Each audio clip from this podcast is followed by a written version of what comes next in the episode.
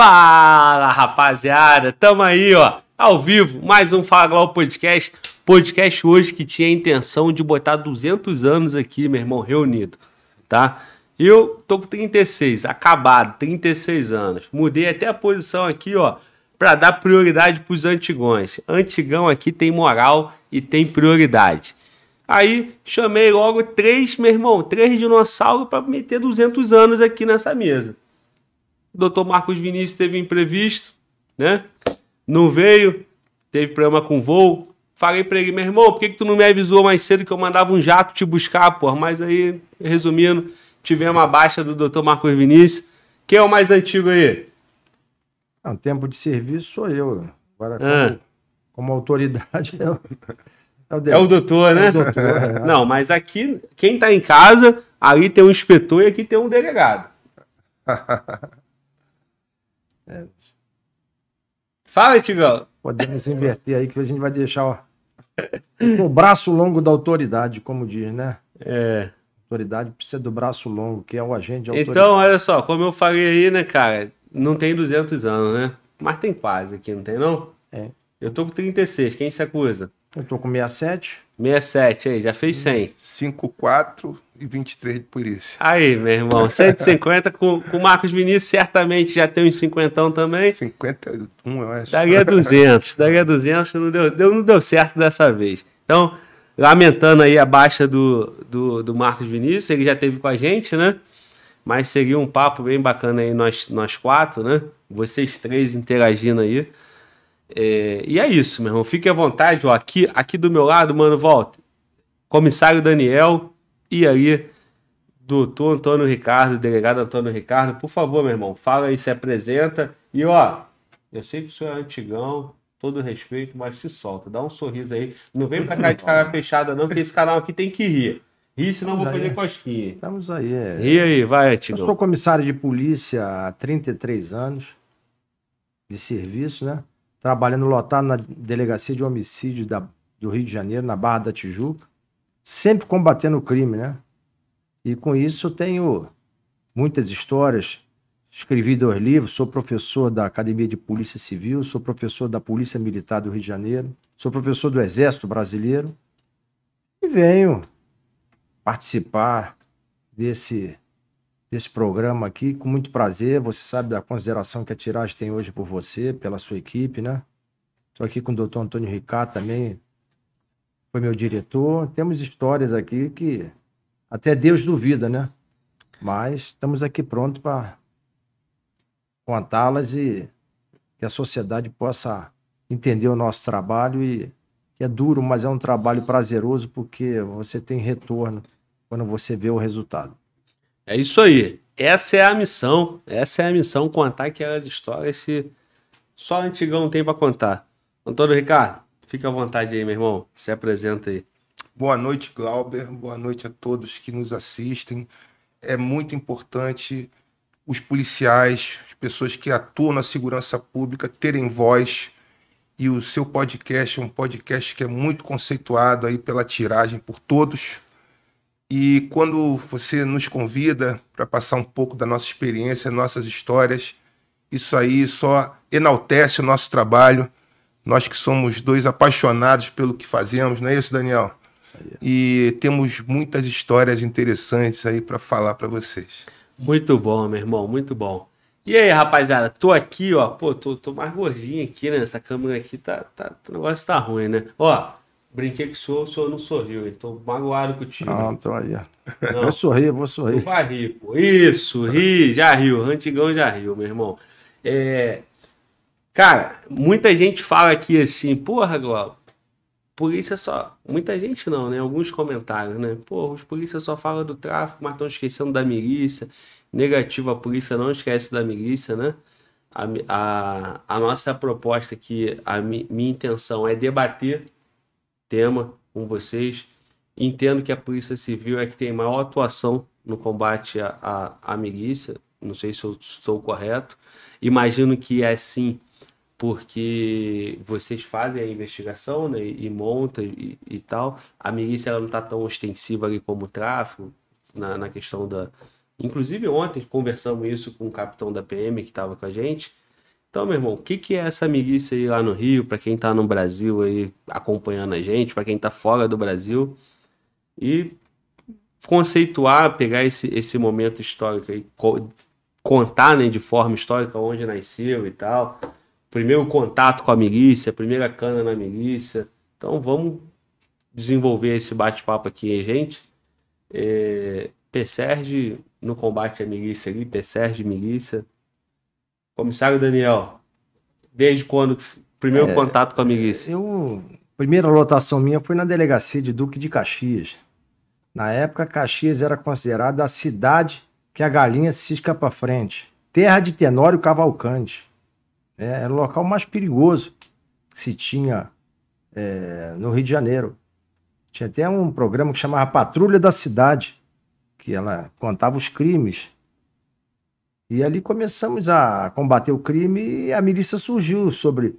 Primeiro pretexto da milícia era aquela questão do mão branca, na época, né, que apareciam corpos geralmente de pessoas que detinham anotações criminais, e um bilhete com uma mão. Isso gerou uma, uma comoção social, né? Todo mundo queria saber quem era o Mão Branca. A polícia nunca chegou realmente à figura do Mão Branca em si, né? Mas dali começou, os milicianos sempre com aquele pretexto de ajudar a polícia. É, a polícia entendia até que seriam pessoas até útil ao trabalho policial, principalmente da polícia judiciária, né? Que é o trabalho investigativo, você precisa saber o que acontece, sempre com esse tom muito de respeitoso, né? De, de ajudar os moradores das, das comunidades, de ser aquele. Até policiais que participam desse fato, aqueles policiais que serem é, defensores dos fracos, dos oprimidos. E isso veio crescendo ao longo dos anos, né? veio aumentando, aumentando, aumentando e na verdade nós estamos hoje, eu costumo dizer que nós hoje perdemos até o controle. Nós já estamos fora de controle, né? E hoje em dia a milícia certamente se aliou ao tráfico. O tráfico no Rio é um tráfico pesado. E com isso realmente tem, tem causado uma instabilidade a, todos a polícia, a sociedade, né? E agora realmente a, o Estado, eu costumo dizer uma coisa, que o Estado ele é uma figura abstrata, você não vê o Estado, né? mas ele existe. O Estado em si. E quando o Estado vê que algo está realmente avançando contra ele, ele se vira contra. E a milícia hoje está sendo combatida realmente, né? porque chegou a a um momento que, no meu entendimento, ficou fora de controle. Tu falou do Mão Branca, nós estamos falando de que ano isso, cara? 1990. 1990, é. já, já foram 30 anos, 32 anos, né? É verdade. E nesse primeiro momento aí, então foi. É o primeiro momento que a polícia tem contato com, ó, tem um evento diferente ali, seria isso? É, era chamado de grupos falando. de extermínio e aí, sob essa égide do grupo de extermínio, surgiu a figura do Mão Branca. Eu acredito até que nunca se prendeu alguém que se intitulasse o Mão Branca, né? Mas, eh, na verdade, as mortes ocorriam e ah, certamente isso foi crescendo e, e acredito até que os milicianos se aproveitaram dessa figura para gerar aquela primeira hegemonia é, das mortes, né? trabalhei em Duque de Caxias, trabalhei em Bariê, trabalhei em Piabetá, Itaboraí, então eram é, bairros realmente que tinham essa, essa prática, né? Sim. Você ia para o local, encontrava corpos. É, é, de, com essa assinatura aí, né? É, com essa assinatura. E ali eu, eu costumo dizer até que o Estado não se preocupava muito com essa questão, porque só morria negro pobre quem tinha anotação criminal. Eu, na época, chefiava setor de homicídio, delegacia distrital, era o setor que tinha dificuldade, porque eu costumo dizer que era o patinho feio você trabalhar com homicídio, porque homicídio não dava ibope, homicídio não dava. Né? Mas quando as coisas começaram a aumentar, começaram a morrer figuras importantes, e aí até que surgiu em 2009 a figura da delegacia de homicídio, a divisão de homicídio, né? Porque em 2010, inclusive, houve a morte da doutora Patrícia Cioli, lá de São Gonçalo, né? Foi uma morte que realmente trouxe uma preocupação de que algo precisava ser feito porque a coisa estava fugindo do controle, né? E ali as investigações levaram a prisões, haviam até, na época, policiais envolvidos na morte dela. Alguns, inclusive, estão presos até hoje. E dali para frente a coisa começou a evoluir, veio, os bairros começaram a, a gerar milicianos, teve a, a aquele bairro em Jacarepaguá, né? Rio das Pedras. Rio das Pedras.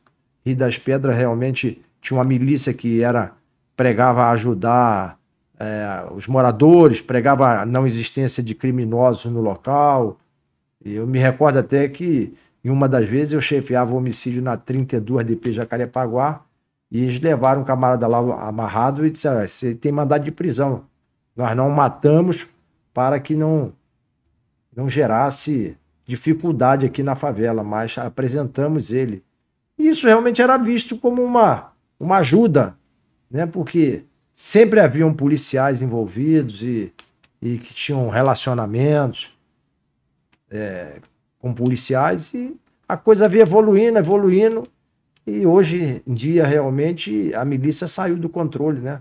Ela se misturou com o tráfico e com isso ela faz o que o tráfico faz, o tráfico faz o que a milícia faz e, e a coisa realmente está difícil.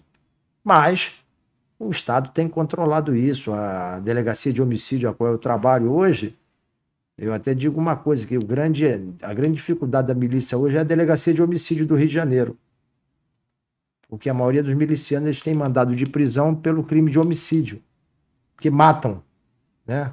E com isso eles atraem para si a cobiça e a maioria deles tem sido presos por força de mandados de prisão, alguns até têm reagido à prisão, têm sido mortos. E é o momento que nós vivemos.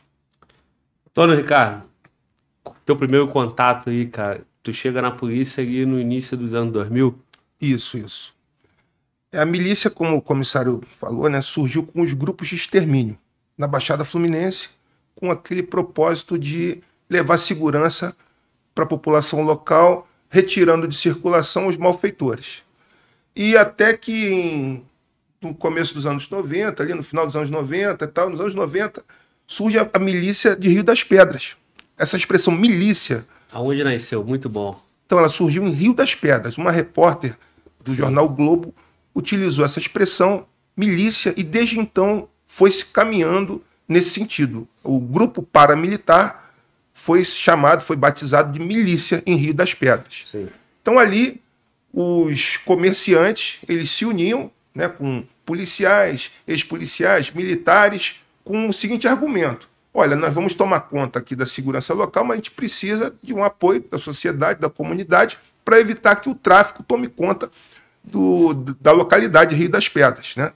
E nesse mesmo período, o, a organização criminosa Liga da Justiça surge na Zona Oeste, na parte ali de Santa Cruz e Campo Grande, com a ideia de explorar também o transporte alternativo. Então, o transporte alternativo foi a primeira fonte de renda dessa, desse grupo criminoso na Zona Oeste, extorquindo os é, motoristas que fazem o transporte da população local. Então, aquilo foi crescendo, né? foi crescendo, crescendo, crescendo, sempre com esse argumento de que nós estamos aqui para fazer o, trazer o, o bem para a sociedade. Com isso, políticos né, apoiaram essa ideia. É, vários parlamentares, até chefes do executivo, apoiaram essa ideia né, de, de da, da autossegurança é, local. Né, e foi crescendo, crescendo, crescendo. Só que isso começou a ter uma, uma cobiça muito grande, porque o, a organização criminosa ela é, um, é um negócio. Então, ele começou a explorar o transporte, eles né, começaram a explorar o transporte alternativo, aí viu uma oportunidade na distribuição do gás, depois no sinal clandestino de TV a cabo, que é o Gatonete, aí mais recentemente surgiram os mototaxistas, e aquilo foi crescendo, crescendo, crescendo. Hoje em dia, essa milícia ela já atua em mais de 50 localidades e mais um crime que eles vêm cometendo é a extorsão de farmácias no Rio de Janeiro, principalmente nessa região da Zona Oeste. Então eu fui delegado de meio ambiente em 2018 e quando eu fui para lá eu falei, poxa, aqui vai ser uma maravilha, meio ambiente, né? não tem né, árvore, bicho, mas negativo. A milícia, ela vem cometendo crimes ambientais reiteradamente. Por exemplo, o parcelamento irregular de solo. Uma área de proteção ambiental no Rio de Janeiro, por exemplo, maciço da Pedra Branca, que é uma área de proteção ambiental. Eles vão lá, arrancam as árvores, Faz lote, const... faz lote e vende. Começa sem fazendo sem nada, sem nada, sem nada. Aí o que, que acontece? Primeiro, eles desmatam. Depois, cometem dois crimes: é furto de energia e o furto de água. Porque o canteiro de obras tem que ter energia e tem que ter água. Aí a água vai gerar esgoto, poluição. O parcelamento irregular do solo também é crime. Então é um pacote completo que a milícia vem fazendo de crimes ambientais, além da exploração da extração mineral, que também é crime. Nós nos deparamos numa investigação, seguinte história. Eles extraem areia de uma localidade, ensacam a areia e vendem para os comerciantes locais. E depois desses comerciantes locais são extorquidos pela milícia. Ou seja, eles ganham de todos os lados.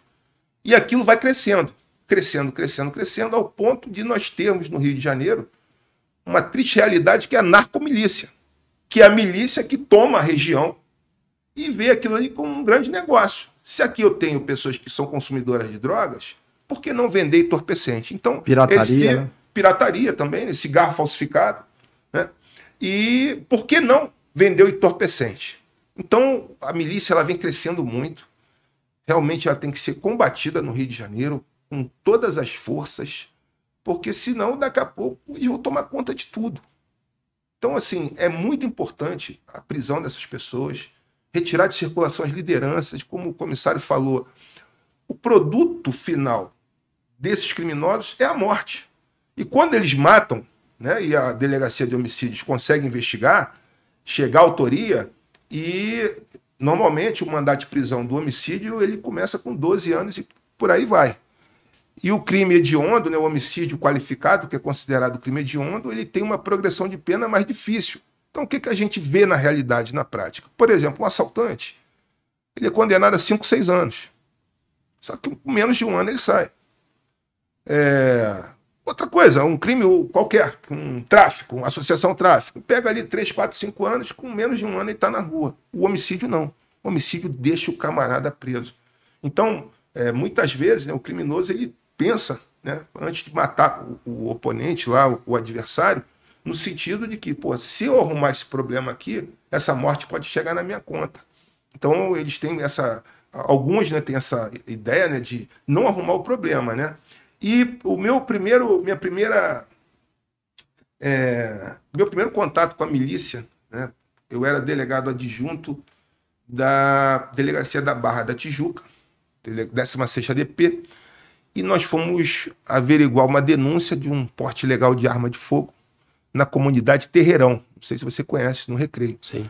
E na época, a 16 ela pegava, não tínhamos a 42ª DP e a 16 tinha uma área enorme. Era Recreio, Vargem Grande, Vargem Pequena. E chegamos lá, fizemos o flagrante. O indivíduo estava com duas armas raspadas. Aí levamos para a delegacia para formalizar. Chegamos na delegacia, começaram a chegar os pedidos, né? Olha, o cara é amigo, tal, não sei o quê. E, infelizmente, né, essa, esse fortalecimento da milícia foi como o comissário falou. No começo, aquilo era uma salvação para todos, com apoio de políticos, com apoio da sociedade em geral, e alguns policiais achavam aquilo aí que era facilitador né, para a vida da polícia. Ou seja, a milícia não deixa o tráfico entrar aqui, a criminalidade não vai crescer, eles estão, em tese, eh, tomando conta daquela região. E essa foi a minha primeira prisão de miliciano. Aquilo isso me, me- me deu um desgaste muito grande, porque policiais da delegacia vieram fazer pedido para esse cara. e Ele acabou sendo autuado. Né? E passaram-se os anos. Eu, em 2009, me pagaram uma missão que é uma operação batizada de Operação Temes. E o que, que era a Operação Temes? E no olho do furacão da milícia, em Campo Grande, ir lá prender os criminosos, investigar. e retirar de circulação as grandes lideranças. Né? É, um pouco antes de eu entrar na DH Oeste, na Delegacia de Homicídios Oeste, esse grupo criminoso que atuava em Campo Grande, eles tiveram a ousadia de tacar uma granada na porta da 35DP.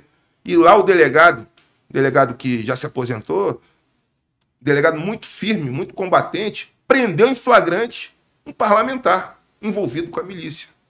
Então a força do delegado, né, você vê, prendeu em flagrante um parlamentar envolvido nesse triste episódio. E quem era esse cara? Natalino. Parlamentar? Natalino. Sim. Sim. E esse triste episódio né, é, gerou diversas ameaças para ele, e na sequência, na sucessão desse delegado, eu entrei ali e continuamos no combate à milícia. Então a gente prendeu toda é, cadeia sucessória ali desse grupo criminoso e levamos para cadeia. Eles, vários estão presos até hoje. Inclusive, alguns me ameaçaram de morte.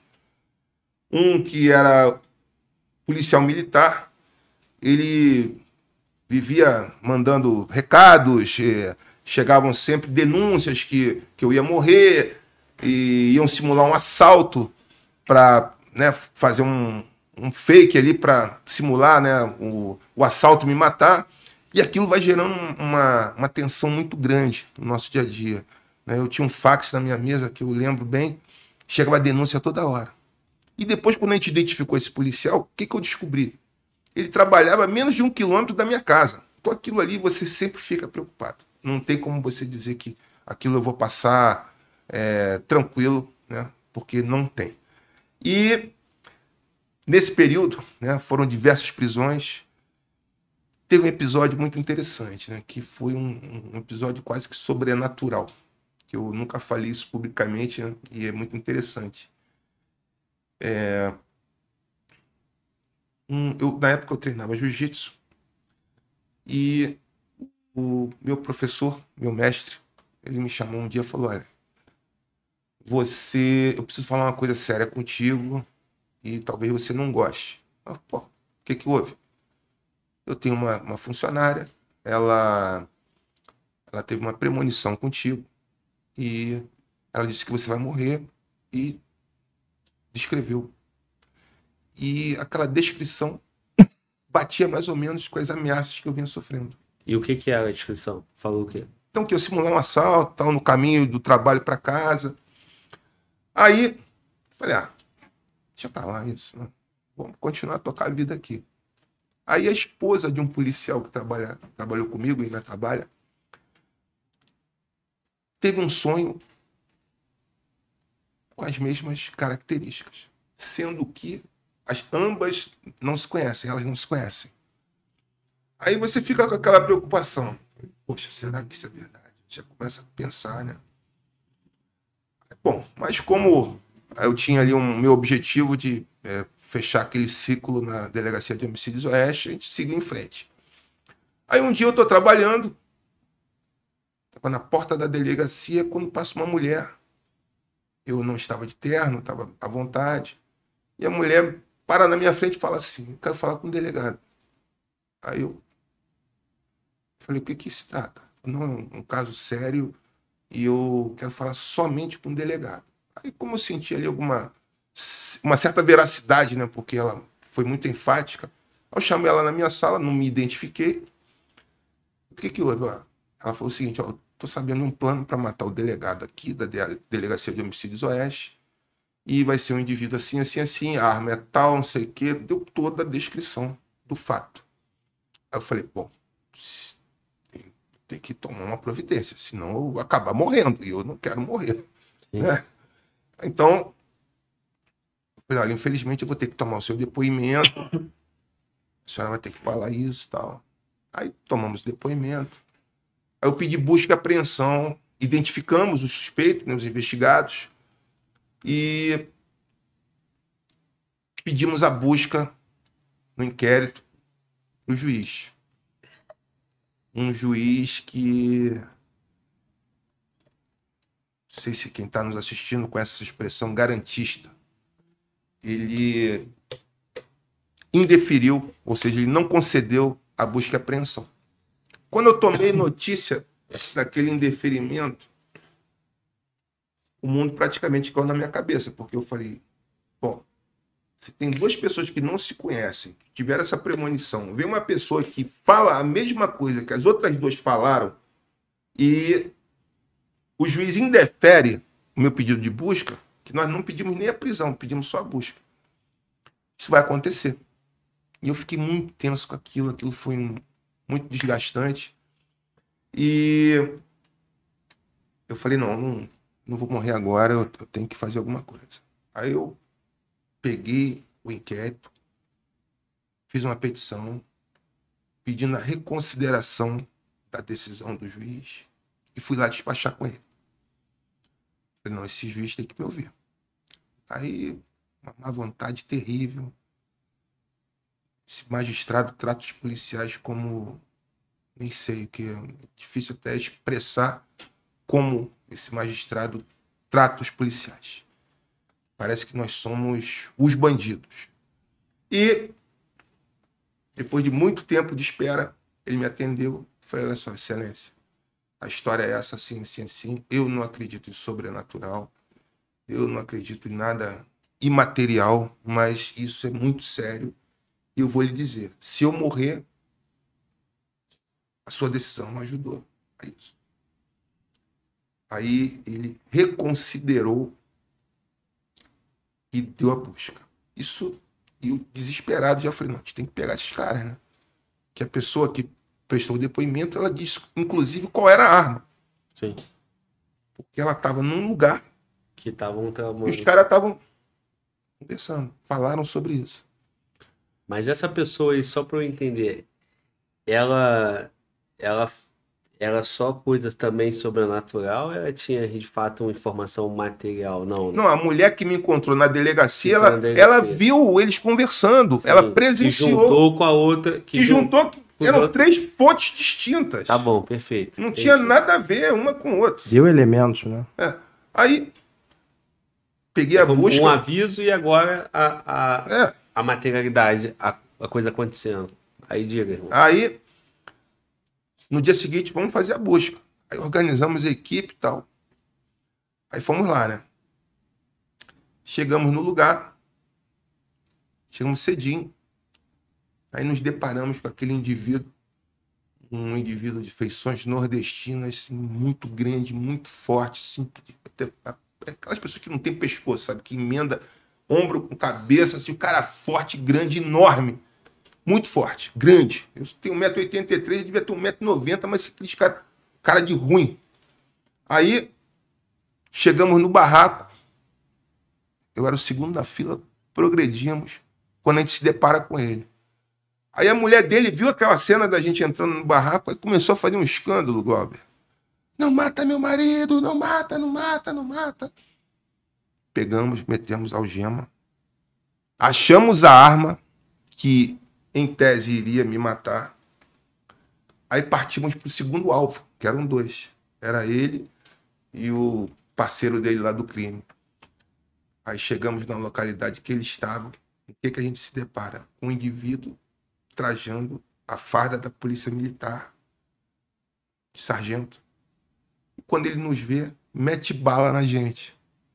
Mete bala na gente. E vocês estavam caracterizados ou descaracterizados? Não, caracterizado. Caracterizado.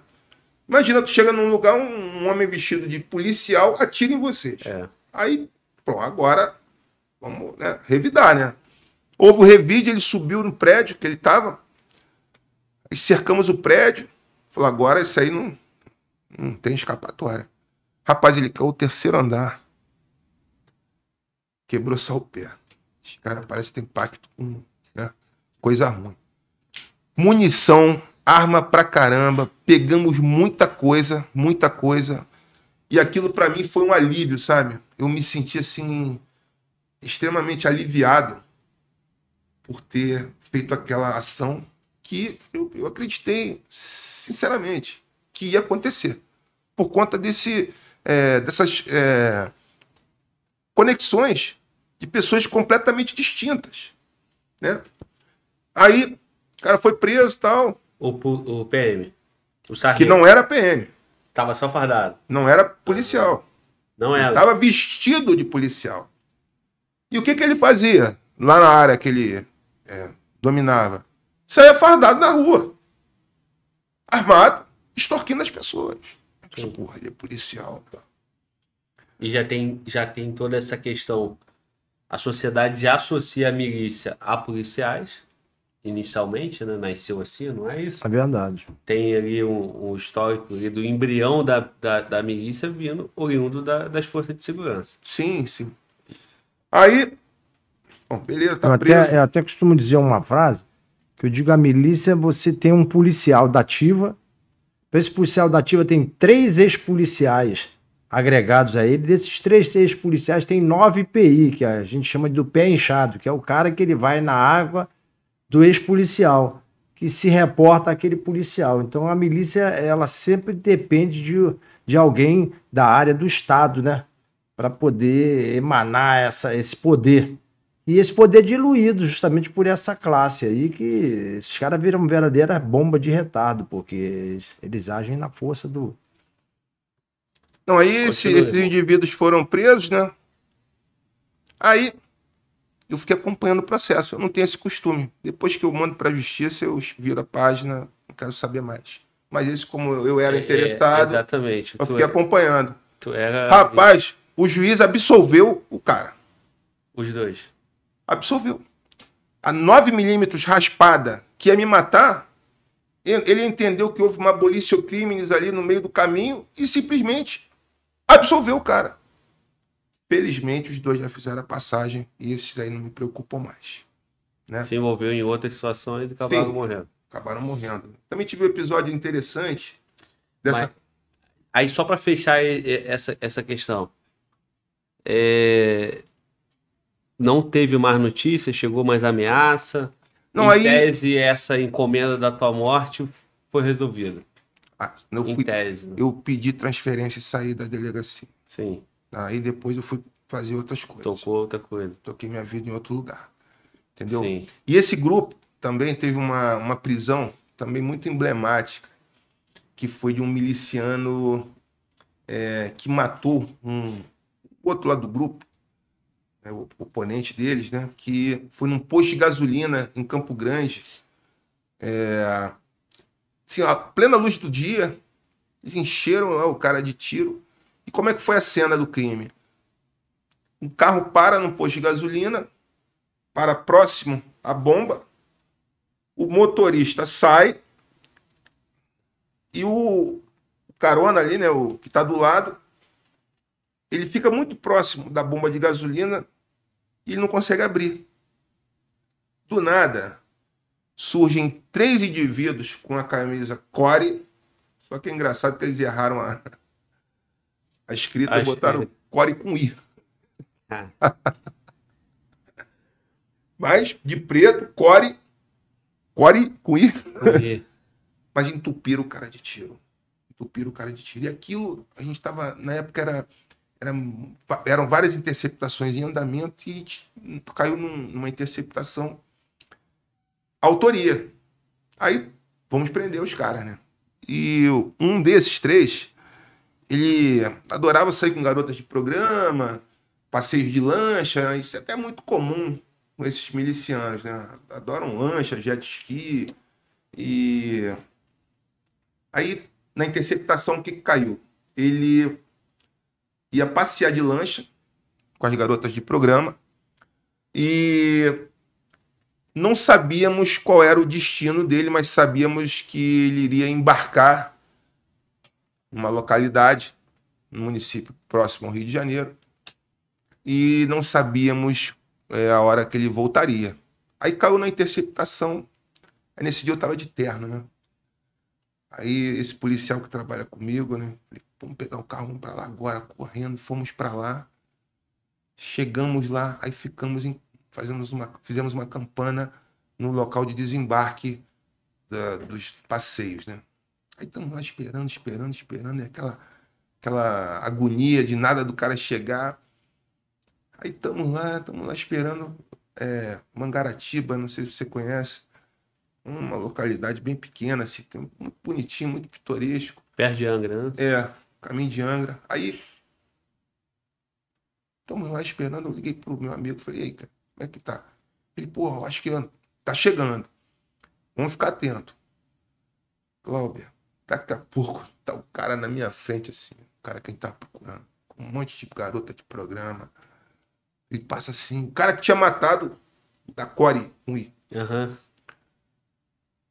Cara, que prisão cinematográfica. Eu enquadrei ele, eu de terno, porque quando você enquadra de terno, cara, parece que você é o, sei lá, é diferente. É o, É. o 007. É, o 007. E aí eu enquadrei ele, aí botei ele no chão, deita, deita, deita. Aí veio um cara do lado dele. Qual foi? Qual foi, mano? Eu sou polícia. Sou polícia. Fazendo a segurança dele. Aham. Aí não teve jeito, enquadrei ele também. Vai pro chão também. Chão, pá, que esculacho, tá me algemando, não sei o quê. Fazendo a escolta do miliciano. Então, rapaz, o, o polícia, Polícia ativa. polícia da ativa foi E o preso. miliciano é ex-polícia? Não, Era ex, não. não. Ele não era policial, eu ex-policial. Era o PI. PI. É o PI, é o PI é mais perigoso. É? É porque o PI, eu- o policial da ativa, ele ainda tem a matrícula, então ele é, ele é um pouco travado, né? O ex-PM, eu sou professor da Polícia Militar, até agradeço a Polícia Militar, os amigos que lá tem, mas eu costumo dizer que, na verdade, o, o policial militar, ele, ele faz um curso para se formar, né? Ele combate o crime e quando esse, essa pessoa é excluída, o Estado não se preocupa muito com ela, joga esse camarada na rua e esse cara é cooptado pela contravenção, pela milícia. E ele tem uma pós-graduação na área de segurança pública. E ali ele começa realmente no enfrentamento, né? Que, a- que, segundo as nossas, as nossas experiências aqui, ela é respeitosa com a polícia. Mas ultimamente ela tem virado confronto, né? Porque eles já não acatam mais a, a polícia, a legitimidade da polícia. E isso tem gerado confrontos. Mas o Estado tem Mas o que que acontece? E aí, aí falando. Aí esse, esse cara foi preso, tá preso até hoje, né? Aí as coisas vão evoluindo, né? E minha penúltima titularidade, uma delegacia na Zona Oeste também, Pode, pode dar um destaque aí nessa questão do, da forma como eles usam a, a se passando pelo Estado, né? sim, O sim. cara botou o uniforme da Core, né? Isso, Só que isso, recursos especiais virou especiais, né? Então, É, verdade. deu um indicativo ali que, pô, calma aí. É, Porque talvez se não fosse isso, teria uma investigação dentro da Core para saber. E ali já ficou claro que não era dentro da Core, né? é. Da mesma forma, tinha um PM, né? Então tinha um cara fazendo às vezes de policial militar fardado com a farda de alguém, né? Que eles pegam em algum momento, ou no confronto onde um, um, um policial acaba sendo vitimado, tá a farda no, no carro do cara, e o cara vai lá e pega aquela farda, e a partir de, daquele momento ele é o sargento fulano de tal, né? E até Então- compram em lojas de Compra, fardamento. exatamente, compra também. Então, assim, é, a forma como eles usam isso, né? Ainda usa, ainda pega essa questão histórica que, que em algum momento, de fato, alguns policiais, ex-policiais, expulsos ou da ativa, entraram na milícia e fica passando, ainda que não seja, que não tenha, nunca tenha tido vínculo nenhum, e isso vai contaminando a classe policial de alguma forma, que o PI, o cara que é polícia tá tudo errado, é vagabundo, tá lá. E o PI que é vagabundo é vagabundo, polícia. É. O cara nunca foi da polícia, não teve um erro da instituição, não teve um erro do, É, e- do Estado e- no recrutamento desse E cara. com isso até eles têm a técnica até de praticarem rondas, né? Utilizando fardas falsas realmente. Então é até um risco. E o agente de segurança verdadeiro, ao ser abordado por esses elementos, ele pode até divulgar que é um. Também sou policial.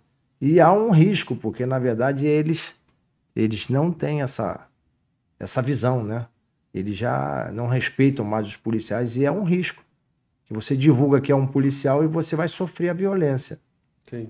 Porque você interpreta. Já houve casos até da, da milícia é, utilizando fardas, abordar pessoas, mas o camarada olhar para o sapato e ver que o camarada tá de tênis.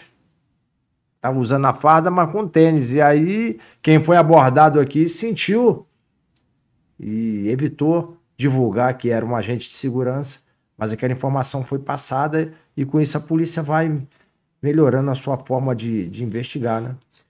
Tu ia contar mais uma situação, não ia? É, eu, eu- posso te pedir para tu segurar, Claro. só pra gente dar uma interação aqui com o nosso antigaço. Você é antigão, ele é antigaço, É, né? Manda ver. É, meu irmão, o senhor estava comentando comigo e na fala do doutor Antônio Ricardo, o senhor falou sobre a questão do grupo de extermínio, 1990, e o Mão Branca, e aí também citamos o Rio das Pedras.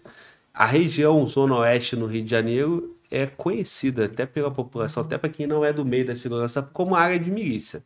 Termo muito comum entre os populares, entre o carioca, não, Zona Oeste é dominada pela milícia, né? E isso tem uma explicação, né? Tem essa explicação lá de trás, dos primeiros milicianos aí, os primeiros caras que foram organizando aí. Quem foi esses caras e qual era a origem deles? Eram da Polícia Civil? Era da PM? Como é que foi isso aí? É, na, na verdade, eu até tive o prazer de trabalhar com esse policial, o Jerominho, né? Que até foi vítima de crime agora há poucos dias atrás, foi executado. Policial de primeira linha, combatente, e que começou ali em Campo Grande sob essa égide de defender a sociedade, de cuidar dos moradores, e com isso a coisa foi evoluindo, né? Ele é irmão do Natalino, que já foi citado aqui pelo doutor, e eles criaram ali a chamada Liga da Justiça, né?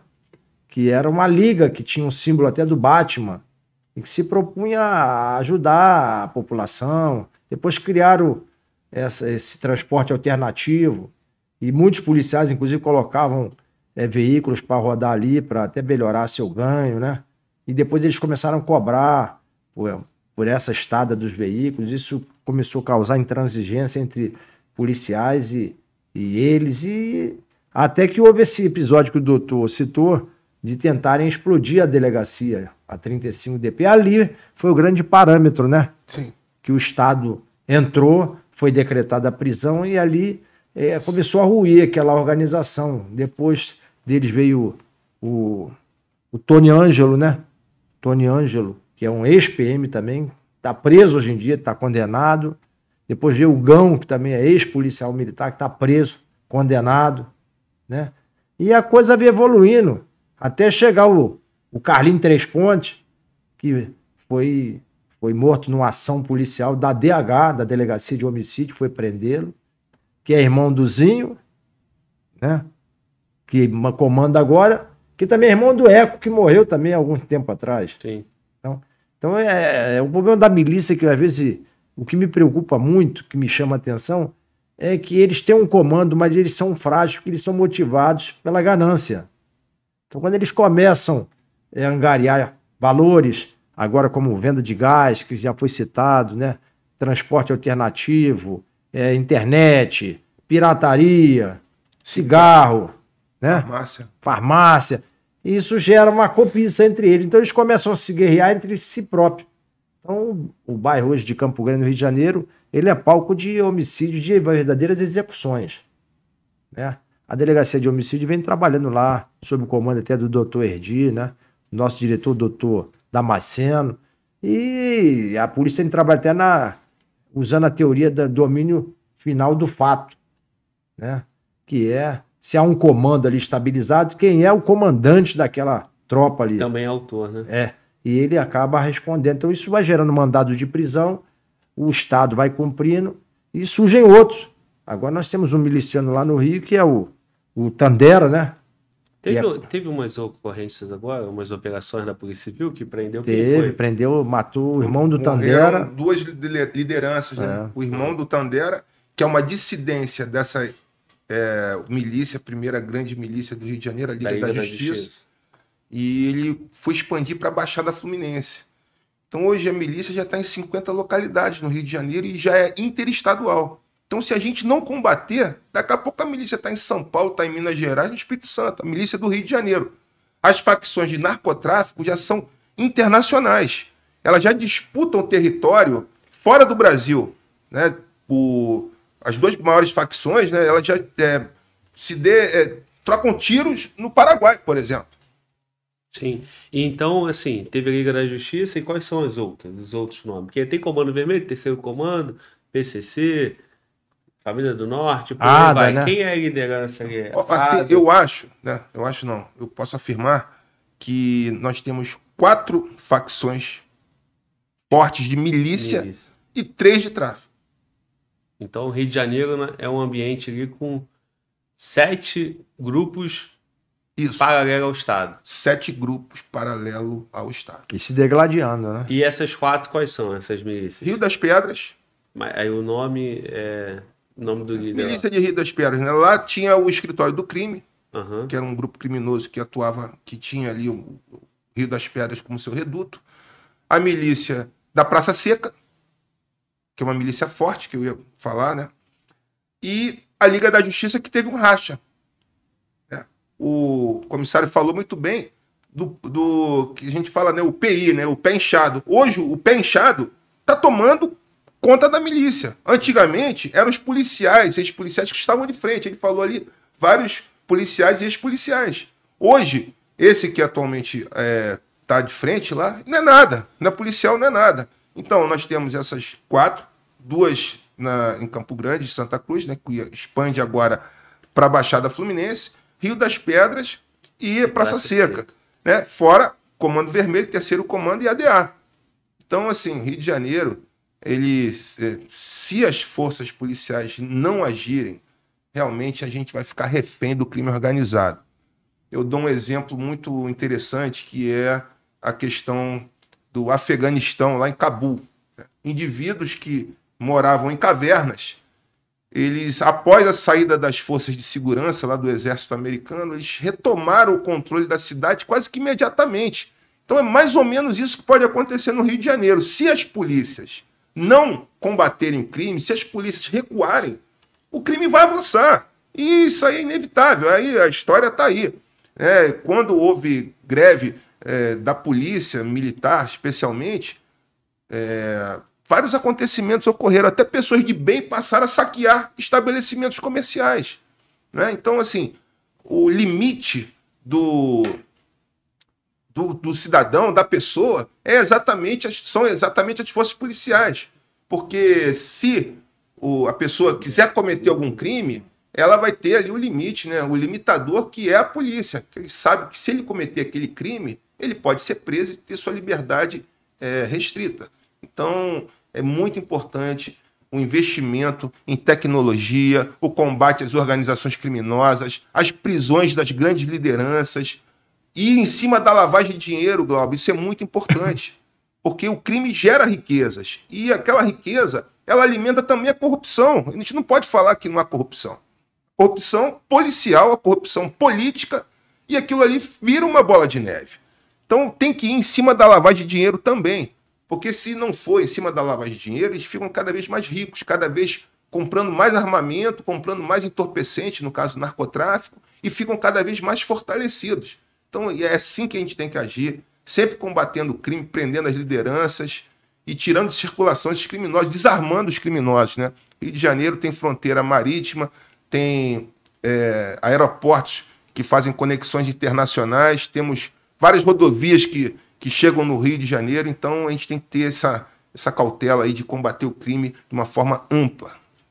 Meu irmão, tu citou 50 localidades aí e quatro facções, né? É, eu não sei o termo técnico exato, a gente fala facção criminosa, o tráfico. A milícia também não tá errado de chamar de facção, tá, ô comissário? Então, a gente chama até hoje de organização, né? Porque a Organização organização ela tem um comando, ela tem capital próprio, né? Ela tem é, ramificações. Então, é, o Rio de Janeiro hoje, você vê que tem um complexo do, do alemão, tem um complexo é, da maré, agora tem um complexo de Israel, tem um complexo Do da- Salgueiro, São Gonçalo. é do Salgueiro São Gonçalo, tem um complexo da, da Pedreira, né? Do Chapadão. Sim. Então, os próprios criminosos, eles se, se instituem complexos, porque eles querem ter esse poderio, né? E nós hoje temos uma dificuldade, que é essa ordem emanada do STF, para que a polícia não adentre a determinados redutos. Então, isso, isso dificulta mais ainda a ação policial. Quer dizer, a, até citaria que a delegacia de homicídio tem trabalhado no sentido de ela chega no local enquanto um cadáver. Você tem que determinar de onde aquele cadáver veio, quem produziu aqueles ferimentos, de que forma. E com isso você consegue gerar esses mandados de prisão. E esses mandados de prisão são são justamente distribuídos e é o que a polícia consegue conter esse, essas organizações através dessas lideranças que também estão em guerra, porque eles são desorganizados no sentido de que eles querem ganhar muito. Então eles não se estruturam. Você vê que aqui o doutor falou que a, a Liga da Justiça rompeu agora com o Zinho, né? E o Tandera foi para Baixada, são inimigos, estão se guerreando. Isso para a polícia é até bom, porque na verdade isso gera. Divide força. É, divide forças. Mas para a sociedade é difícil, porque eles chegam em qualquer lugar despejam 50 tiros de fuzil. Isso atinge inocentes, né? atinge crianças, atinge. E, e, quer dizer, é uma, é uma guerra incessante, né? Pessoal, mas é o seguinte, olha só. É, tu falou em 50 localidades, eu até acho esse número pequeno perto do domínio do tráfego, né? E eu não estou minimizando, não. Eu só quero contextualizar. Nós estamos falando aí é, de 50 localidades dominadas por uma organização criminosa, né, que tem esse termo milícia, narcomilícia. É, eles expulsaram os criminosos antes de lá, o tráfico, eles transformaram uma área que estava em paz em área vermelha. Como é que foi esse contexto aí? Essa Liga da Justiça nasceu expulsando o tráfego. É, é, Rio, das, Rio das Pedras tinha tráfico lá e eles expulsaram, e a população teve aquela sensação inicial de segurança, opa, e depois o negócio ficou igual ou pior que o tráfico. Como é que foi isso aí historicamente para quem está em casa e quem não é do Rio também entender? É, a milícia vem crescendo por conta do dinheiro. Isso aí é a grande verdade. Então, é, na verdade, é um grande negócio e eles querem ampliar cada vez mais. E quando eles vão ampliando, essa, essa ampliação, ela, na verdade, é ampliação de território. E você, quando amplia o território, você está falando de dinheiro, de riquezas, de, de, venda de gás, de venda de sinal de clandestino de TV a cabo, por aí vai. Né?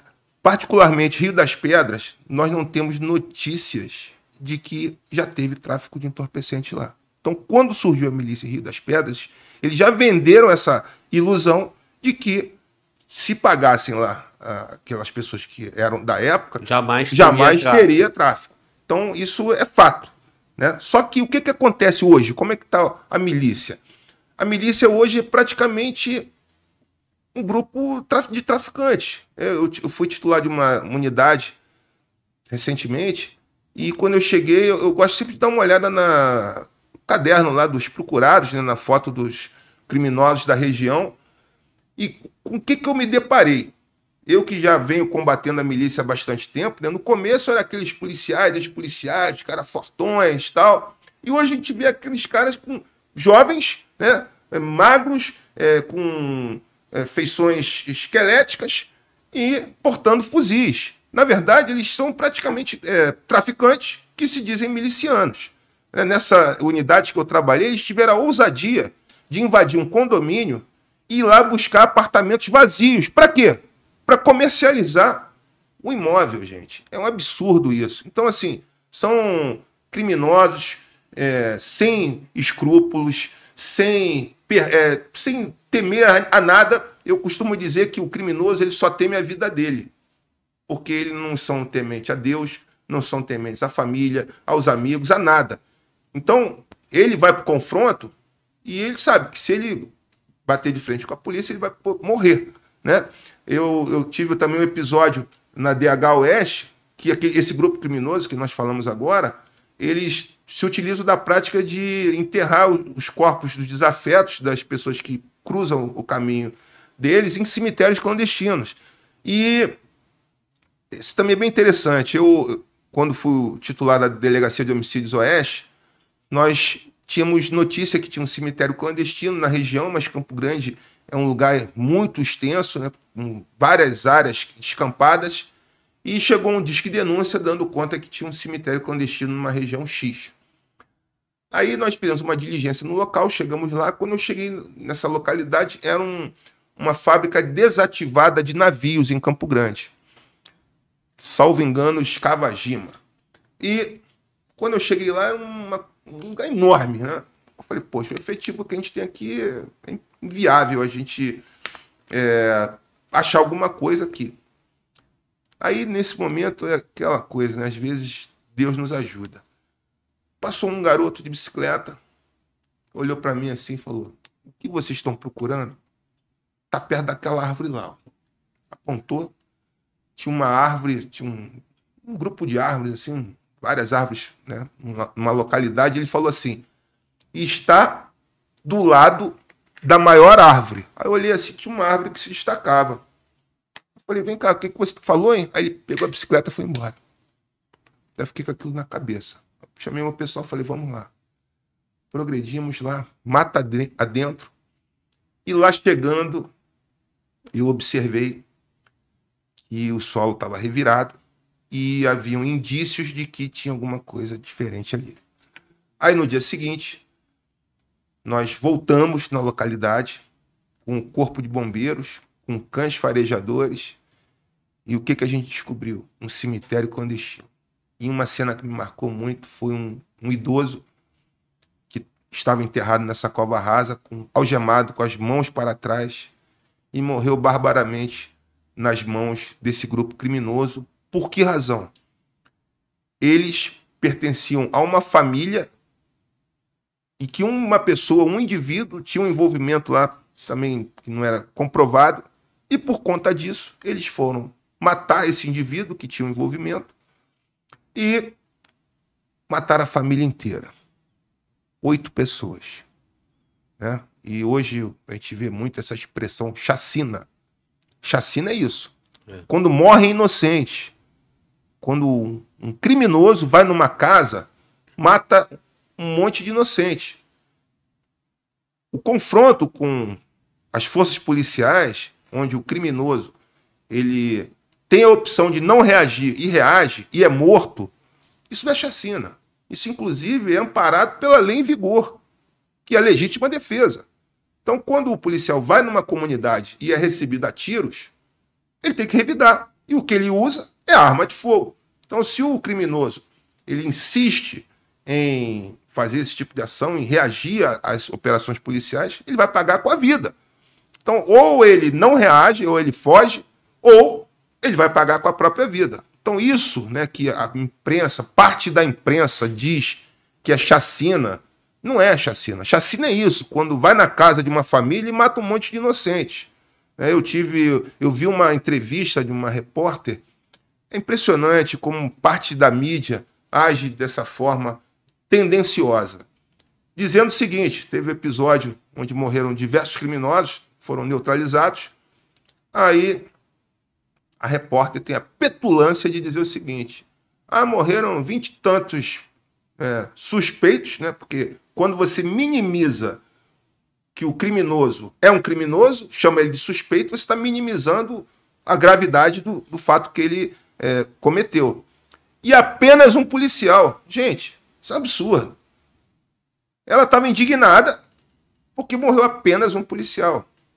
Em que país do mundo isso acontece, gente? Eu tive o prazer de conhecer os Estados Unidos, lá o policial é tratado como herói. E aqui tem que ser assim também. O policial tem que ganhar bem, tem que morar bem, tem que ter carro bom e viver em boas condições. O policial não pode viver em área de risco. Porque é, eu ouvi outro dia uma coisa muito interessante. A carteira de policial, hoje em dia, está servindo para duas coisas. Né? Primeiro, morrer. Porque se você num assalto é identificado como policial, a tua sentença de morte vai ser decretada ali. E a outra é ser preso. Né? Eu vi agora também uma recente decisão de um tribunal de Brasília dizendo o seguinte, que a extorsão cometida por policial ela justifica a decretação da prisão preventiva. Meu Deus, em que lei está escrito isso? O Código de Processo Penal é rasgado pelo próprio Poder Judiciário, em certas ocasiões. Então, é, a gente está vivendo uma inversão de valores e eu espero realmente que isso né, mude, principalmente com oportunidades como a sua, Glauber. Da gente poder falar para a população, né, para o povo, o que é realmente ser policial no Rio de Janeiro. Porque acha que nós somos de outro planeta. Nós não somos de outro planeta. Nós somos pessoas que fizemos concurso e optamos em ser policiais. Então nós também podemos errar, nós também temos nossas dificuldades, nossos problemas, e as pessoas acham que não, nós somos de outro planeta, nós viemos do espaço sideral. Estamos aqui portando uma arma de fogo, um distintivo no peito. Tu citou a, a imprensa, né? Parte da, da mídia. E, e eu sou do Rio também, né? É, me parece que a sociedade, a população do Rio, tá, ela tem certeza que a polícia não combate a milícia e que a polícia só combate o traficante, como o comissário citou mais cedo, preto, pobre, o cara que não teve oportunidade e tal. De tanto comunicar esse tipo de coisa, crítica à, à polícia e minimizar a, a atitude daquela parcela que resolveu ser criminoso, resolveu estar numa boca de fumo, resolveu traficar, a população acredita nisso. E o que, que os senhores têm para falar sobre isso, comissário Daniel? É, há um, um, uma falta de combate realmente? É, existe isso? Bom, eu acredito que a polícia tem tido dificuldades, né? A tecnologia eu, quando entrei para a polícia, me lembro que a gente tocava uma máquina de escrever, né? Hoje nós temos na área da computação, nós temos a telefonia celular, quer dizer, o crime vem evoluindo, né? Nós hoje temos o DNA de contato na área de criminalística, né? Que é deixado no local de crime. Então, a delegacia de homicídio lá, nós temos trabalhado incessantemente no sentido de gerar elementos de convicção para que esses elementos possam ser presos. Agora, Paz, meus senhores, nós temos hoje 900 mil presos no, no Brasil. Prender também quase não é a solução, porque você prende, o preso deveria ter, sofrer uma ressocialização para voltar à sociedade de melhor forma. E você é um especialista nessa área, né? Dizer, esse cara volta pior, ele faz um curso de pós-graduação na área criminal e ele volta e é injetar na sociedade. A sociedade se fecha nos nos condomínios achando que esse isolamento vai resolver a questão. Esses condomínios são transformados, às vezes, em, em redutos de milicianos, né, que cobram taxas e, com isso, conseguem dominar aquele setor. E alguns, algumas pessoas até concordam com isso, que se acham um pouco mais segura. Mas, na verdade, a situação tem fugido do controle. A polícia tem feito com baixo efetivo, tivemos dificuldade com governadores lá no Rio de Janeiro, cinco governadores presos, né? Você imagina o que é um governador dar um mau exemplo? O que o criminoso que está abaixo, que os jovens que estão assistindo a gente aqui, que estão tentando concurseiros fazer concurso, o Rio de Janeiro hoje não, não abre concurso. Por quê? Porque tem dificuldade, né? Tá, no, tá sofrendo aí uma, uma fiscalização no sentido de suas finanças, porque foram gastos dinheiros é, valores é, exorbitantes é, que foram, na verdade, subtraídos do Estado. E com isso, esse jovem não consegue avançar. A polícia tem feito, tem trabalhado, tem prendido, né? Mas eu mesmo, eu costumo, eu gosto muito de interrogar o preso. Todos os presos chegam na delegacia, geralmente eu vou ao xadrez e pergunto para ele, me fala sobre a sua vida, até por ser escritor. E ele, quando me olha, eu não tenho pai, meu pai está preso, minha mãe é viciada, entendeu? Eu fui um, filho criado abandonado. Então você vai vendo que a sociedade também, essas, essas dificuldades sociais, elas vêm também para o mundo criminal e isso é uma bola de neve. Ou seja, eu estou há 33 anos na polícia. Quando entrei para a polícia, eu contava nos dedos número de mortes. Costumo dizer que mulher era um ser preservado. O próprio criminoso não matava a mulher. Eu já fiz local de homicídio de mulher com tiro nos mamilos, tiro na vagina, tiro é, no peito e execuções sumárias, ou seja, o criminoso hoje ele mata, né? E você, eu costumo dizer que a investigação é a tábua de engenharia. Você chega no local e encontra um cadáver. E você tem que partir daquele cadáver para dizer o que aconteceu, de que forma aconteceu, quem produziu aquilo, para dar uma resposta. Aí essa resposta é dada, você demora três anos para esse camarada ser julgado no tribunal do júri. Muitas das vezes, quando ele vai ser julgado, ele já conseguiu um habeas corpus, quando não é do, do Tribunal do Estado, é, é da, do Superior Tribunal de Justiça, quando é do Superior Tribunal de Justiça, é do ST, do nosso é, Supremo Tribunal Federal. E a polícia está correndo atrás desse prejuízo, o efetivo baixo, né? porque os concursos não podem ser é, reabertos para você gerar policial, você depende de um ano a dois anos para que o concurso ocorra, esse policial seja reciclado, seja preparado. Eu sou professor na academia de polícia, na formação desses policiais. Então, isso tudo são dificuldades. Uma sociedade também altamente criminosa, que eu costumo dizer, porque é uma sociedade que ela também pratica crimes, né? É, porque o poder de, da autoridade, a autoridade vai perdendo o poder, as milícias vão implantando, o cidadão também quer fazer justiça pelas próprias mãos e você começa a ter uma verdadeira catástrofe criminal, né? Isso tem afetado muito. Mas Fala ainda... sobre o combate, combate da polícia com a milícia, até para desconstruir essa narrativa. Não, tem a Draco aí, a Delegacia de Repressão aos Crimes de, né, de Organizações Criminosas, né, a Draco? Tá lá o doutor André Leiras, até há poucos dias prendeu 19 fuzis dessa milícia comandada pelo Tandera. Foi morto o irmão do Tandera. Então a polícia tem avançado, né? Tem surgido denúncias que a própria sociedade hoje está revoltada. Se o camarada vende uma casa hoje, ele tem que pagar uma taxa para a milícia pela venda da casa. Quer dizer, são até corretores de imóveis. É o ITBI da milícia, é, né? ITBI. Comenta mais aí sobre esse combate aí é, e puder deixar alguma experiência aí de algum contextualizar, porque assim, os caras foram tudo presos, né? Sim. A liderança foram mortos e tal, tem alguns, né? Já é uma nova geração de miliciano que Verdade. tem no Rio de Janeiro. Sim, exatamente. Então, assim, é, a, a oportunidade de ter vocês aqui é a oportunidade de a gente falar coisas que não estão sendo faladas, né? Como se, ou, ou então, se tá certo, vamos dizer que é isso mesmo, a polícia não tem combatido a milícia, mas assim, qual é o fato? Eu tenho para mim que só não é tão noticiado, tem muita narrativa em cima disso, uma parcela do setor político é, verbaliza isso, e é a mesma parcela que critica a polícia e fala, ah, a milícia vocês não combatem, ah, vocês só entram no, no morro, só combate o tráfego. Quais a experiência dos senhores? Focando exatamente nessa pergunta combate da polícia à milícia. Glauber, se particularmente a Polícia Civil não combatesse a milícia, o Rio de Janeiro estava entregue ao crime. Então, são presos milicianos rotineiramente, diariamente. Esses grupos criminosos são desarmados. Né? O comissário agora deu exemplo recentemente, semana passada, 18 fuzis apreendidos. Então isso é uma falácia da imprensa, parte da imprensa, da imprensa não, de parte da imprensa que nós temos repórteres que são é, que buscam a verdade, que o, o repórter tem um compromisso com a verdade.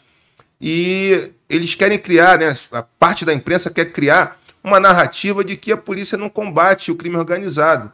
E se isso não tivesse acontecido, né, se isso não ocorresse, o Rio de Janeiro realmente estaria entregue e, né, até outro dia um amigo me perguntou, né, o que falar para as pessoas que moram no exterior, que acreditem no nosso país e acreditem no Rio de Janeiro, porque existem pessoas honestas, pessoas sérias que combatem o crime. E essa narrativa de que uh, a imprensa, parte da imprensa fala de que não há combate ao crime, sim, é importante que a, que a população, né, o, quem nos assiste, também acompanhe as estatísticas. As estatísticas que são relativas à segurança pública, que são disponibilizadas no Instituto de Segurança Pública. Qualquer um pode acessar o site do ISP e ver lá o que está acontecendo. Então, normalmente, o que, que acontece? Quando ocorrem operações policiais em certas regiões do Rio de Janeiro, aquela operação, ao contrário do que algumas pessoas que se dizem especialistas afirmam, há um impacto muito grande na criminalidade, principalmente na redução dos crimes violentos como homicídios, roubos de cargas, roubos de veículos, roubos a transeunte. Então essas pessoas realmente querem criar uma narrativa que não existe, de que a polícia não combate o crime. O que, que acontece normalmente? O narcotráfico, eles colocam os seus integrantes é, das organizações criminosas, de, de narcotraficantes, para confrontar com a polícia de forma mais é, direta, inclusive colocam barricadas nas ruas para ah, as forças policiais não acessarem as comunidades.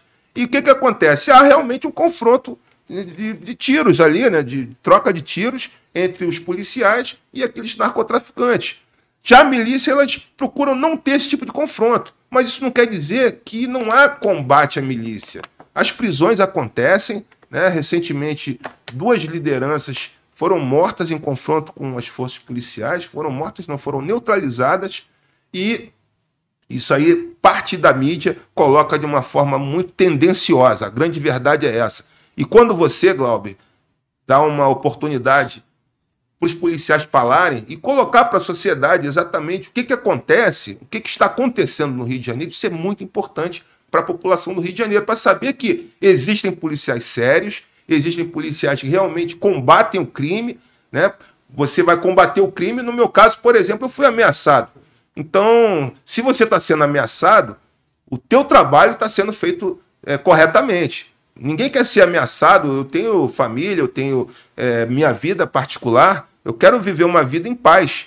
Mas, porém, se eu não fizer o meu trabalho como servidor público, como policial civil, certamente a sociedade vai ficar pior. E eu também estou inserido na sociedade. Eu ouvi um, uma vez um, uma palestra de um, um ex-chefe de polícia, que agora é secretário de Polícia Civil, dizendo o seguinte: nós trabalhamos para nós mesmos, para nossos amigos, nossos familiares e a sociedade em geral. Imagina, se eu não fizer o meu trabalho, o meu amigo pode ser assaltado, meu amigo pode ser morto, meu familiar idem, e por aí vai. Então, assim, a imprensa, parte da imprensa faz esse trabalho que é um, um trabalho que é de desserviço à população. Quando noticia de forma tendenciosa as matérias jornalísticas, e você vê, por exemplo, quando o indivíduo é preso, é preso em flagrante de delito portando um fuzil, que é uma arma de guerra, é tratado como suspeito. Aí você está minimizando a situação daquele sujeito. E eu vi também, há uns tempos atrás, né, todo mundo acompanhou aquele ataque terrorista no, no Bataclan, na Europa. E esses indivíduos que fizeram esse ataque terroristas, terrorista, eles portavam a CAS-47, que são as mesmas armas que os criminosos do Rio de Janeiro utilizam. Só que eu vi essa notícia na, no mesmo meio de comunicação dizendo o seguinte: na França eles são terroristas, no Rio de Janeiro eles são suspeitos. Quando muito, alguns políticos ainda tratam esses criminosos como meninos. Meu Deus, gente, onde é que a gente vai chegar? Ele quer ter um celular, ele que trabalhe para comprar aquele celular. Ele não vai roubar de um outro trabalhador. Nós vemos situações no Rio de Janeiro onde o criminoso utiliza uma arma de guerra, uma arma que no mercado negro é entre 50, 70, 80 mil, para roubar um celular.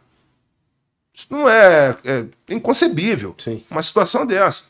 Ou seja, ele tem certeza que ali não vai dar nada. Se ele for preso, ele vai ficar pouco tempo na cadeia. Na cadeia não, ele vai ficar no spa vai ficar no spa, porque ele, inclusive, tem direito à visita íntima, fora os saidões, saidinhas e direitos que o criminoso tem.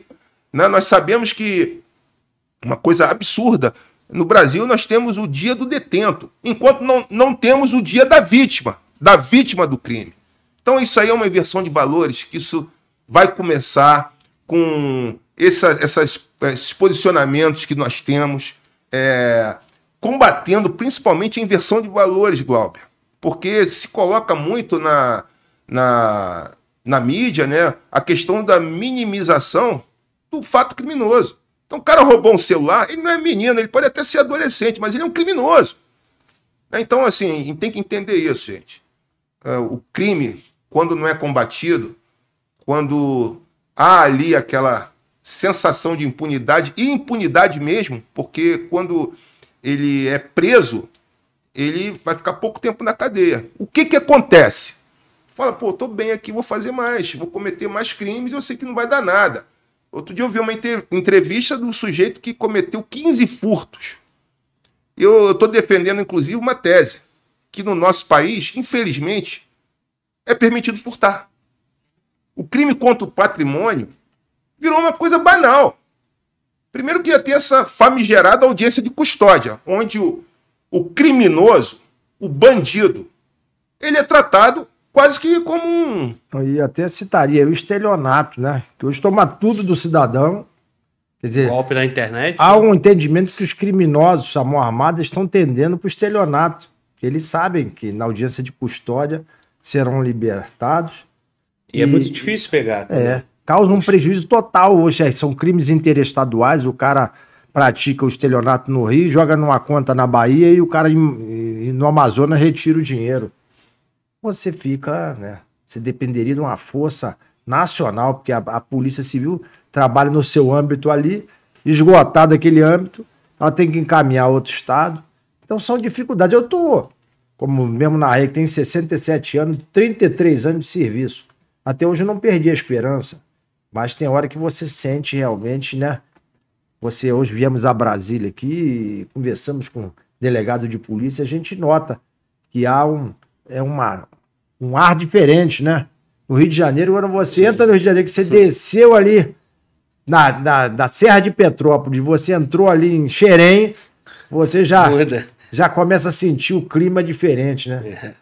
E as coisas, e nós temos que, infelizmente, não podemos parar a vida, nós temos que conviver. Eu falo aqui, cara, eu falo assim, tô com saudade do ar do Rio de Janeiro, porque a gente fica aqui, parece que é, é a Miami brasileira, é outra, é outra coisa. Hoje nós fomos recepcionados aqui pelo delegado Laércio, que até um abraço para ele, foi muito cortês com a gente, e dentre outros assuntos que nós conversamos, ele falou que o ano de 2022 tem cerca de 150 homicídios, é. né? No DF inteiro. DF inteiro. E aqui tem quase 4 milhões de pessoas, 3 milhões e tanto, eu acho. No Rio de Janeiro, são 12 por dia, 11 por dia, 10 por dia. Então, faça uma conta aí que não é fácil, não. É. E o, o, o homicídio, né, como eu disse, é o produto final do crime. Está disputando território, vai matar o oponente está querendo conquistar aquela localidade, vai lá matar as pessoas. E você falou uma coisa que eu acabei esquecendo aqui de responder. O crime ele está expandindo para disputas territoriais e novas expansões, locais que não tinham criminosos, não uh, uh, tinham milicianos ou traficantes, hoje já possuem criminosos portando fuzis ali, vendendo entorpecentes ou tomando é, supostamente conta daquela localidade. Então, assim, a gente tem que entender que o Rio de Janeiro é realmente. É, a segurança pública do Rio de Janeiro precisa de apoio, precisa de convergência dos atores da persecução penal, Glauber. Isso é muito importante. Não adianta você prender e depois ir ali na audiência de custódia o camarada sair pela porta da frente. O cara furta, o indivíduo furta, o bandido furta e sai pela porta da frente. E assim, até quando? Ou seja, o meu direito de patrimônio né, que, eu, que eu conquistei, eu não tenho esse direito? O criminoso vai e subtrai o que é meu? Isso não é inconcebível. É, vou só fazer um parênteses aqui. Tu falou de os outros atores, né? A gente está trabalhando para trazer promotores e trazer juízes aqui também, porque tem um papel importante na persecução criminal. Aqui tem 33 anos de polícia, aí tem 22, são 55 anos de polícia 23. aqui. 23, então 56 anos de polícia. Nosso público aqui adora as histórias vividas pelos convidados, meu irmão. Estamos no tema PCR de combate à milícia, já conceituamos aí a milícia, a, historicamente, como é que surgiu. Já contou alguma situação aí, quero que vocês deixem pra gente aí, ó, histórias de cana aí miliciano, combate, confronto, auto de resistência, o que, que aconteceu aí com esses 33 anos de polícia e nos seus 23 anos de polícia? Tem um caso que me chamou muita atenção e esse caso me levou até aos Estados Unidos, que o americano quis saber de que forma essa, essa prisão foi efetuada foi a morte do secretário de governo da cidade de Guapimirim, no Rio de Janeiro. É uma cidadezinha que fica ao lado de Magé ali, que é a campeã das execuções de políticos. E esse político estava no seu, seu sítio na Serra dos Órgãos, ali aquela Serra de Teresópolis, quando ele teve o, a casa invadida por dois elementos que usavam máscara e usavam luvas. Né? E entraram na casa dele, dominaram ele, amarraram ele numa cadeira, roubaram armas, roubaram dinheiro, roubaram joias. E ao final, um dos criminosos passou e, com um revólver 38, atirou na cabeça dele. E nós fomos para o local, ele começamos a trabalhar e verificamos pelas imagens que se tratavam de, de pessoas que detinham conhecimento de segurança pública. Por quê? Porque a imagem mostrava que na tomada do imóvel aquele elemento se movimentava com uma arma na mão, como é, notório de um agente de segurança, né? O, o, chamado PI ele tem uma característica que ele difere do agente de segurança, porque ele justamente ele não tem essa preparação no sentido de uma tomada. E com isso nós conseguimos levantar as imagens da casa, que eles cortaram os fios, mas na saída uma câmera sobreviveu e aquela imagem mostrava que no quintal daquela residência, um dos criminosos fez uma ligação telefônica. E nós fomos para o mesmo local onde aquela imagem mostrava que ele ligou de um telefone, levamos aparelho de todas as operadoras, identificamos a operadora e levamos também o aparelho GPS.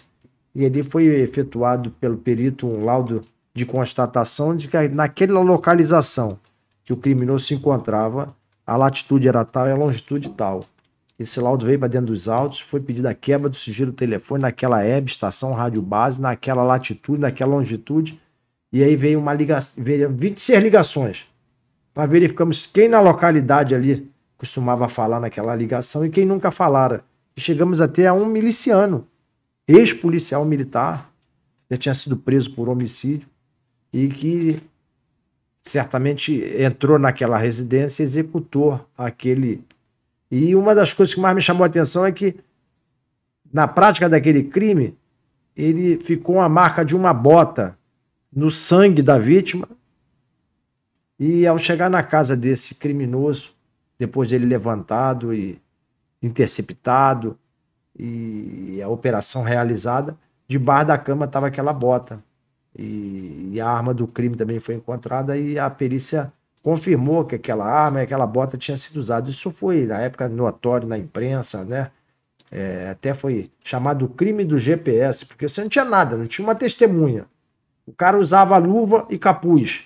Mas tudo isso foi interpretado pelo investigador como alguém que sabia que se ele sem a luva ele poderia deixar vestígios, né? A, a imagem dele poderia também deixar vestígios. Mas o criminoso, eu costumo até dizer uma frase, Glauber, que o criminoso sempre ele pratica um erro.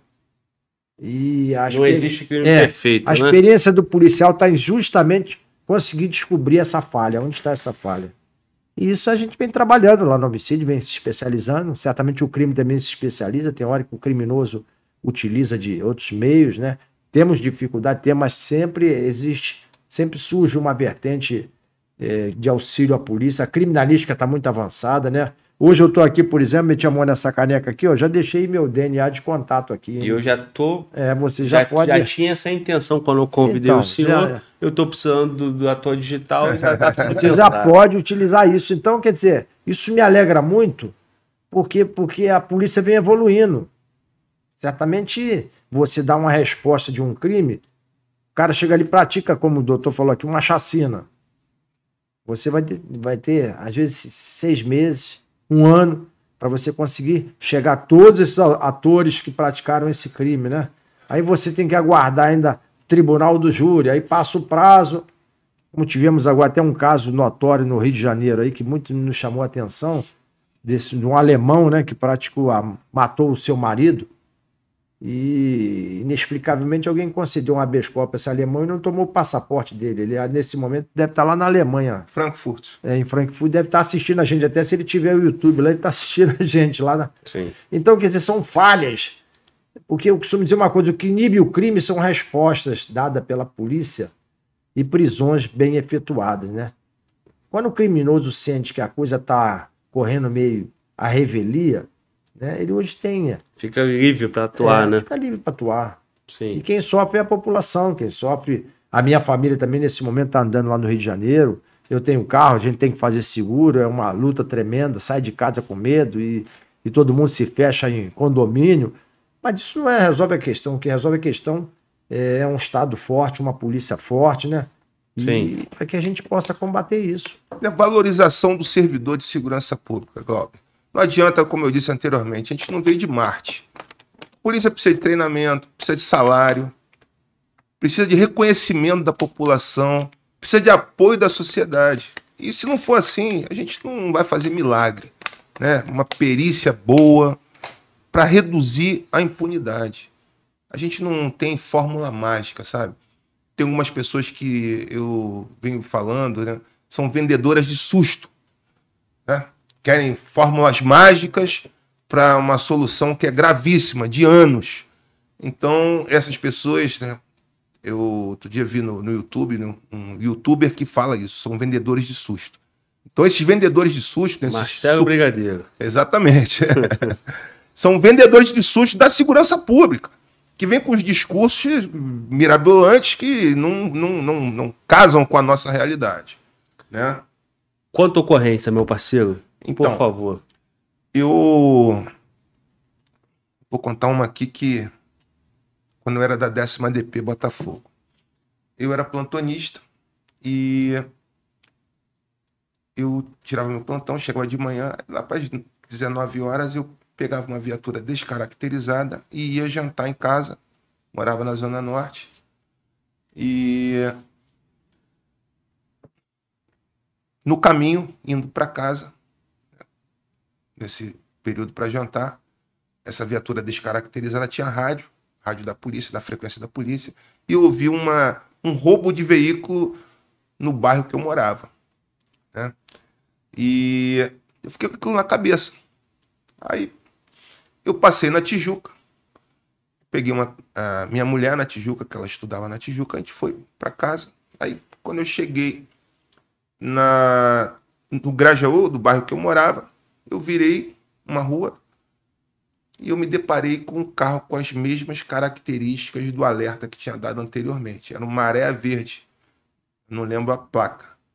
Aí eu peguei o rádio, né, o PTT do carro, falei, é, nossa central de rádio é Secopol. Falei, Secopol, queira retransmitir a placa do veículo roubado poucos minutos na área do Grajaú. Aí tu, placa tal, tal, tal, tal, tal, tal, tal. Aí tu fala assim, caramba, os caras estão aqui. Tá aqui, né mesmo? Na minha frente. eu- Aí eu, o Secopol, manda reforço urgente que eles estão aqui na minha frente, eu tô sozinho. Isso a minha mulher do lado, cara, ela começou a se gritar, se escabelar, socorro, me tira daqui, me tira daqui. Então eu falei, não, calma, calma, fica calma. Vamos parar num lugar seguro. Eles não se ligaram ainda em mim, né? Aí na rua que eu morava tinha um corpo de bombeiros. Não tinha não, ainda tem lá um posto dos bombeiros. né? Aí deixei ela lá, parei. Aí fui atrás dos caras, Glauber, sozinho. Tá maluquice, cara. Aí tá, tô seguindo os caras. Aí você, pô, manda reforço, nada do reforço chegar, nada do reforço chegar. Daqui a pouco, os caras se ligaram que eu tava seguindo eles. Começaram a meter bala no carro que eu tava, Glauber. E assim, né, cara? Não sei se já atiraram em você, que não é super desagradável. Ainda não. E é igual ao o videogame, tu vê aquele foguinho assim. Sabe, o, agora, hoje é o Fortnite, né? A garotada gosta. É né? verdade. Aí tu vê aquele foguinho, mas tu sente o cheiro da pólvora, cara. O cheiro da pólvora fica no ar. E troca tiro, troca tiro. Os caras meteram bala e eu, eu sozinho, eu sou destro, eu dirigindo, aí atirando com a canhota. Aí tu pensa assim, eu tô num filme. Só que no filme o cara acerta tudo. É. E, pô, pra você atirar de esquerda, com a mão esquerda, você que não é canhoto, é mais difícil, né? E ainda mais sob tensão e tudo que estava acontecendo. Cara, foi uma perseguição cinematográfica, cara. Cinematográfica. O bairro praticamente parou. E to- não sei se você conhece o Grajaú, né? Um- É um bairro bem tranquilo, né? Bem arborizado. Conheço pouco, mas conheço. Rapaz, tiroteio no bairro, aquela perseguição. E os caras metendo bala e atirando com a canhota, né? E nada do reforço chegar, nada do reforço chegar, eles se dirigiram para a comunidade.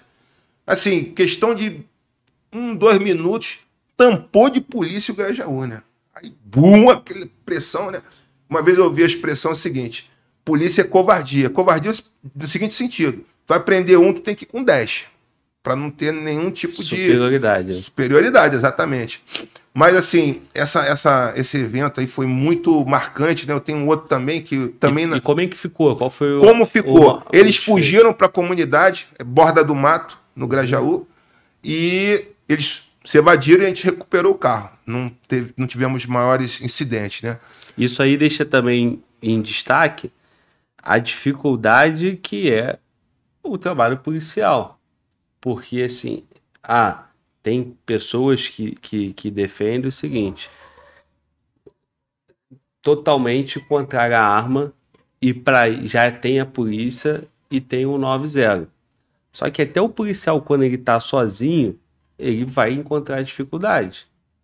E o 190 ou o Secopol, até chegar, demora o reforço. Claro, claro. Então, assim, porra, é melhor uma arma do que nenhuma, né? Sem então, dúvidas. assim, para quem é, acredita no direito do, do, do armamento civil, eu sou um desses, é, não dá tempo de, de, de ligar o 90 e até nós que temos o porte de arma demora. E o senhor acabou de relatar uma situação onde você ali no teu dever de agir, agiu e o reforço chegou um monte, mas quando chega já é tarde. Já é tarde. Graças a Deus não aconteceu nenhum efeito colateral, né? Pô, graças Tá a Deus aí, mesmo, porque foi o veículo uma.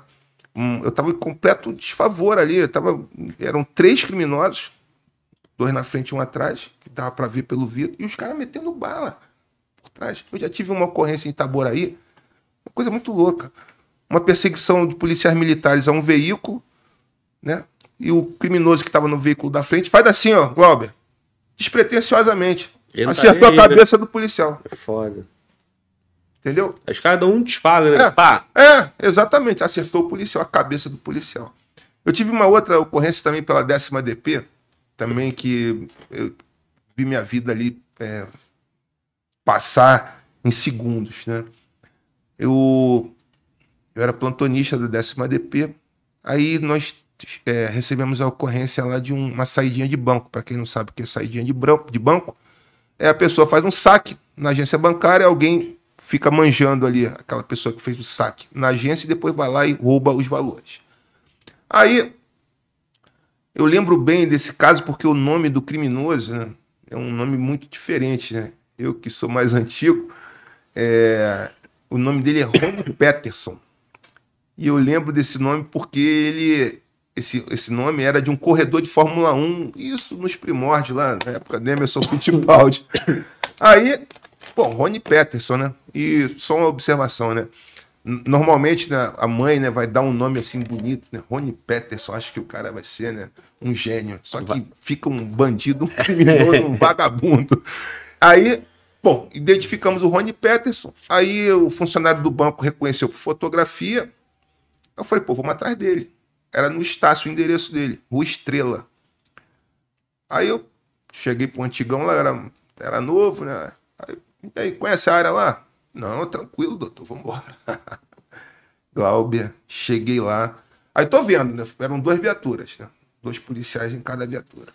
Aí chegamos assim, eu comecei a ver as pichações nos muros, né? Da facção. Pichação, pichação, pichação. Rapaz, quando a gente tá entrando ali mais adiante, a bala começa a voar, começa a bater no chão, tem, tem, tem, tem, tem. Eu olho pro lado, o policial já tinha arrumado abrigo. Aí eu me joguei no chão, fui catando cavaco até um abrigo. Quando eles começaram a tirar onde eu estava. Eu estava abrigado, estava com um muro na minha frente, mas eles viram o meu deslocamento, começaram a tirar, concentrar ali o, o fogo em cima de onde eu estava. E o que, que começou a acontecer? O reboco da parede que eu estava começou a cair em cima de mim. Eu te juro que eu vi a morte ali. E, assim, milagrosamente, né, a Core chegou em 10, 15 minutos, assim, foi muito rápido. E até o policial Francisco Tchau aí, meu agradecimento, eu já te agradeci, mas quero registrar esse, esse momento. Do nada, eu tô lá, assim, praticamente esperando eles me cercarem, eu tava sozinho, que cada um foi para um canto. E o troço caindo na minha cabeça, né? Aí, daqui a pouco, bota, pega pelo meu colete assim, vem, doutor. Nós chegamos. Cara, que coisa boa é isso. Né? A Aí gente quando chega os camaradas. Aí, aí, graças a Deus, deu tudo certo. né? Então, assim, o policial do Rio de Janeiro, ele passa por muitas situações, né? especialmente o pessoal da Core, né? Que são muito bem treinados. Então, quando eles vão para a comunidade, eles não saem atirando de qualquer jeito. Eles vão lá para fazer cumprir sua missão. É, meu irmão, comissário, o senhor falou que teve envolvido ali na. participou da, da operação ou da investigação que prendeu o miliciano Carlinhos Três Pontes, é isso? É, eu não estive na casa dele propriamente dita, onde houve o confronto. Mas na época nós combatimos o Carlinhos Desculpa, Três ele Pontes. foi preso, foi, foi neutralizado? É, foi neutralizado. Tá. Foi rendido e nessa rendição Ele já estava dominado, mas ele, ante uma, um momento lá, ele tentou atingir um, um policial e ele foi neutralizado, né? Era um criminoso realmente violento, né? Criminoso que na área de paciência, é, Santa Cruz, é, exercia um poder de, de mando violento. Nós fazíamos muito locais de homicídio ali de, de jovens é, que tinham uma anotação criminal, quer dizer, o jovem que cumpre uma pena sai da cadeia, tenta voltar para a sociedade, a sociedade não dá emprego a esse cara, porque não acredita nele. E aí ele fica vagando por ali, que esses grupos é, paramilitares, eles geralmente executam esses elementos e eram jovens executados com tiro na cabeça, e a gente sempre ia paciência no sentido de combater isso, e até avisávamos lá, diz, ó, a milícia está matando, e isso vai gerar mandados de prisão, e numa dessas ações realmente o Carlinhos Três Pontos veio a ser neutralizado por uma equipe de policiais da Core, né? Da Core. Citaria até o delegado doutor Salvadorete. Doutor Salvadorete, que é um policial combatente, é um exemplo para nós, porque eu, por exemplo, sou um investigador de papel. Mas nós precisamos do combatente, né?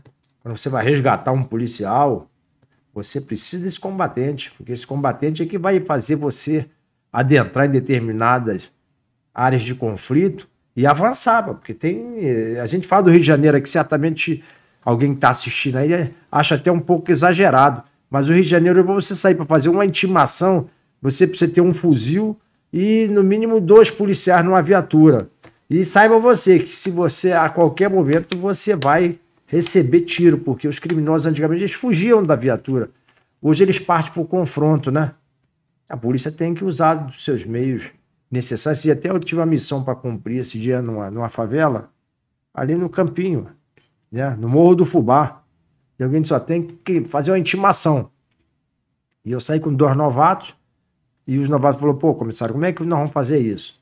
E eu digo, eu vou mostrar a vocês como é que nós vamos resolver isso. Chegamos lá, eu passei ao largo da favela e entrei no estacionamento do supermercado Guanabara e avistei que tinha um, moto, um ponto de mototáxi na entrada da favela. E assobiei o mototaxista e fiz assim para ele. Ele veio com a moto e fez, meu jovem, nós estamos aguardando a chegada de oito viaturas da delegacia de homicídio, que nós temos uma intimação para fazer em cima do morro. Agora, eu estive pensando aqui, isso certamente vai atrapalhar o trabalho de vocês. Se você pudesse auxiliar a polícia, eu te daria essa mandada de intimação, você iria lá na casa, colheria a assinatura do intimado e traria. A gente evitaria certamente um desgaste ao trabalho de vocês e até a própria polícia. Ele falou: o senhor me entrega a intimação? E eu fiquei no supermercado do Guanabara, o camada saiu, no, o mototáxi saiu, entrou na favela, daqui a pouco ele veio com a intimação já assinada. E os novatos olharam, pô, comissário, isso aí é. Tirou onda. E o cara compareceu lá para depor na delegacia de homicídio. então você tem que usar da estratégia. Não dá para você entrar numa favela hoje, o cara com 762 lá de dentro te esperando. E eu digo até que, eu tô falando na Core aí, na Polícia Militar, no BOP, são heróis mesmo. Que você desentrincheirar, o cara tá lá, faz uma casa-mata com um fuzil 762 esperando você para te atingir. E o cara consegue entrar ali. Aí vem o helicóptero. Quando o helicóptero sobrevoa, eles, eles se retraem. E é o momento de você avançar. Você caminha 10 metros, segura de novo, o helicóptero vai fazer a volta lá na, no outro bairro, porque certamente tem que fugir das balas também. E quando ele vem novamente, você avança mais um pedaço. O caveirão também é o grande destaque do nosso trabalho, né? Porque o caveirão, eu costumo dizer que o, o bandido, quando ele vê o caveirão, ele, ele sabe, você fica escutando só aquelas balas batendo no caveirão. Plim, plim, plim, plim, plim, plim. E isso é a nossa salvaguarda. Vivemos um conflito. Mas não podemos parar a vida e começar de novo, né? Nós temos que nos adaptar a esse momento eu sei que policiais de outros estados adoram fazer curso no Rio de Janeiro, porque o Rio de Janeiro hoje é um laboratório. Nós hoje estivemos conversando com policiais de Brasília aqui, e eles falam, ó, vocês são heróis, né? Verdade. Porque é uma batalha diária. Você tem que estar. Tá, e existe aquela frase de um velho policial que diz, ó, nós não podemos ser presa, nós temos que ser predador. Então, predador é que você entra no restaurante, você está olhando quem está sentado, você tem que fazer esse autoexame em todo lugar do Rio de Janeiro que você chega, você tem que estar observando. Senão você vai, vai, vai virar presa, né? Irmão, fala mais desse, desse cumprimento de mandar. Tu chamou o mototaxista e desenrolou a cara dos novinhos. Os novinhos ficaram olhando e eu vendi a ilusão, porque aqui a gente vende ilusão. Eu costumo dizer que fazer polícia, às vezes, é uma lata de vaselina e muito, muito jeito. Os caras tá vindo oito viaturas aí, rapaz. Isso vai atrapalhar o trabalho de vocês, porque a milícia vai atirar, vai ter troca de tiro, vai ter confronto. Nós estamos aqui esperando o pessoal chegar. Se você pudesse realmente evitar isso, ia ser benéfico até a vocês mesmos. E o cara se propôs, porque o cara podia negar, não, chefe, não vou lá. E o cara foi, saiu com a moto. Cinco minutos depois ele voltou já com mandado de, de intimação assinado. E dali nós fizemos uma volta e eu falei com o novinho: você acha que eu ia entrar nesse morro do Fubá? Nessa altura do campeonato? Então tem coisa que não dá pra você. A missão não era ir lá e confrontar com 20. Não, né? A missão era só pegar é- no papel, né, Então irmão? o que, a gente faz? A gente manda intimação por WhatsApp, a gente utiliza é, de familiares. Você tem um intimado aqui, você levanta a genealogia dele, ó, é, o irmão dele, a reside fora da favela. Então, através do irmão, vamos entregar a intimação. Você às vezes liga para intimados, ó, nós estamos indo aí agora oito viaturas para intimar o senhor. O cara diz, pelo amor de Deus, não faça isso, que a milícia vai ver polícia aqui, vai me complicar. Então, se você puder sair daí, vir para um local neutro, tudo isso para você evitar o confronto, né, que é, é benéfico à polícia e à própria sociedade, porque o cidadão parece que ele tem uma síndrome de quando ele vê a polícia entrar, ele vai para a rua para olhar, né? E ali acaba uma bala perdida, aquela atingindo alguém, porque eu costumo dizer que você não faz omelete sem quebrar ovos, né? Então, quer dizer, é um trabalho. Eu tenho gostado desse trabalho, isso tem me incentivado. Eu posso trabalhar até os 75 anos, não vou fazer isso, que é a idade, a compulsória Compulsório. de acordo com o Supremo Tribunal Federal, que os ministros querem ficar lá a vida toda, né? Então eles levaram a compulsória para 75 anos, que foi a tal da PEC da Bengala. Mas eu, eu, a gente tenta fazer discípulo, mostrar para os policiais mais novos, porque eu costumo dizer uma frase, ô Glauber, você formar um policial hoje, preparar ele, dizer para esse cara tá pronto, você precisa de no mínimo 20 anos. Esse cara saiba tudo de entorpecente, meio ambiente, saúde pública, estelionato, né? delegacia fazendária, é, delegacia de entorpecente, você fica um especialista. Tive nos Estados Unidos duas vezes, então tudo isso veio crescendo know-how, estudar, né? Fiz uma, sou bacharel em direito, sou pós-graduado em direito penal e processo penal, sou pós-graduado em gestão de organização de segurança pública, né? Sou professor da Polícia Militar com muita honra, meus companheiros aqui que estão assistindo aí, policiais militares do Brasil, né? Tenho feito palestra a nível de Brasil, os policiais civis também, agora os policiais penais aí, né? Que tá aí, a Polícia Penal também criando seu, seus quadros, criando sua, sua área. Eu até parabenizaria aqui a Polícia Penal por cumprimento de mandado de prisão de evadidos, né, de cadeias que eles têm levantado. Eles têm esse know-how, conhecem tudo do, do preso e é um conjunto. Não se faz polícia sozinho. Eu concluí duas frases. Que polícia é um organismo que você não faz sozinho. Segundo, que polícia necessita de liderança. Você tem, sim, tem que ter, ter um líder na frente, né? Porque senão um toma uma atitude para cá, outro toma para lá, tem que ter comando. E isso, de- dentro dessa tônica, aí a gente vai avançando. Antônio Ricardo, o Antigão contou uma engraçada, né, cara? Inusitada. Tem alguma dessa aí também pra deixar pra Olha, gente? teve uma. O que que tem aí de, pô, tu fala assim, Glau, fizemos isso pra dar, pra dar cana, pra cumprir a missão. Não, teve um, assim, não exatamente esse, né, mas assim, eu era diretor de homicídios. Aí nós fizemos uma operação na comunidade Vila Vintém, já sob a decisão da DPF 635, que impedia as polícias de entrarem nas favelas. Mas como a gente interpretou ali que havia realmente uma excepcionalidade e era possível entrar, nós vamos fazer essa operação. Aí eu fui no blindado, né? É, nós temos dois blindados, né, dois modelos, né, o grande e o pequeno. E eu fui no pequeno, porque a Vila Vintém é, é bem estreita ali as, as vielas, né? Eu fui na- é, no blindado por quê? Primeiro para ficar do lado da tropa, ficar do lado dos policiais e o policial, ele quando está do lado do delegado, ele se sente mais confortável, ele se sente mais seguro de tomar suas atitudes. E também com aquele intuito de evitar qualquer problema de é, descumprimento dessa decisão judicial. Então, entramos na Vila Vintém e não teve troca de tiros e tal. Aí estamos lá no nosso objetivo, cumprindo a busca e apreensão. Aí daqui a pouco começa o tiroteio, né? Tá, tá, tá, tá, tá, tá. E o pessoal da Core que estava no blindado, que eu estava com eles, né? Se entrar no blindado, eu falei, pô, vou nessa. Aí, pum, entramos no blindado. Aí começamos a progredir numa viela. É... E no, no meio dessa viela, a gente viu um indivíduo no chão, é, sangrando na cabeça, né? Falei, pronto. O cara morreu, problema na certa, né? Aí fomos até o final, porque a, a viela é estreita e não conseguíamos fazer a manobra ali. Aí fizemos a manobra no final. Quando a gente volta, eu não vi mais o, o indivíduo deitado no chão. Eu só vi a poça de sangue. Falei, putz, grilo. Tiraram o corpo daqui, né? E quando eu olho pro lado, tá o, o cara lá, o traficante, com a mão na cabeça. Ai, minha cabeça, ai, minha cabeça. E ele tomou um tiro de raspão na cabeça, né? Felizmente não deu problema, né? Mas me lembrei de uma outra que é bem engraçada.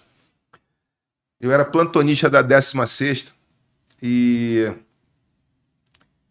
era um domingo, um domingo de final de Copa América, acho que era Brasil e Argentina, aquele dia que não acontece nada, tá todo mundo em casa vendo o jogo. Aí, na época, o plantão era muito precário, né? Aquela televisão com bombril para poder pegar melhor.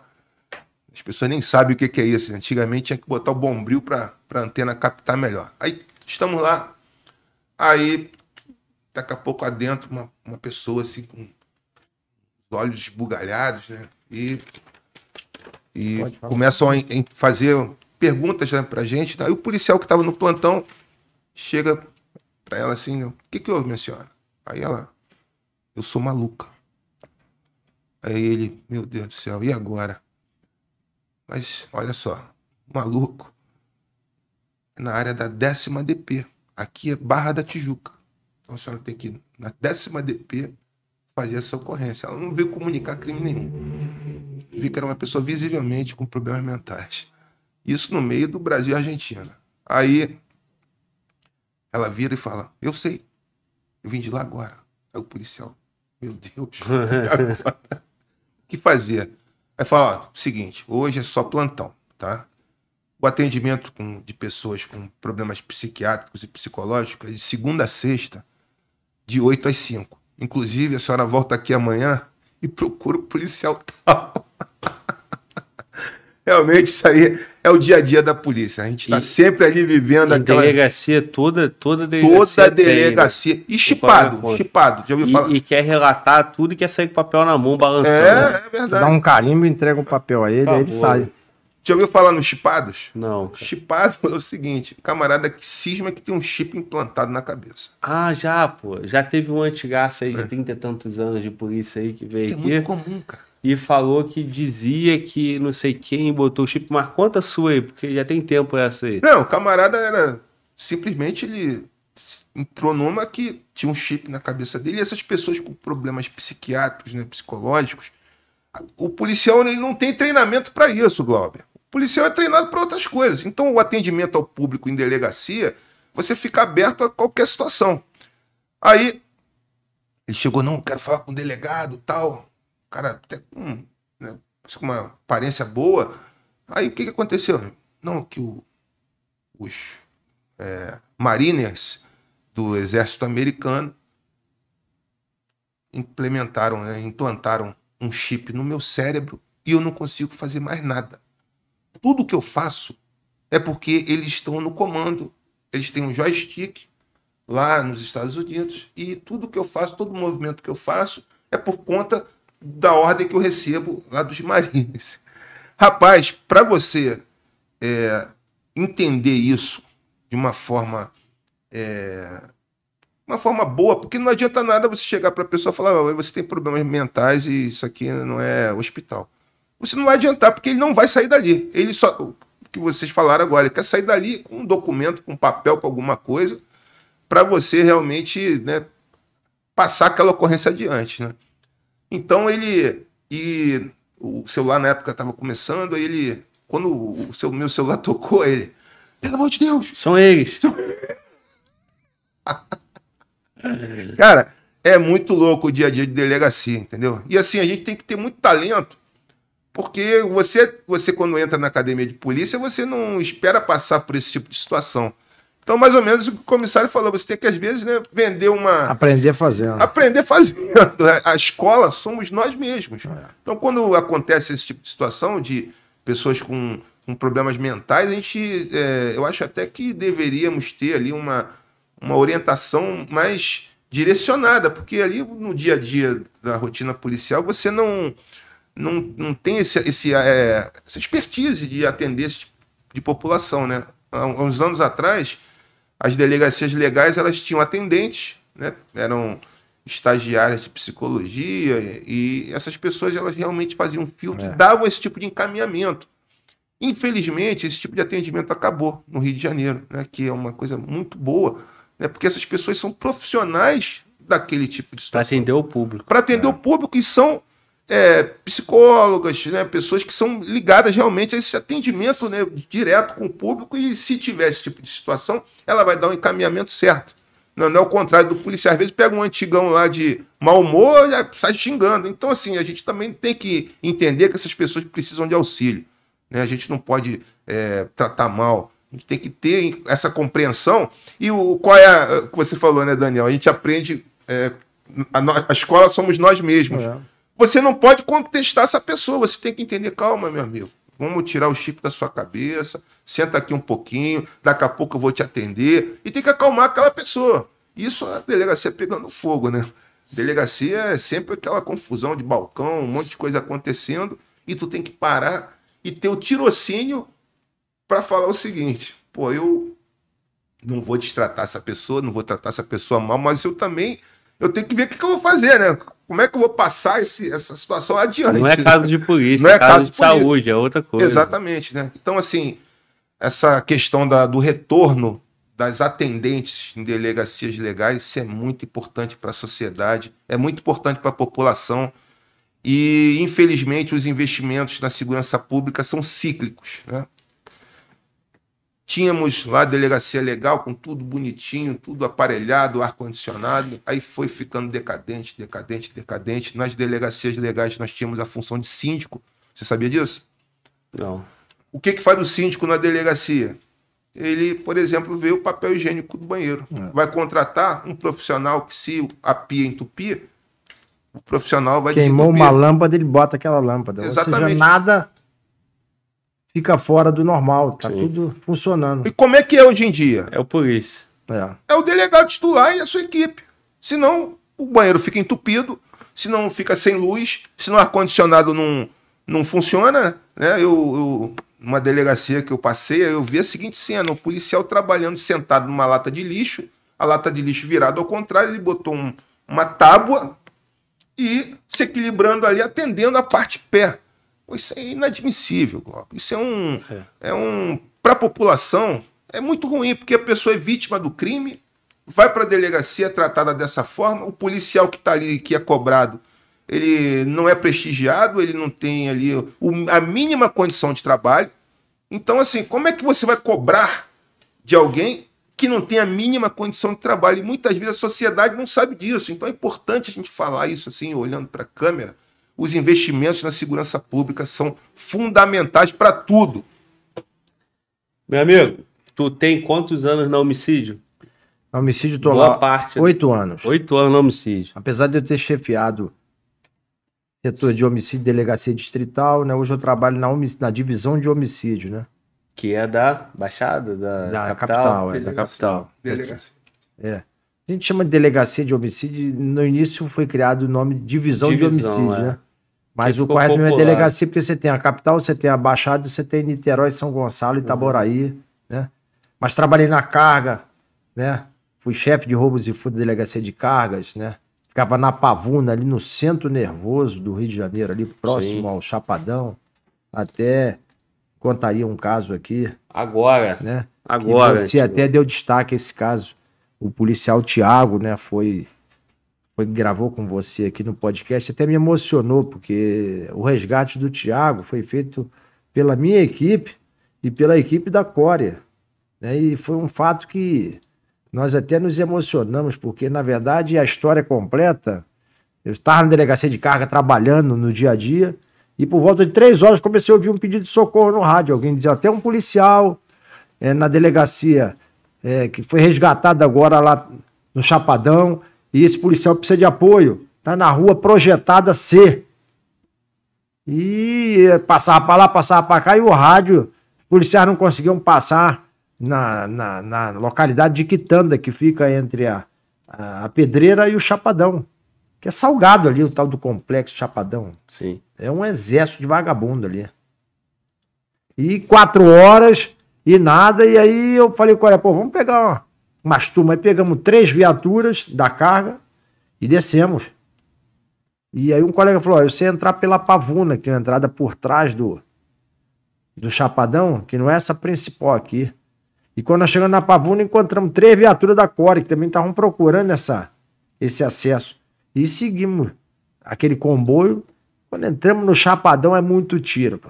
Atingiu viatura, nós saímos da viatura. E nesse momento, o Águia 3 já sobrevoava o local. E nós notamos quando o Águia fazia o sobrevoo, o tiro diminuía. Quando o Águia preparava para fazer o contorno para voltar, bala voava, mano. E ali nós fomos avançando, avançando, avançando, e chegamos na tal da rua projetada, e você não via uma alma vivente na rua. Eu me lembro que eu passei numa igreja evangélica e tinha um pastor lá dentro orando sozinho. Não tinha ninguém na igreja. E ali nós começamos a gritar: tem alguém aí? Tem alguém aí? Tem alguém aí? E repentinamente sai o Tiago de uma casa segurando o braço dele pendurado. A igreja era perto onde estava esse pastor? Só para eu entender. Era na passagem, Passou, né? né? Na passagem Ah. passamos. E... aí chegou na casa porque tinha localização, Não, vocês não, foram batendo não, casa não, casa? fomos, fomos batendo, chegamos numa rua denominada Projetada C, só que a gente não sabia a casa onde o Tiago estava. E começamos a gritar ali, "Ah, aí, tem algum policial aí, alguém aí? E repentinamente sai o Tiago de dentro de uma casa com o braço pendurado, né, por um tiro de fuzil. E ali eu até me dirigi a ele e falei, qual é o teu nome? Ele falou, Tiago, ele até citou isso aqui, né? Teve um antigão que perguntou o meu nome. Sagacidade do É. antigão.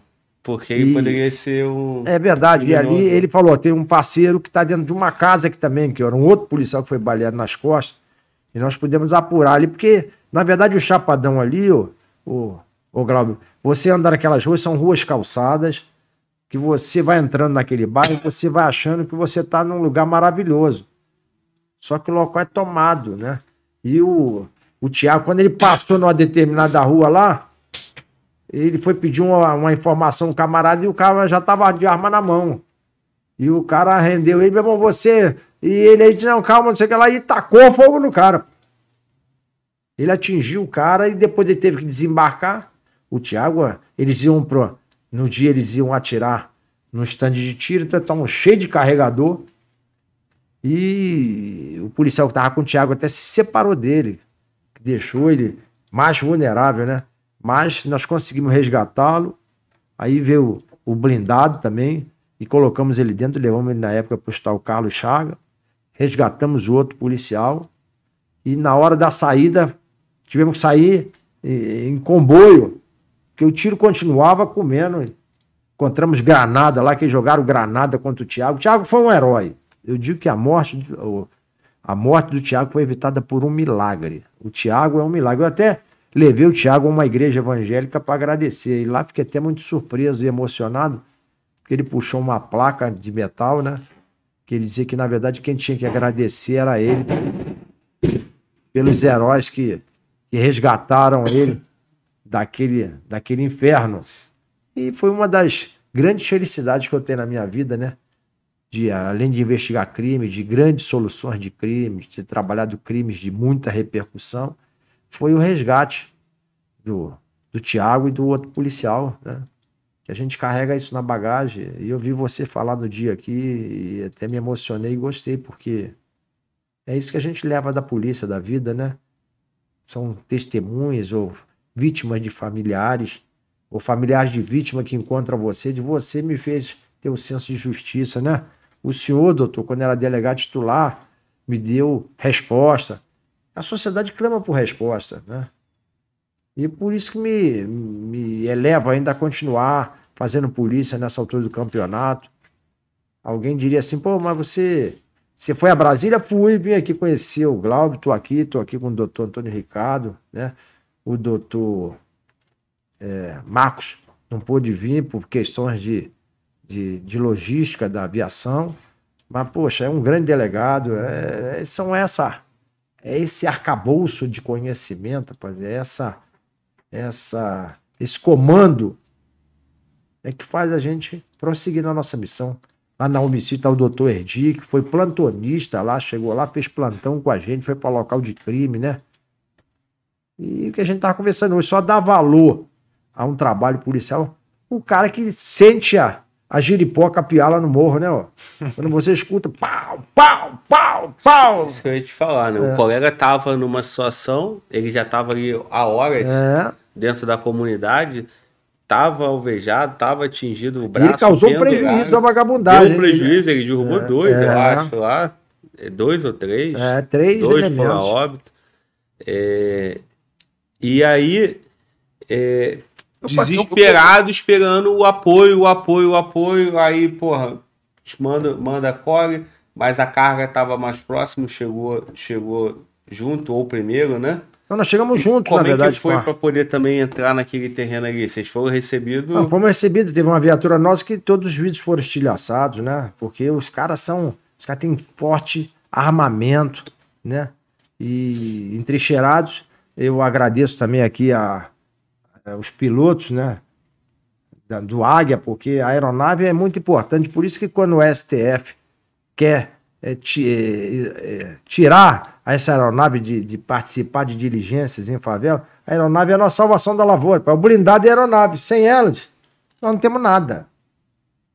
Você fica, você fica procurando parede para encostar, porque você só escuta. Eu me lembro até que uma vez entrei numa favela e eu perguntei para uma senhora, senhora, isso aqui é tranquilo? Ele falou, moça, que eu sou o choro da criança. Daqui a pouco eu só escutei rau, rau, rau, rau.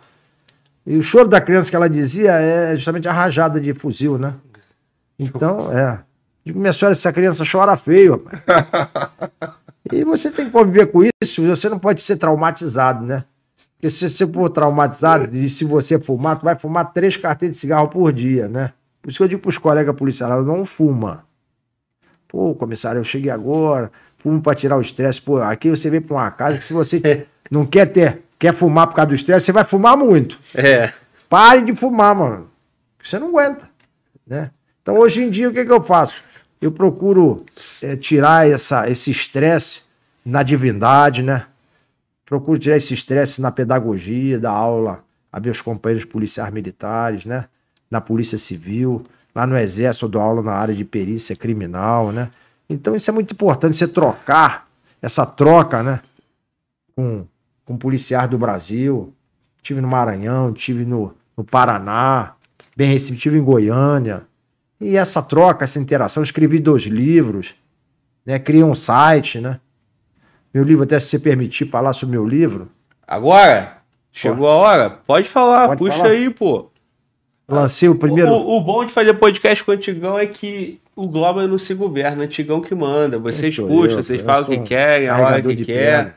Essa porra Na verdade, aí, eu escrevi meu primeiro livro aqui, Como Investigar Crimes com Ajuda Divina. Aí você vai perguntar assim, pô, o que que tem ajuda divina? Porra, o cara reza e vai, e ora e. Não, e na verdade eu digo investigar. aqui, eu digo aqui é muito trabalho e ida ao local do crime. Mas o que que esse livro foi a minha intenção? Eu, quando participei da academia de formação de policial, um antigão falou comigo assim: o cadáver fala, o local do crime fala. E eu saí dali com essa teoria. Aí você vai fazer a prática. Você está numa delegacia distrital, o seu fala: tem um cadáver lá agora. Você chega e você começa a ver que, na verdade, o cadáver fala. Né? Porque diz a teoria que o cadáver fala quando se sabe perguntar a ele. Então você começa a ver essa experiência de um perito chegar no local olhar um crime assim e dizer, Daniel, isso aqui é o crime típico de corno.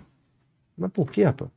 Não, porque o cara, além de matar, executar o cara, ele pega um pau e amassa o capacete, a, a cabeça do cara batendo com o capacete. É alguém que detém uma ira por essa vítima. E realmente, meses depois, eu prendi o assassino lá na cidade de, de Minas Gerais, a 800 quilômetros, em Iguaçu. Eu disse, por que, que tu foi lá no Rio matar o cara? Ele falou, porque ele, ele teve um caso com a minha mulher aqui e me traiu. E eu descobri que ele vendia pão lá em Barra de Guaratiba e fui lá e executei ele. Então esse livro aqui é justamente eu eu não tinha uma teoria. Eu trabalhava a, é, aprendendo fazendo. E a ajuda divina aqui, porque aqui tem um caso, por exemplo, emblemático que morreu um pastor e nós verificamos na quebra do sigilo telefônico que alguém ligou de Nova Iguaçu, de uma rua lá, por três vezes para ele. E nós raciocinamos. Ele veio até aqui, aqui alguém embarcou no carro e executa ele. E eu chego lá, olho, levanta esse telefone, vamos descobrir aonde está. E aí o cara disse, é um telefone público, um orelhão. Está lá numa rua em Nova Iguaçu. E eu cheguei lá, olhei pro orelhão, digo no livro que o orelhão olhou para mim, eu olhei pro orelhão. e aquela, aquela voz veio e falou comigo assim, ó. Liga pro orelhão e vê quem atende. E eu liguei por dez vezes. E por dez vezes o telefone tocou, sai um cara correndo num restaurante e atende o, o telefone. Eu disse, senhor, desculpe, quem ligou por, por orelhão fui eu. Eu queria saber quem costuma atender esse telefone aqui. E o camarada falou, não, atendi agora porque não tinha ninguém aí, mas essa rua tem hora que tá lotada, aqui é uma casa de show, é a, a Rua da Lama em Nova Iguaçu. E eu falei, tô investigando a morte de um pastor, mostrei a foto a ele. Quando mostrei a foto, ele arregalou dois olhos, sentou na mesa que eu estava sentado Falou, mataram esse pastor? Foi, mataram. Esse pastor toda noite vinha aqui no meu restaurante e pegava o meu segurança que entrava no carro e saía com ele. E duas horas depois o segurança estava preso e o caso esclarecido. Foram 98 dias de investigação. Mas eu sempre com esse tema, apesar de entender que Deus auxilia, Deus é, trabalha para auxiliar a autoridade terrena em busca da verdade, os meus alunos me cobraram, pô, professor, por que você não escreve, escreve um livro técnico? Um livro que mostre tecnicamente? Eu digo, olha, eu vou escrever. E lancei agora, em 2018, um manual de homicídio, né? Que eu digo por que, que se morre hoje no Brasil vítima de crime de homicídio. Todo ele ilustrado por dois crimes, cada, cada, cada capítulo, que mostram como se morre hoje e como deve ser investigado passo a passo. Esses livros estão no meu site, meu site é o www.professordanielgomes.com www.professordanielgomes.com E isso que tem me feito trabalhar, viajar ao Brasil, mostrar essa técnica, né? E agradecer aqui. E aí, meu irmão? E tu? Cara, olha só, eu, eu confesso que eu tenho um lado aqui, meu lado é o lado da polícia, meu lado é a polícia ganhando de, da criminalidade. Quero, pô, o senhor já foi titular de várias delegacias e delegacia tem esse trabalho de plantão, trabalho de atender o público, tem investigação, tem operação para cumprir aquilo que foi investigado, né? Teve mais aonde? Quais as áreas mais críticas que, que, que o senhor já trabalhou? Já trabalhei. E deixa para gente os relatos aí dessa época. Eu passei já em 15 unidades na Polícia Civil. E você tocou a Rocinha, a Rocinha teve em 2017 um episódio que marcou a cidade, que foi a virada de facção naquela localidade. E ali, um grupo criminoso que estava ali instalado, ele sofreu um ataque de um outro grupo criminoso. E para quê? Para tomar aquele território ali e se estabelecer naquela região a facção que dominava a Rocinha era uma facção de menor expressão e a maior facção do Rio de Janeiro acabou é, participando dessa invasão e ali a Zona Sul acabou tendo essa mudança na criminalidade local. E começou de uma forma muito assim inusitada. Foi num domingo, 17 de setembro, um repórter que eu conheço, amigo nosso, ele me ligou e falou: Olha só, tu tá onde? Foi domingo, eu tô em casa, amigo. O que que houve? Rapaz, o mundo tá acabando. Você tá em casa? O mundo tá acabando, rapaz. Você é louco. Rapaz, teve uma mudança de facção aqui na Rocinha e tal. E assim, eu tomei conhecimento daquela situação praticamente ali naquele momento. Peguei meu carro e fui para lá. E dali nós começamos a investigação. E que resultou em dezenas de presos, dezenas de pessoas que foram já inclusive condenadas em primeira instância. Mas foram dias de, de muito trabalho, dias de trabalho intenso. Ah, no dia seguinte a esse episódio, nós fizemos uma operação grandiosa com a Polícia Militar, as Forças Especiais da Polícia Militar, porque no WhatsApp estava rolando uma imagem que era viralizou, que eram dois corpos que estavam queimando uma localidade na Rocinha que chama-se Rua 2. E eu era delegado da Rocinha e nós tínhamos que ir nesse local para a delegacia de homicídios assumir a ocorrência e fazer aquela investigação. E nós entramos na Rocinha, intenso tiroteio, conseguimos chegar nessa localidade e lá nos deparamos com aquela cena, os corpos ainda saíam fumaça. Foram dois criminosos que foram invadir a comunidade da Rocinha e se depararam lá com o grupo que estava lá estabelecido e acabaram sendo mortos e colocaram fogo nos dois corpos. Desse episódio, né, eu até tenho umas fotos muito interessantes emblemáticas, né, que, que eu coloquei depois na rede social, perguntando que localidade era aquela. Né? Parecia Síria. Parecia um lugar inusitado, um lugar, talvez o Haiti. Era tanto tiro, tanta bala, tanto estojo é, é, no chão ali de cápsulas deflagradas, que era uma coisa assim que era inacreditável, inacreditável. E desse episódio nós começamos a trabalhar intensamente. Até teve uma prisão, eu estava nessa rua 2, estava com o pessoal da Core progredindo. O pessoal da Core realmente é fantástico. E como foi essa prisão? Nós estávamos progredindo no beco. Aí um policial da Core que estava preocupado com a, com a parte de cima ali na, na, na progressão, né? Existe um curso na polícia que chama-se Progressão em Área de Risco, que eu já tive o prazer de fazer. E esse policial que estava preocupado ali com a parte de cima, ele percebeu que um indivíduo fez assim e tirou a cabeça. Inclusive, usa-se no jargão policial a expressão ganso, que é exatamente isso. Ele vai, mete o pescoço e volta.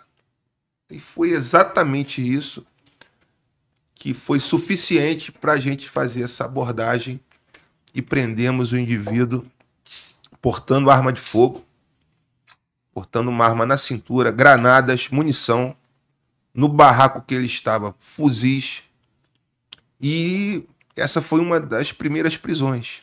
E dali foram acontecendo outras prisões. Teve uma outra também muito interessante que foi foi feita pelo Batalhão de Ação com Cães, que eu sou fã.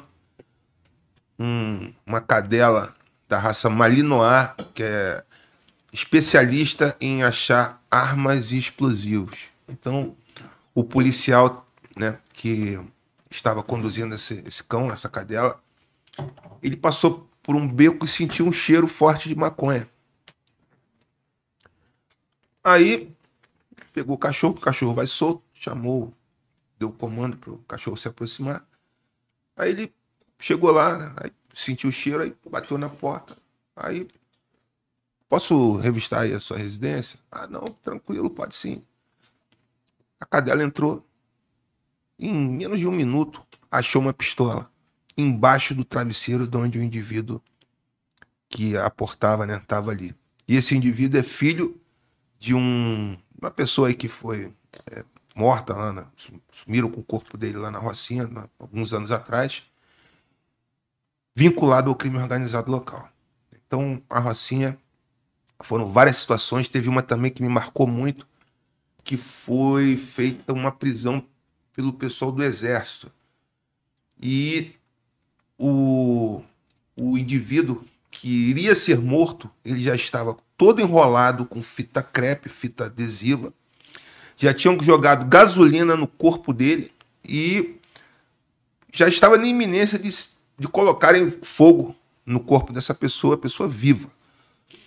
Quando o pessoal do exército chegou, adentrou ali na, nessa localidade, na roupa suja, e conseguiu salvar como que quase por um, por um milagre essa pessoa, né? Então, foram 30 dias ali na Rocinha de trabalho intenso e várias prisões, assim, criminosos perigosos que foram capturados. Né? A principal liderança da Rocinha foi para a cadeia nesse episódio. Os seus assessores também Inclusive foram, estão presos até hoje, né? estão presos até hoje, condenados. né? Mas realmente, para mim, foi muito desgastante. Eu lembro muito bem que no 13 terceiro dia, eu, direto com a imprensa, eu virei o porta-voz da segurança pública, além de fazer a parte operacional, além de fazer a parte investigativa, de representação e, enfim, tudo praticamente, né? E, assim, a bala voava na porta da delegacia. Rocinha, naquele episódio ali, foi uma coisa de louco. E no 13 terceiro dia, eu cheguei para trabalhar, eu vi a imprensa na porta da delegacia. Eu falei, ah, não aguento mais, eu não, não vou falar com ninguém. Eu entrei, assim, correndo pela porta da delegacia, cheguei na minha sala, que era no andar superior. Eu tava com a boca seca, né, me sentindo mal. Eu fui pegar uma água para beber, minha mão tava assim. Eu não me aguentava, eu comigo mesmo, eu já tava pirando Exausto. Exausto mentalmente, fisicamente, mas felizmente passou, né? Foi um, uma- um desafio, sabe? Quando você, você não acredita que é possível, mas você se supera. Acho que a grande verdade é essa, né? E outra também, um episódio na Delegacia de Meio Ambiente que eu fui. Essa, essa da Rocinha, você, você citou, você não citou é, alguns detalhes que quem não é do Rio talvez não vai entender. É, isso era na época ali que foi preso o criminoso de, nem da Rocinha ou não? Nem eu mesmo até eu não tenho certeza. Então, esse Que indivíduo. tá preso até hoje é o NEM da Rocinha. É o NEM, Ele- ele já tinha sido preso na ocupação da unidade de polícia que é pacificadora. lá da mala do carro e tal. Isso, exatamente. Tá. Ele- aí ele estava preso, aí ele deixou o braço direito dele, Ah, que tá, era o verdade, 2018 é Rogério 157. 157, fica ali soberano.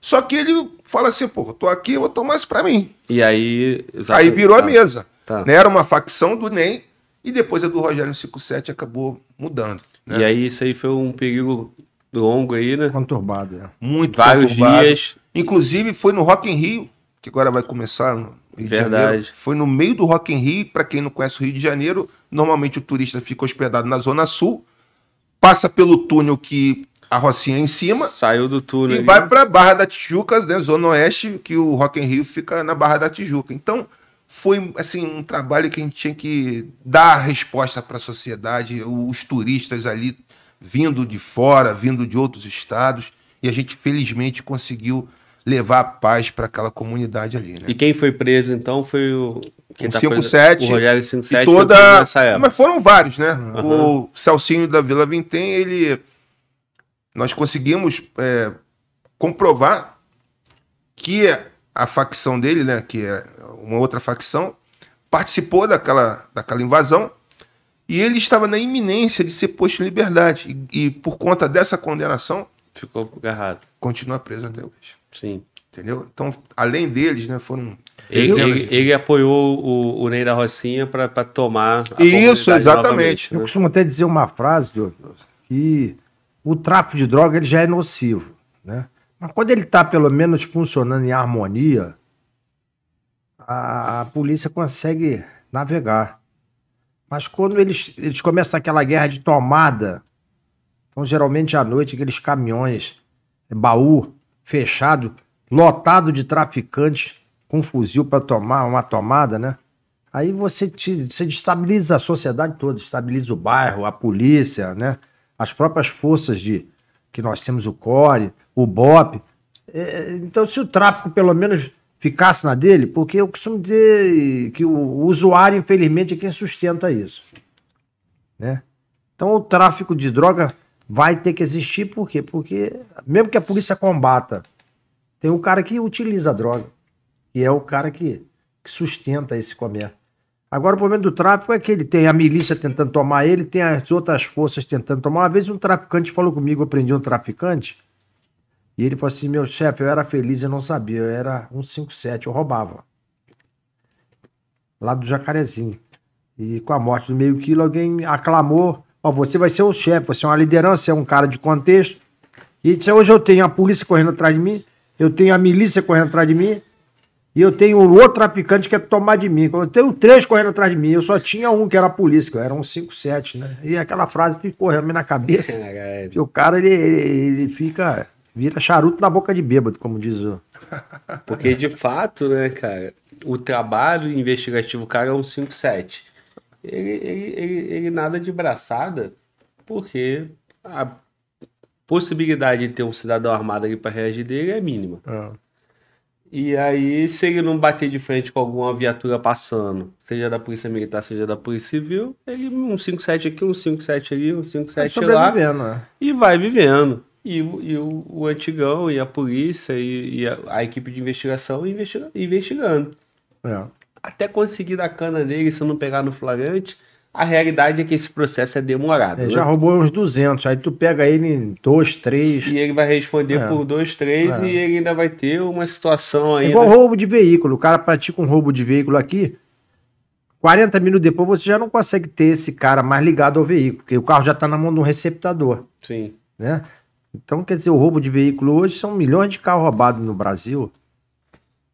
Nós temos hoje a perícia papiloscópica, né, que trabalha bem às vezes. Aí você tem a dificuldade de alguém que não preserva, enquanto aquele carro mete a mão.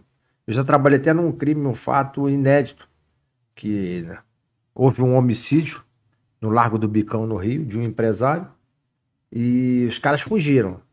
E nós chegamos no local, apuramos que, na verdade, eles queriam roubar um veículo. E quando atingiram esse empresário, que o empresário usava um aparelho de audição, ele nem ouviu o camarada render ele, avançou. E, bom, então vamos verificar se algum carro foi roubado na área nesse momento. E foi, ruas depois roubaram o carro de uma mulher. Essa mulher foi localizada, fez um retrato falado do motorista. E nós avisamos a PM que se localizasse aquele veículo, avisasse. E o veículo foi localizado na entrada da favela do Pica-Pau, ali na Penha. E nós partimos para lá. Chegamos lá, o papiloscopista fez a perícia, encontrou uma digital e levantou. Eu levantei, o cara morava em Queimada e liguei para casa do cara falei: não, ele trabalha numa empresa aí na Penha. Na rua que o carro foi recuperado, é onde trabalhava esse funcionário. E fomos para lá, intimamos o cara. Eu até me dei feliz, porque eu sempre fui um policial muito tranquilo, né? E eu vi esse camarada, ele falou: Meu chefe, eu trabalho aqui na empresa e de manhã cheguei para trabalhar, tinha um carro atravessado na saída da garagem da empresa. E o patrão falou: Tira esse carro daí. Eu sentei dentro falei: Empurra aí. Alguém empurrou e ele deixou as digitar dele.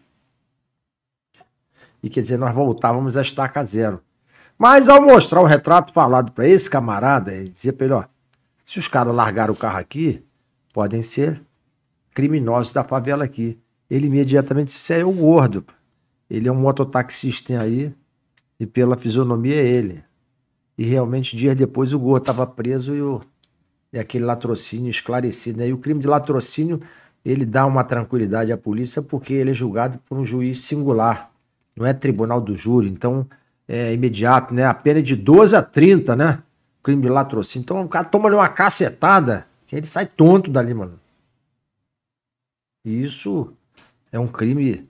Eu costumo dizer que essa semana até conversamos com um criminoso lá na DH que foi roubar um, motorista de Uber e matou. Eu falei, por que, que você matou o cara? Ah, meu chefe, ele, ele esboçou uma reação. Por que, que você fez isso? Pô?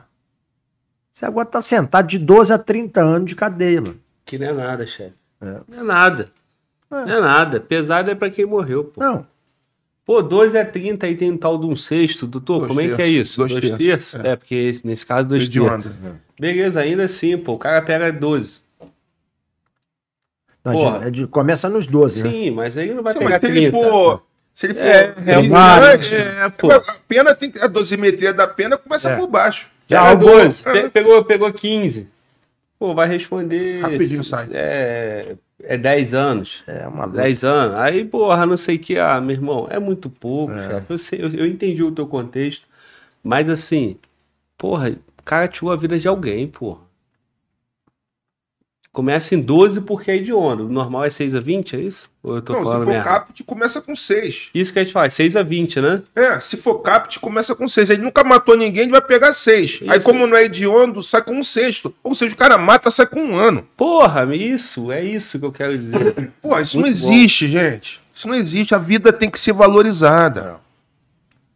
a vida do ser humano é a coisa que nós temos de, de maior valor na nossa existência, Glauber. Se E- nós não estivéssemos vivos, não estaríamos aqui conversando. Não, e numa dessa aí, a resposta pra essa sua indagação, porque é uma coisa absurda, né? Pô, tu foi roubar o celular, tu foi roubar o Uber. Por que tu matou o cara e esbanjou uma reação? Aí não pode, pô. Tu tem que chegar e o cara ainda tem que. Ah, sim, claro, tamo É. aqui. Porra, mas por que, que o cara toma essa atitude? Porque Ele Tem impunidade. é um Sabe ano. que não vai dar É nada. um ano de cana com os parceiros, com os camaradas É. e tal, e porra. E aqui é o mundo dele, né? É. Estranho pra ele é se tu Não, botar ele pra é- trabalhar um dia. Não, e você nota isso quando você. Agora, dentro da cadeia um ano ali, É é nada. ambiente. É que spa, você- é spa. Spa. Ele tem visita íntima, ele tem é, auxílio reclusão para a família e por aí vai. Você vê você entender a, a vida do preso quando você pega um preso e- e chega com ele no xadrez e abre a porta e ele entra. Ali você nota. O homem de bem, ao entrar naquele xadrez, que às vezes é o camarada que matou, cometeu um feminicídio, né? Que era trabalhador, se desentendeu com a mulher e matou. Você nota que o cara, ao entrar ali, o semblante dele, ele entra em paranoia. Ele entra em desespero. Mas tem um cara que já entra ali, aí tá um preso dele. Chega aí, rapaz, tá, tu- tudo bem, pá, como é que. Você diz, o cara é do meio. Ele é do meio. Ele faz parte daquele meio. Ele não é pessoa estranha aquilo. É, e ele volta, ele volta tranquilo. Não é castigo. Quando eu fui diretor de homicídio, tive um caso do filho do Fer- Fernandinho Beiramar, esse criminoso que está preso há bastante tempo. Ele simplesmente saiu para matar, porque o, o- o homicídio ele tem uma peculiaridade, que é a motivação. A pessoa mata por causa de alguma coisa. E esse caso, motivação zero. E tava doidão, saiu pela rua atirando nas pessoas. As vítimas, quatro, uma delas, um menino de 11 anos. Ou seja, não é porque o cara é adulto mereça morrer, mas quando você vê uma cena de um crime, onde um menino, uma criança, é morta covardemente por um bandido, um criminoso, sem motivação nenhuma, aquilo é muito ruim, sabe? Aí ele vai pegar uma pena, daqui a pouco tá na rua de novo, Sim. entendeu? Então, assim, nós temos que entender. E o cara era filho do. Filho do Beira-Mar. Do, do. Filho do Beira-Mar. E, e acho que nem teve muita repercussão esse caso. Pouco na época. Tinha que ter bem mais, É, né? pouco na época. Teve muito, não, porque... Bem mais, até porque, assim, de certa forma, o, a opinião pública e a imprensa influencia nas decisões, né? Se tem muita pressão, o martelo vem mais pesado. É, no caso, o, homicídio é tribunal do júri, né? Como o comissário falou. Aí vai. Vai Ainda pro- assim, aí, é crime contra a vida. aí é, desculpa. uma, é um teatro, Glauber. Sim. Eu já cansei de depor. É um teatro. A O- defesa O, tal, o advogado habilidoso, ele leva aquilo ali muito bem. Ele te coloca numa situação desfavorável, você que investigou, você que prendeu. Você fica numa situação extremamente desfavorável. Aí eles tentam inverter a situação para colocar você como o criminoso. Né? Eu mesmo investiguei um caso de um, de um homicídio de um, de um militar do Exército e que o advogado adotou a seguinte tese: o delegado está afim da minha cliente e por conta dela não ter dado condição para ele, ele está imputando tudo isso aí que está sendo é, objeto da denúncia do Ministério Público. Entretanto, eu nunca tinha visto aquela pessoa na minha vida.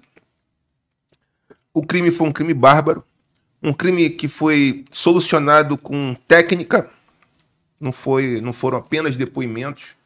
A gente conseguiu fazer um- uma investigação muito robusta no sentido de indicar que a mulher ela planejou a morte do marido com a amante dela na época e matou, matou com um tiro na nuca.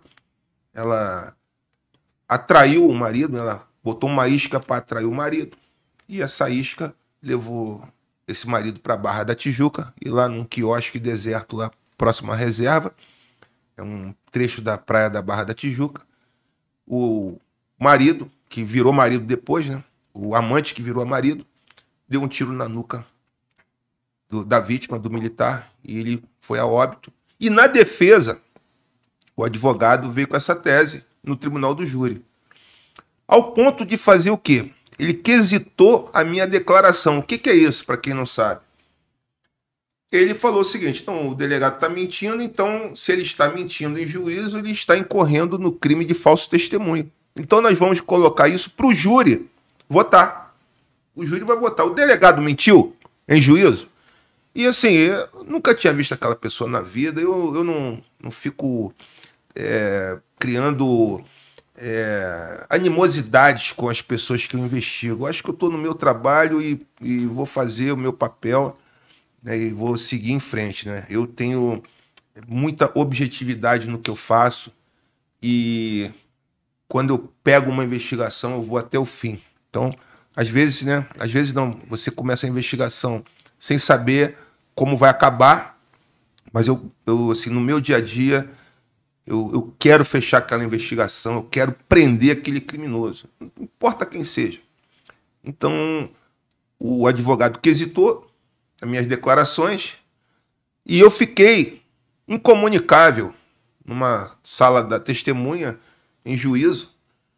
E eu, eu, eu vi ali que eu, eu realmente quase fui preso, Glauber porque eu fui para essa sala. Tu, tu ia inocentar e tu ia ainda ser preso.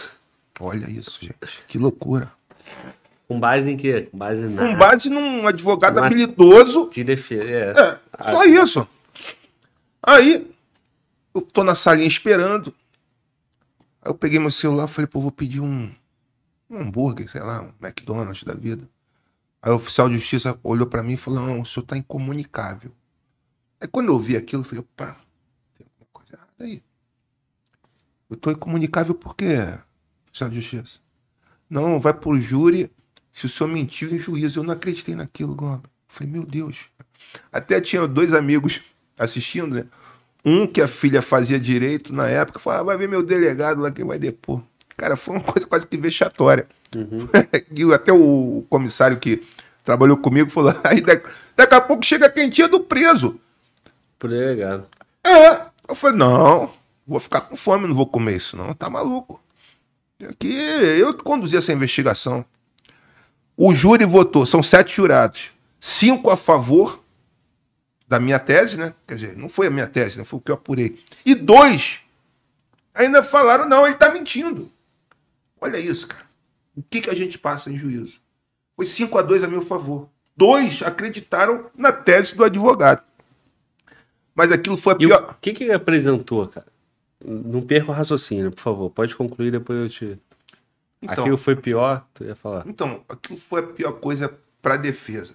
Porque, Glauber, quando eu meto um troço na cabeça, meu na, todo mundo pode acabar que eu não vou deixar, é, eu não vou esquecer aquilo. Aí passaram-se os anos, eu fui transferido, uma delegacia aqui, outra ali meu grupo de trabalho, na minha equipe.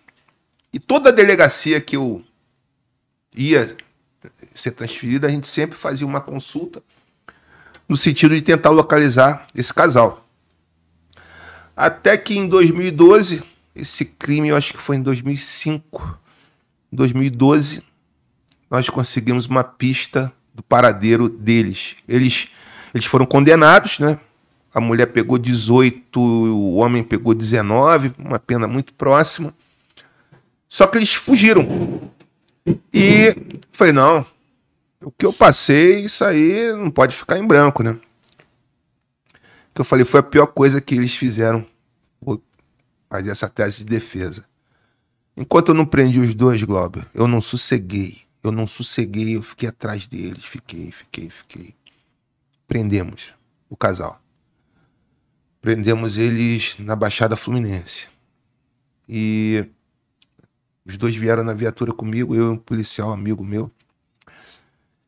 Aí a gente foi conversando, né? Eles algemados. Aí o homem, o amante que virou marido, né? Falou, pô, o senhor não me esqueceu, né? Caramba, o senhor, o senhor foi de Itaboraí uma época, né? Eu falei, fui sim. Pois é, quando eu ia para a região dos lagos, eu ia pela Alameda, porque eu queria passar muito distante de onde o senhor trabalhava. Pô, mas o senhor me encontrou, né? Falei, olha só, eu quase fui preso por tua causa. Esse tipo de situação você não pode fazer isso.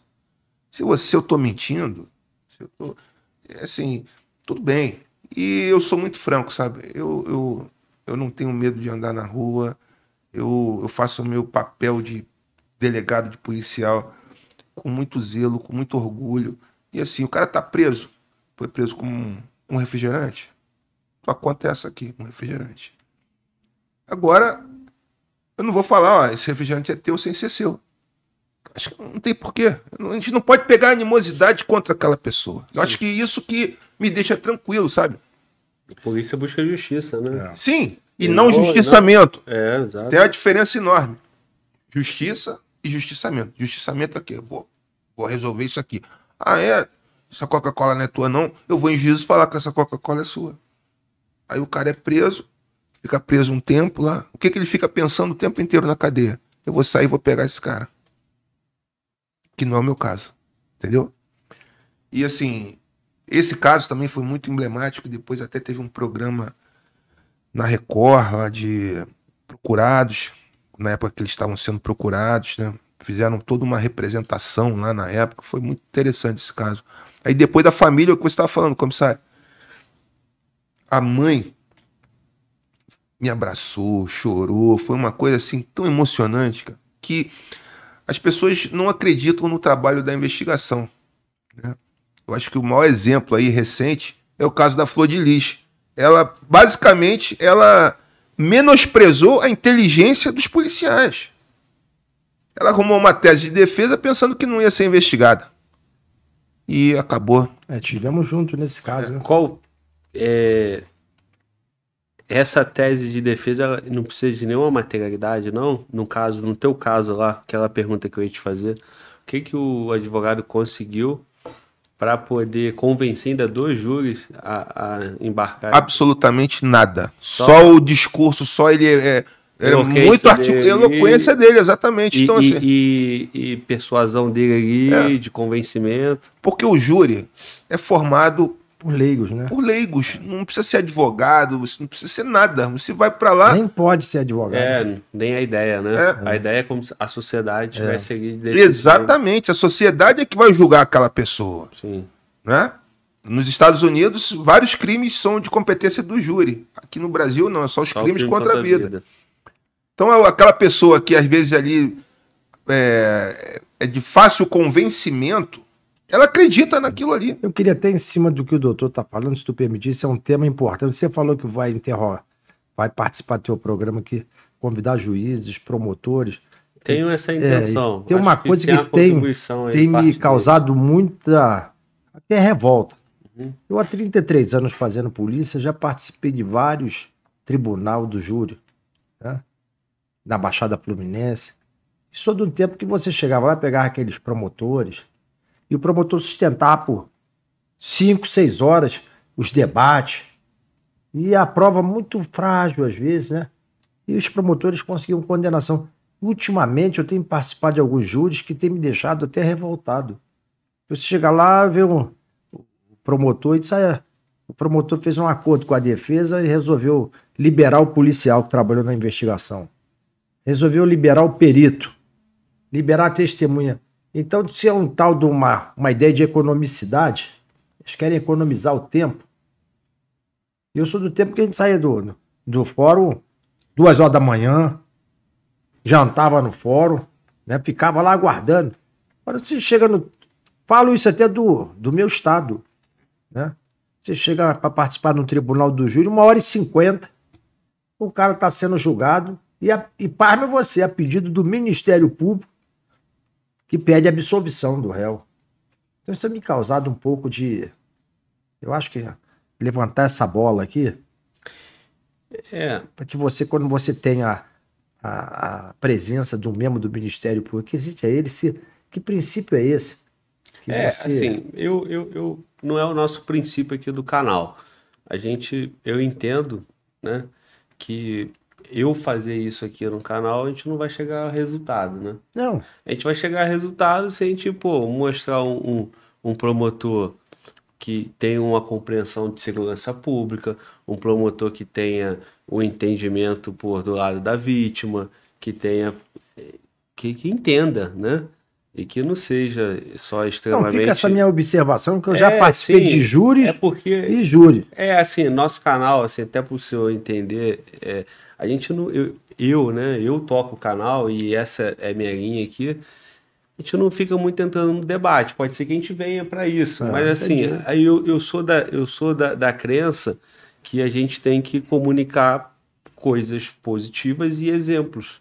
E as pessoas vão assistir e vão ter a reflexão. Porque, por exemplo, em algum momento teve algum conflito entre duas polícias, civil, PM, PRF, PF, um estado contra o outro, promotor contra a polícia civil e tal.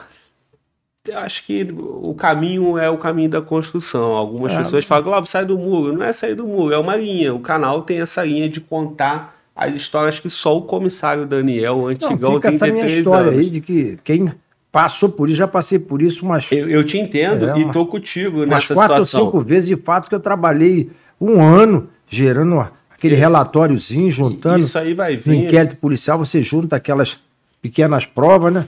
E quando você chega no dia do depoimento, eu costumo dizer que eu boto um terno, Aham. que eu gosto de chegar em juízo e me apresentar bem, né? Porque é importante o policial chegar bem apresentado e mostrar o trabalho dele, que é um trabalho digno. E aí chega alguém e diz assim, ó, o promotor resolveu é, Não- abrir mão. Não tem serventia É, aqui. diz que não vai te ouvir, não. Aí o perito do lado, só, perito também não precisa ouvir, não. É a testemunha lá. Testemunha também, vamos ouvir uma testemunha só para economizar tempo. E enfraquece o. a- Enfraquece. a- a- eu Aí pega um jurado, como o doutor falou, Aham. de leigos, E, e, chega no você chega ali, né? conta uma história, sai o cara pela isso, porta rindo. É. Então, aí, cara, né? É, de fato, isso aí eu acho que tem que ter esse ambiente para construir isso. Eu tinha vontade de a conversar. formação, É. a formação dos novos promotores tem que ter um debate agora. É, casa deles lá, né? O senhor chegou em, em direção da Polícia Civil, chegou num posto que tu pode olhar para trás e dar uma para baixo e dar uma direção, né? Para tua tropa. Mas é o que eu falei anteriormente, Glauber, acho que existe uma necessidade da sociedade de ter uma convergência dos atores da persecução penal. Não adianta que ele falou, eu faço um relatório, faço, faço, Sim. faço trabalho, trabalho, trabalho.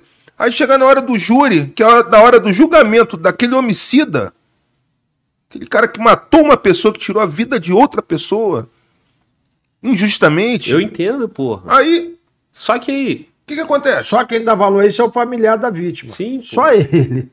É. Mas é isso que eu tô te dizendo, pô. É, tem que ser de cima para baixo, vai ter essa orientação. você vai ver que esse tema vai voltar à tona. Alguém vai mencionar esse tema. Fica, eu joguei Sim. essa bola pro alto É. aí. Tem que ter algum ambiente para É. isso. Eu não sei se é aqui, mas tá feito a observação. Fala aí da- das suas situações aí, pô, de assim como o Antônio Ricardo citou, é, situações que o senhor viveu aí, como o senhor tinha contado aquela história aí boa, coisa, ainda que seja injúria, ainda que seja investigação, Você diz atual? não, da tua vida aí, da tua carreira. É, trabalhei no caso, um caso também emblemático, foi o caso da morte do jornalista Tim Lopes, né? Foi uma morte que eu chefiava a 22ª Delegacia, o GIC, que é o Grupo de Investigação Complementar da 22ª Delegacia, e dia depois entra um, um advogado com um cidadão na delegacia fazendo um registro de desaparecimento de um repórter. Ele viemos a saber que o repórter era o jornalista Tim Lopes, que havia desaparecido depois de fazer uma filmagem na Vila Cruzeiro, que é uma favela é, do complexo do Alemão ali. É, e imediatamente, eu até costumo dizer que 11 horas esse repórter, esse motorista fez essa comunicação, meio-dia e 47 a gente já estava no alto da favela, fazendo os primeiros levantamentos de que um repórter havia sido é, preso pelo tráfico, havia sido é, torturado, morto e carbonizado. E essa investigação, a Rede Globo se pronunciava, esse repórter era repórter da Rede Globo, se pronunciava imediatamente é, sob a alegação de que mandaram ele filmar o baile funk, onde menores se prostituíam e havia consumo de drogas, né? E a investigação, ela materializa. Como eu falei, que o cadáver fala, o local do crime fala. Você começa Por que, que esse jornalista estava aqui? Que forma ele chegou aqui? Né? Quem produziu isso? E aí nós verificávamos, na verdade, que jamais a gente conseguia colocar o Tim Lopes no baile funk. A gente colocava ele em frente ao local denominado Boca de Fumo. E ali a investigação foi evoluindo até que houve a prisão do Ratinho, que era o, o principal executor dele. Né? É, o Elir Maluco, o Ratinho, o Zeu, o Xuxa, o Cabê, o Frei, o André Capeta, o Boizinho e o Primo. Foram oito elementos. E nós verificamos que, na verdade, o Ratinho, ao ser preso, só eu matei ele mataria novamente. Essas declarações até foram prestadas por um policial que trabalhava comigo, eu, por ser o, o responsável pela informação, é, não produzi essas declarações, mas esse colega produziu. E ele disse: matei ele porque ele me filmou na Feira das Drogas anteriormente, lá na Nova Brasília, e foi agraciado com o prêmio ESSO. A Rede Globo estampou a figura de Tim Lopes na televisão, ganhando o prêmio ESSO. E o Tim Lopes, que era um repórter desconhecido, passou a ser conhecido. E aí ele volta na favela para fazer imagem dos traficantes. E ali é, ele é detido, é levado à presença do Elias Maluco. Até aí ninguém sabe que é Tim Lopes. Só quando ele chega lá, o Elias Maluco está sendo assessorado pelo Ratinho, que diz: Esse cara é o Tim Lopes. Me filmou, tirei uma cadeia por causa dele, e ele vai morrer. E ali o Tim Lopes começa a sofrer violências e tem o corpo todo decepado, depois está com fogo. E a, a investigação produziu toda a prova ali, né? Os traficantes comprando gasolina num carro, o carro que conduziu o Tim Lopes tinha uma digital dele na tampa da mala, que ele foi conduzindo na mala daquele carro. Então, toda a investigação foi feita e ao final eu, como braço longo da autoridade, porque eu costumo dizer uma coisa, Glauber, o investigador, ele motiva a autoridade policial. A autoridade motiva o Ministério Público. O Ministério Público motiva a Justiça. Então, uma sequência de motivações. Eu tinha que fazer uma informação ao meu delegado na época, o doutor Sérgio Falante, saudosa memória, de que a morte ocorrera, o Tim Lopes ter sido reconhecido por ter sido agraciado com o prêmio ESSO, ter voltado a uma favela para filmar traficante, ter sido preso, ter sido levado da presença de Elias Maluco, ter sido reconhecido por Ratinho, a quem ele filmara anteriormente, e ali a morte dele foi decretada. Fiz isso para mostrar a motivação do crime, porque é o que o doutor falou, todo crime tem uma motivação, né? E aquela tiveram essa motivação. E dias depois eu fiquei surpreso, porque a Rede Globo, no Jornal Nacional, o William Bonner, repórter da Rede Globo, durante sete minutos, ele lê uma desclassificação total ao meu trabalho, dizendo que o, o investigador é, disse que a vítima foi responsável pela sua própria morte, o investigador não era capacitado. Isso causou uma turbulência na época. Eu fui afastado, eu fui matéria até na CNN nos Estados Unidos. Né? E, na verdade, esse fato foi levado à justiça. A governadora, na época, a Benedita da Silva, se levantou e disse que ia pedir o inquérito de volta. E o Ministério Público também se levantou, até forte. Parabeniza as promotoras da época, né? É, que se levantasse. O governador não tem autoridade sobre o inquérito policial. Se o inquérito tiver elementos, todos serão denunciados. E, e na segunda-feira, todos foram denunciados. Eu fui elogiado pela justiça, mas ficou essa mágoa, né? Essa dificuldade de, de você ser afastado da investigação cumprindo o seu dever, né? Por quê? Porque uma rede de televisão é, plantou uma notícia e. Sobre a morte, do sobre a morte de um dos seus funcionários, que eu acredito até que tenha feito isso para não assumir o ônus da, da responsabilidade, porque quem mandou ele para lá realmente foi um irresponsável, né? Mas a polícia. Eu costumo dizer que para ser policial você tem que dobrar e não pode quebrar, mano. É, de toda forma, o trabalho da polícia foi feito, foi feito. extremamente bem feito, porque chegou aos autores. Todos né? eles condenados. E, e, pelo que eu lembro, nessa época tinha, tinha um clamor né, da imprensa, uhum. né? Até por conta do, do direito de imprensa, né? Aquelas coisas todas, né? Da liberdade do. Porque cara tava trabalhando ali, né, numa matéria jornalística, então isso aí deu repercussão mundial, né? Pô, É. lá no Brasil matam um jornalista, né? E, aí, e, e, e o Tim Lopes é vítima, qualquer, igual como qualquer outra pessoa, a polícia vai lá fazer o trabalho. Só que o negócio teve esse clamor popular. Na época, Glauber, não sei se você lembra, era, a frase era assim: onde está Elias Maluco? É. Não é isso? Porque já, já, já tinham chegado na autoria dele. Já tinha que foi autoria. através do trabalho e, de é, vocês. ele ficou foragido. E aí Sim. a polícia é, fez um cerco no Morro do Alemão. E nesse cerco, ela ficou monitorando ali os passos. E o Elias, ele acabou caindo em desgraça com o próprio Comando Vermelho. Eu digo isso porque um advogado do Comando Vermelho me procurou na delegacia e disse: ó, o Comando Vermelho deu uma ordem a Elias para soltar o Tim Lopes. E o Elias falou que infelizmente não pode fazer isso, que ele está morto Sim. porque o, o Ratinho tomou o comando dele em determinar a morte do Tim Lopes. Então o, o Elias Maluco começou a, a se esconder da polícia e se esconder do próprio tráfico, porque ele começou a se sentir vulnerável. Tanto que no dia da prisão, até o, o, o Tchau, né? Sim. Que é o comissário Tchau, ele vinha passando uma rua e saiu um cara numa cara e falou: Eu sou o Elias Maluco, me prende. Ele queria ser preso porque ele se sentia vulnerável. Ficou preso até há poucos dias atrás, agora, quando E- se matou na prisão, né? Exato. No Presídio Federal. É. É, A, grande, a grande questão, então, com, com, com a emissora, a Globo, que dizia que ele estava no baile funk e ele não estava. É, até hoje eles Tem a investigação, não tá. reafirmar isso. E eu afirmei categoricamente, jamais foi ao baile funk. O baile funk funcionava às quintas-feiras e no domingo. Ele estava lá desde segunda-feira, então foi questionado a Rede Globo, apresenta a fita de quinta. Ah, ele não fez filmagem na, na- no baile de quinta porque ele queria ia fazer no de domingo. E o, e o baile de domingo? A domingo ele fez, mas o tráfico subtraiu essa fita. Mas as provas lá no baile funk tinham câmeras internas e jamais a imagem do Tim Lopes foi detectada na entrada dele, né? O proprietário do bar dizia, ele chegava aqui, pedia uma cerveja e sentava em frente ao local denominado Boca de Fumo. Então ele além de, de, de ficar ali utilizando de bebida, o que deixava ele perder um pouco a noção do perigo, ele sentava em frente à Boca de Fumo. E com a câmera escondida aqui na, numa bolsa pochete, ele ficava por ali, filmando. No dia marcado, ele pediu que o carro largasse ele na entrada da Vila Cruzeiro às 7 horas. E disse: "Ó, às 10 horas você me pega na rua do Cajá ali, perto do hospital Getúlio Vargas.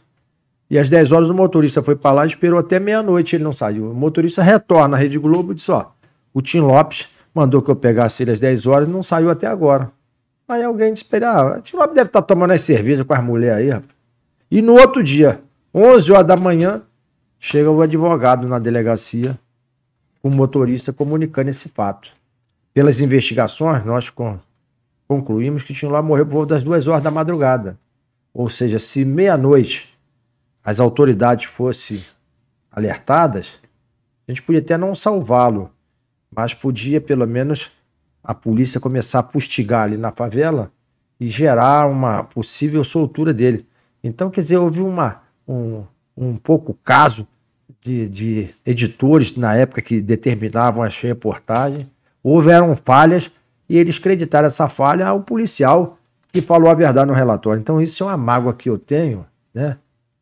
E no meu site até eu exponho esses fatos, tenho elogio da justiça, tudo foi feito, porque a investigação você tem essas dificuldades às vezes, sabia? O, o policial sofre, né? Quando chegou a notícia para vocês e quando vocês entraram na investigação? No dia 2 de junho de 2002, né? Às 11 horas da manhã, Isso que eu ia te falar, às 11 da manhã, É. né? E o fato. É, O fato tinha sido na noite meia-noite- anterior. A meia-noite É. anterior já poderia ter uma operação ali na e você já comunidade. chegava na favela e o pessoal já dizia, ó, pegaram um repórter aí, carbonizaram um repórter. Só que você você tinha essas pequenas essas pequenas informações, você tem que materializar isso tudo. Então você tem que partir desse pressuposto. Que hora que ele saiu da Globo? Cadê o motorista? O Tim Lopes ele não tinha prática de mexer na, na câmera, então ele ia pro shopping Penha e um operador de, de áudio instalava a microcâmera e, e dizia para ele, levanta, é, me filma aqui. Aí dizia, ó, você tem que ficar nessa posição, entendeu? Pra ver se tava Pra ver pegando. se tava pegando. E ali levavam ele pro interior da favela, o motorista levava, Ele entrava e sentava lá em frente à boca de fumo, literalmente. Os caras passando de fuzil, assim, um cara com uma barraca, tipo aquela barraca de praia, vendendo droga, era tipo uma feira das drogas. E ali ele ficava. E era um grande repórter, eu reconheço, fez grandes reportagens, né? Perdeu a sua vida. Mas eu me sinto feliz. Agora fez 20 anos da morte dele. Foram quanto tempo de investigação até chegar? Em média, aí uns, uns 80 dias. Muita crítica da, da, da mídia, né? No sentido de que só falta Elias maluco. E realmente o Elias foi o último a ser preso. Porque ele se homiziou dentro do morro. E eu me lembro até de uma passagem que você vai achar engraçado. Eu não bebo. Mas. Teve que. Eu, eu passei três um... dias dentro do, do, do Morro do Alemão. E aí fui numa barraca, falei com a minha amiga, eu tinha uma úlcera gástrica, digo, o senhor tem aí leite condensado? Não, leite moça? Não, vendi tudo, não tem mais nada, o que eu tenho aqui é cerveja quente. eu falei, eu não bebo, mas me dá uma cerveja quente, de jogo, aquela espuma no estômago, que a úlcera gástrica doía muito, e aquilo amenizou, né? Então foi sofrimento, a polícia fez o seu papel, né? A governadora na época pipocou, foi fraca, ele disse, inclusive, que ia promover todo mundo, que eu tô esperando a promoção é. até hoje. Que eu participei, eu não participei da investigação, participei da captura. E é engraçado naquela época, né? Que não tinha problemas de exibição da imagem do criminoso, porque Sim. ficava aquela. Onde está Elias maluco? Onde está Elias maluco? Aí a gente fez uma coisa assim muito mambembe quando ele foi preso. Escrevemos assim no papel: Aqui está Elias maluco, botamos a seta. Eu tô nessa foto. Aí ele assim, com a mão para trás. Ali estava o Elias maluco. Na prisão, né? É. Preso, né?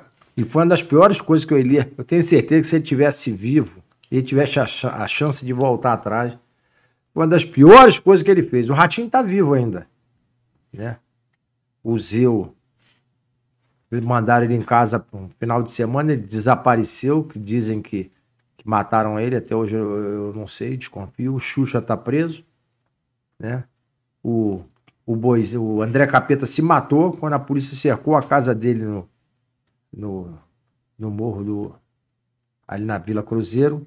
Escutamos um disparo. Quando chegamos lá, ele estava debaixo de uma escada, morto, com um tiro na cabeça. Ele mesmo se matou porque disse: Eu não vou ser preso. E nós tínhamos negociado até com a família dele. Eu mando ele se entregar porque os caras querem desgraça do próprio Comando Vermelho. Né? O Comando Vermelho achou que os caras eram persona não grata, porque. É, porque tá, a, a, a imprensa, a é, polícia é, é. toda em cima, Batendo a pressão. No Né?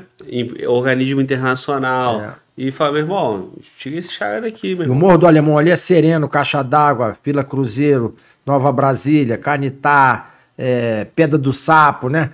Tudo são subbocas de um alto comando que era exercido por Elias Maluco. E o Tim Lopes não acreditava nisso. Ele achou que, por ter filmado na, na Nova Brasília, que ali era outro comando. Isso aí foi a causa. Mas a polícia judiciária foi valorizada, né? Até hoje eu carrego essa essa essa marca de ter com a equipe, eu, Fábio Neira, né? Vários policiais. Na época o chefe de polícia era o doutor Zaqueu Teixeira, né? Então fizemos esse trabalho, porque eu até costumo dizer uma coisa, ó, o, o secretário de, o governador ligava para o secretário de segurança. O secretário de segurança ligava para o chefe de polícia. Chefe de polícia ligava para o doutor Sérgio Falante, delegado titular. O Sérgio Falante entrava na minha sala e dizia: precisamos esclarecer a morte do Tim Lopes. E, e o pau cantando, mano. Comissário, vamos falar aqui sobre o encontro do corpo aí. Fala aqui uma história bem interessante. É isso aí, um outro capítulo realmente. Que, aí veio da habilidade. Eu costumo dizer que para você ser policial, você tem que ter habilidade, né?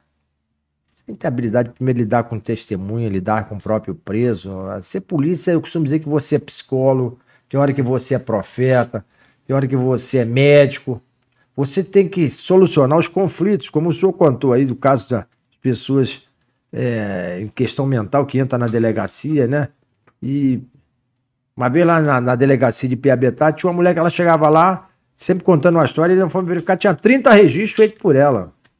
Cada dia ela chegava numa equipe fazia um registro. Então isso eu me lembro que a gente estava a Rede Globo botava cadê Tim Lopes? E na época, no micro-onda, foi encontrado um corpo carbonizado lá, próximo à morte do Tim Lopes. E acreditava-se que aquele corpo era do Tim Lopes. E foi mandado para o DNA e foi negativado. Era um estuprador que morreu numa noite anterior ao, à morte do Tim Lopes. E o caso ficou dessa forma. Ninguém solucionava onde está Tim Lopes, onde está Tim Lopes, onde está Tim Lopes. De vez em quando viu uma informação, o bombeiro ia lá, cavava e nada. E eu embatucado, uma noite cheguei lá na delegacia, a P me apresentou um camarada detido. E eu interroguei esse camarada e perguntei, você é de onde? Sou da Vila Cruzeiro. E eu falei, o que, que você sabe sobre a morte do repórter Lopes? Meu chefe, eu soube que um repórter foi pego filmando lá na boca e foi levado à presença de Elias Maluco. Lá ele foi julgado, torturado, morto, carbonizado sepultado. Diga aonde ele foi sepultado.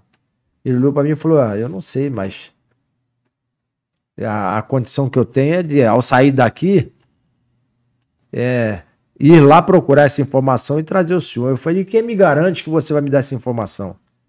E ele virou para mim e falou assim: Palavra de bandido. Foi a frase que eu mais aprendi na vida. E eu falei com ele, bandido tem palavra? Ele falou, tem, sim, senhor, porque no mundo do crime, a palavra do bandido vale a vida dele. E na época eu desci, fui lá, falei com o Fábio Neira, que era meu companheiro, comissário Fábio Neira. E, Fábio Neira, esse cara me demonstrou veracidade na informação dele. Providenciamos um telefone celular, na época botamos um crédito, né? E demos na mão dele e ele foi embora. E 24 horas depois ligou, só, só vai na pedra do sapo que da Vila Cruzeiro para lá é uns 3 quilômetros. Cava lá do lado de uma quadra esportiva que tem, que ali só vai encontrar os restos mortais. Chamamos o bombeiro e o bombeiro começou a cavar e ali encontrou a placa de da Rede Globo, de patrimonial da, da filmadora, encontrou o crucifixo que Tio Lopes usava e ali foi cavando encontraram uma ossada e dessa ossada se conseguiu é, retirar o DNA e foi comprovado que o corpo era do Tim Lopes. E ali esse Tim Lopes foi sepultado, né? Porque a sociedade cobrava, cadê o Tim Lopes? Depois aí passaram a cobrar, cadê o Elias Maluco, né?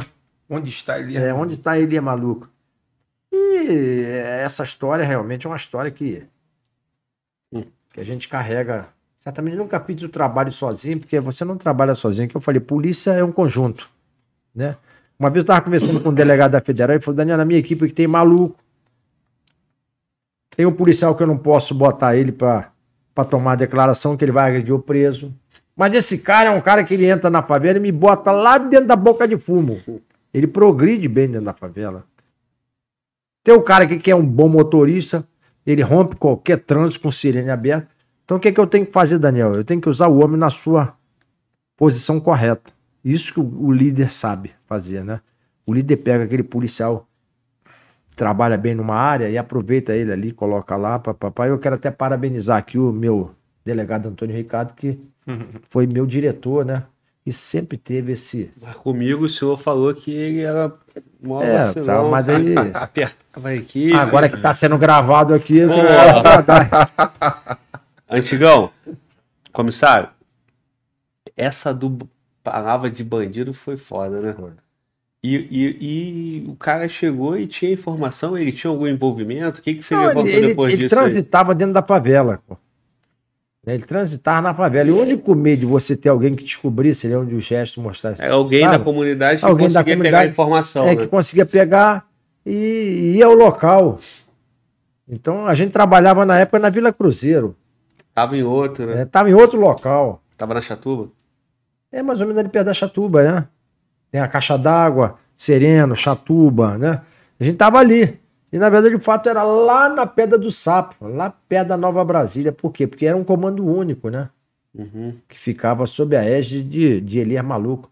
Então, quando esse cara deu essa informação, nós ficamos até com cautela, mas a informação. Eu, ah, se você perguntar hoje qual é o nome desse camarada, quem ele é, eu não sei, mas foi de grande valia. E eu aprendi isso, que o investigador ele tem esse esse tirocínio, né? Conversar é de tirar... conversar, não agredir ninguém, né? Eu aprendi uma coisa que é, é, tiro, porrada de bomba, como dizem aí, ele às vezes tem sua serventia em determinado momento, mas a, a vaselina, né? O diálogo, Ele é fundamental, rapaz. Puxar a língua ali do ladrão, né? É verdade. Tem hora que você tem que dialogar e é no. E outra coisa, né? Já tinha quanto tempo de polícia aí? Em 2000 e eu tô. Já Fez tinha agora 20 anos, eu tinha 13 anos. 13 anos, já tinha uma Eu tô hoje bagagem. com 33, é. E eu vim da aeronáutica, eu tive 14 anos, 6 meses, 11 dias de aeronáutica, estava estabilizado 13 já. anos. Também pra meses, polícia porque eu, me- eu queria me sentir útil, né? Eu sempre dizia que na aeronáutica ficar muito parado e tal, e o pensamento foi bom. Graças a Deus a gente tem cumprido nosso papel. né? Até hoje temos feito serviço aí Muito de... bom. É, quero falar com vocês sobre homicídio, cara. É, falou, já vi cada local de crime, né? E, e como que a, a delegacia de homicídio, né? Tem importância para pegar outros crimes também, né? Porque você acaba pegando o ladrão pelo homicídio, né? Verdade. E aí dali você vai puxando a investigação e vai chegando em outras coisas. É, que o doutor falou aqui, o homicídio é um crime final, né? Para o homicídio ocorra, um veículo é roubado, né? Uma arma é, é utilizada. Sim. Então é um conjunto de, de fatores, né? E eu tenho ficado muito surpreso que eu acho que os criminosos mudaram, né? Eu era difícil, como falei aqui, fazer um local de homicídio de mulher. Hoje em dia tem mais temos feito. As mulheres estão morrendo de forma bárbara, né? Os criminosos hoje dão tiro, dão tiro na, em vários locais. Tem encontrado mulher morta com tiro no feto. Esse caso, tem um caso que trabalhei na ilha que, na verdade, o suspeito era o próprio gerador daquela criança, né? E era um, um gerente de uma multinacional que ele contratou uma funcionária. E teve um caso com a funcionária, a funcionária engravidou. Ele demitiu a menina, a menina ficou ia lá, a menina dá pelo menos um dinheiro para mim fazer comprar a roupinha do bebê, o enxoval. E aí, depois que a menina apareceu morta ali na, na, ao largo do, do aeroporto do Galeão, nós descobrimos que, na verdade, esse cara era um, era um chamado PI, vamos botar assim, estamos usando esse termo. termo. Ele andava lá na rua, conhecia essa menina, a menina era filha de um empresário, o empresário. Papai, arranja um emprego pro meu namorado. Aí botou o cara de gerente. E o cara aí teve poder de contratar funcionário e engravidou a menina. A menina aparece morta e tiros no feto. Então eu, tenho, eu gosto muito de acompanhar o trabalho do perito, que quando você chega no local de crime com o perito, o perito observa, há um, um indicativo que quem matou essa menina tinha É. interesse que esse feto não prosperasse. Sim. Aí você pergunta, quem? Quem? Quem? Aí vem a história que a menina arrumando emprego numa multinacional, teve um caso com o gerente, que o gerente não fazia nada, conheceu a menina que era filha do, do, do empresário, o empresário botou ele como gerente da empresa, e com isso chamamos o cara para ouvir na delegacia. O cara chegou com três advogados, é outra coisa que você olha, É, é, não tá normal. Tipo, o cara, três advogados criminalísticos. Não. Declaração de tudo, de, de- do dia. O cara já vem com a tese dele perfeita, né? Não, no dia, inclusive, tá aqui, eu fui em tal Já local. vem com a defesa do jogo, é, né? paguei com cheque aqui, ó. tá? E ele foi ouvido e no final eu, eu perguntei para ele, eu queria perguntar ao senhor se o senhor possui telefone celular e qual o número.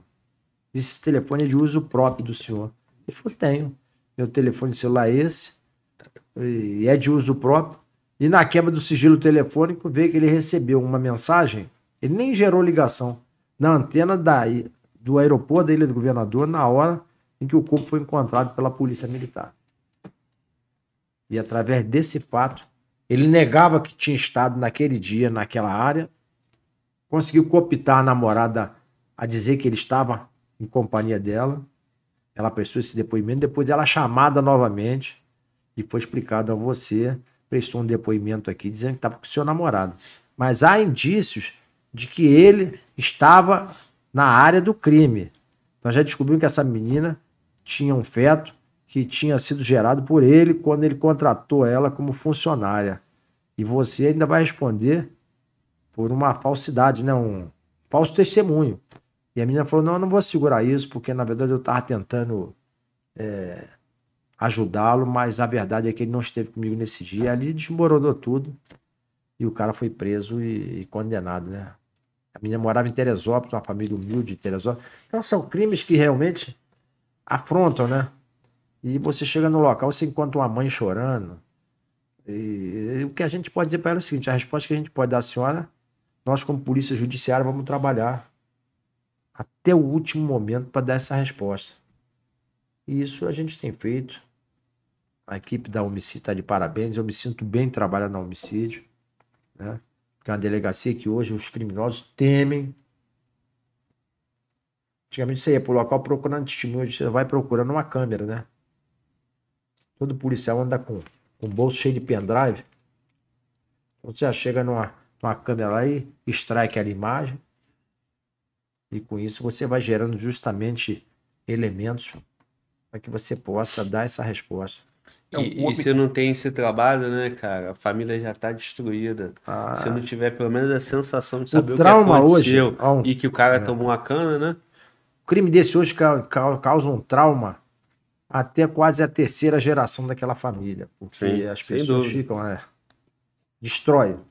Fala, o homicídio, né? Ele é o produto final das organizações criminosas, que você falou. Do homicídio, a gente vai voltando ali, né? né no, aquela, no raciocínio da investigação, e você se depara com o quê? Organizações criminosas. Porque o, o, o homicídio eventual, como por exemplo feminicídio, não tem como evitar, pelo menos com policiamento. Você pode ter medidas protetivas, pode ter outras medidas para a mulher é, evitar ser vítima daquela, daquele homem que, que vai matá-la. Mas o, o, o grande. É, a grande situação do homicídio qual é? É uma motivação e os grupos criminosos que matam frequentemente, né, são os grupos de extermínio, né, os grupos de matadores, quando você prende algum integrante desse grupo, né, você se depara ali com uma organização criminosa que tem, muitas vezes, milicianos, traficantes, criminosos contumazes, e eles, por se envolverem com crime organizado, eles acabam, por exemplo, cometendo o crime de lavagem de dinheiro. Então, você chegou no homicídio, chegou na organização criminosa, chegou no crime de lavagem de dinheiro. Muitas vezes você se depara com tráfico de armas, é, tráfico internacional de entorpecentes. No, eu, eu gosto muito de explicar aí para a população né, que o caso da, da ex-vereadora Marielle e do seu motorista Anderson foram 70 presos. 70 presos é muita gente presa.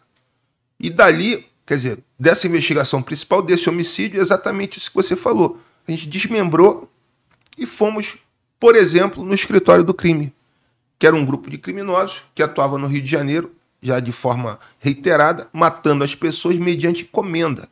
Então, a pessoa não queria mais a convivência com aquele outro indivíduo, contratava o escritório do crime para matar o seu desafeto, né, mediante pagamento, e o crime acontecia. E devido à expertise, né, o conhecimento desse grupo criminoso, eles matavam de uma forma quase que cinematográfica, Glauber.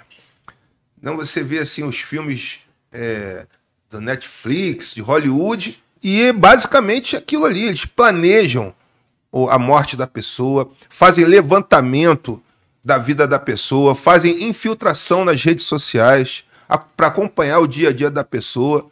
Então, quando a gente se depara com homicídio, a gente acaba sempre é, vendo organizações criminosas que estão por trás desse crime, né? O crime que é o nosso maior, é, o crime de maior valor, pelo menos para mim, né? Não é à toa que o legislador em 1940, quando fez o Código Penal, colocou o homicídio como o primeiro crime, né, com o artigo 121 do Código Penal.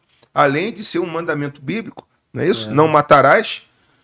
Ou seja, a vida ela tem que ter o seu valor, ela tem que ter ali uma uma atenção maior.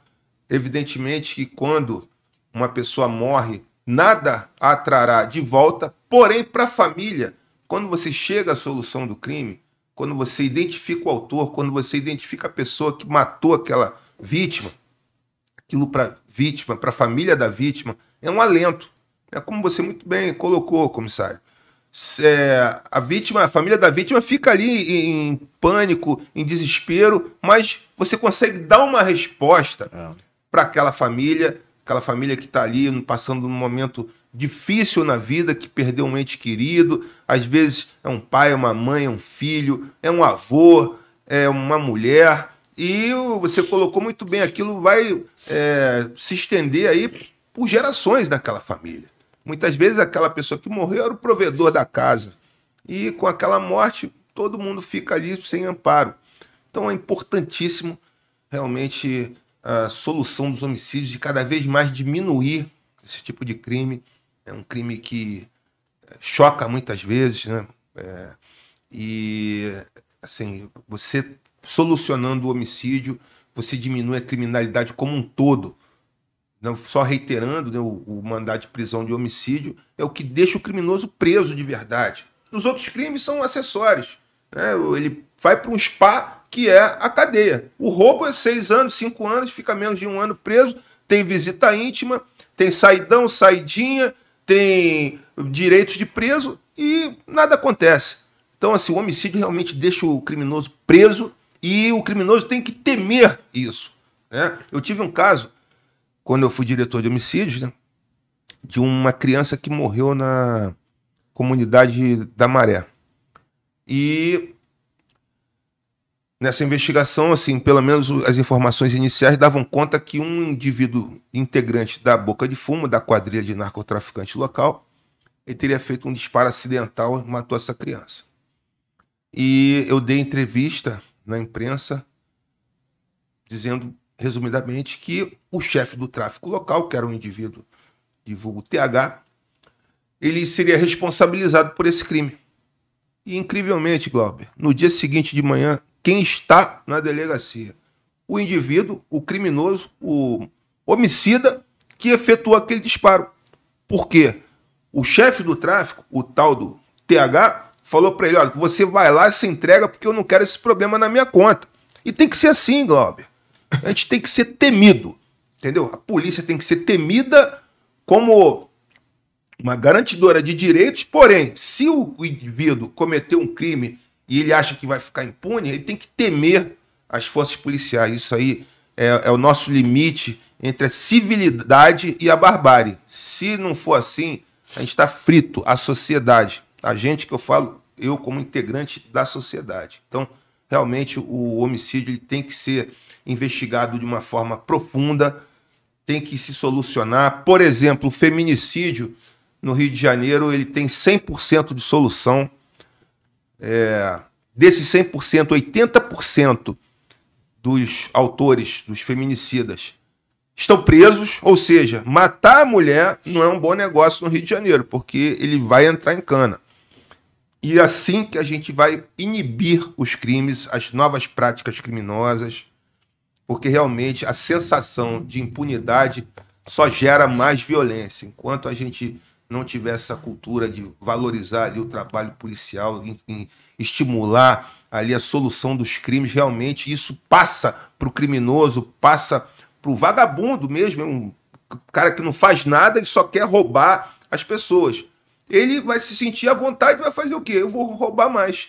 É, há uma estimativa que o crime de roubo é um crime que tem uma solução entre 2% e 3%. Ou seja, a cada 100 roubos, 97 mal se chega à autoria, não se identifica o autor do crime. E existem algumas é, tendências né, de, de, algumas pessoas que dizem que o, o problema da segurança pública é a cadeia lotada. É o criminoso que está preso. Ou seja, a polícia não prende muito. A polícia prende pouco. Porque quando você não consegue prender um, um número mínimo de, de, de, de, indivíduos que cometem aquele tipo de crime, aquilo vai gerando insegurança, né? estimulando o criminoso a novas práticas criminosas. E quando você consegue identificar desses 3%, cai naquilo que eu falei. É cinco anos de cadeia, com saidinha, saidão, progressão, não sei o que, daqui a pouco o cara tá na rua de novo. E cá entre nós, se for adolescente, é praticamente um passaporte para o crime. É, ele é tratado ainda como um adolescente infrator e ele vai para uma instituição para aquela instituição dizer o seguinte: olha, se você matar alguém, Aliás, você não pode matar as pessoas. Você não pode estuprar uma pessoa. Você não pode roubar uma pessoa. Onde é que ele vai aprender isso? Isso a gente aprende em casa, no nosso caráter. Eu fui assaltado em 2005, me levaram o cordão meu celular. Eu, nesse momento, eu persegui os dois, eram dois indivíduos. E eu consegui prender um, em flagrante. Eu baleei um, ele foi preso. Esse que eu prendi, ele tinha nove antecedentes criminais, sendo sete estupros. Como é que um indivíduo desse, com 17 anos, forte pra caramba, igual um touro, grande, nove antecedentes criminais, sendo sete estupros. Ou seja, ele vai para a instituição aprender através de uma medida socioeducativa que ele não pode estuprar as mulheres. Meu Deus, será que ele não aprendeu isso em casa? Ele não tem mãe? Né? Acho que a primeira educação que a gente tem é em casa, na nossa família. Se a gente não aprender a respeitar as pessoas, a gente não precisa conhecer todas as leis.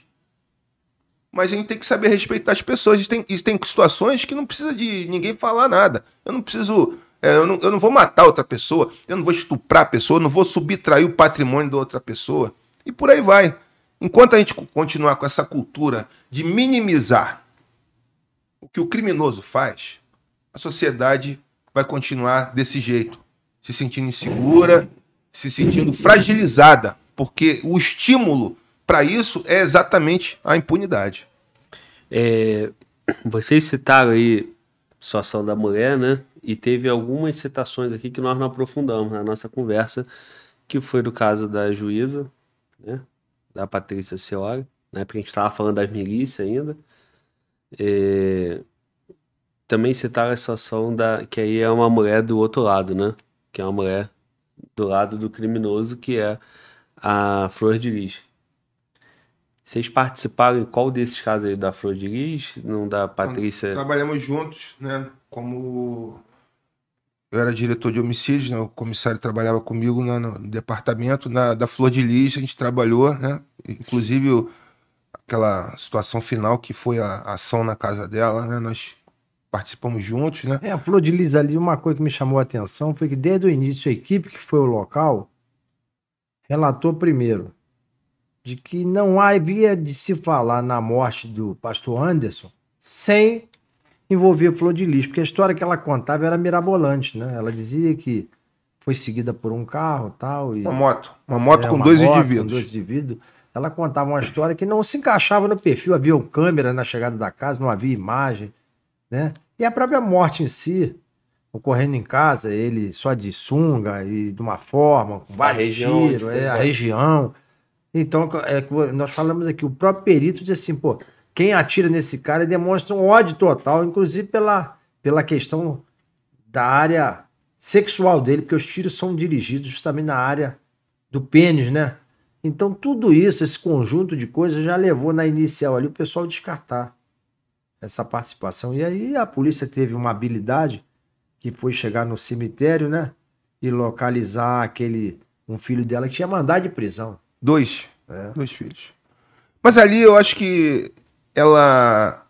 Acho não, com certeza ela pensou o seguinte: eu sou parlamentar, é. eu vou contar uma história triste aqui, isso vai colar. Ela colocou a morte do marido na conta da violência urbana, pensando que, por exemplo, como ele citou, o pessoal não ia ver as câmeras.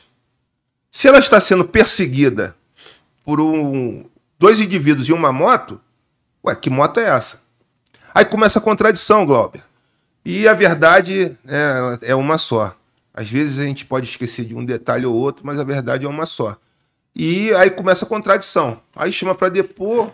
A senhora não disse que tinham dois indivíduos. Aí não, aí começa. Aí começa a história. E, né, dentre outras coisas que aconteceram, né, bem inusitadas, uma das integrante da família vai para o Google como contratar um barra pesada. É o fim do mundo. É mesmo? É, ela foi no Google como contratar um barra pesada. Como assim?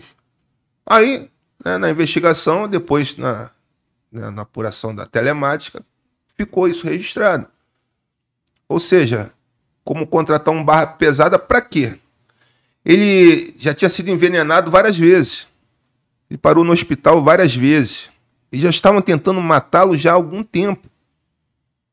É, a motivação ali é porque ele estava dominando ali é. a questão salarial, a questão do, do patrimônio da do igreja. patrimônio da igreja, até o, o próprio é, atividade parlamentar dela.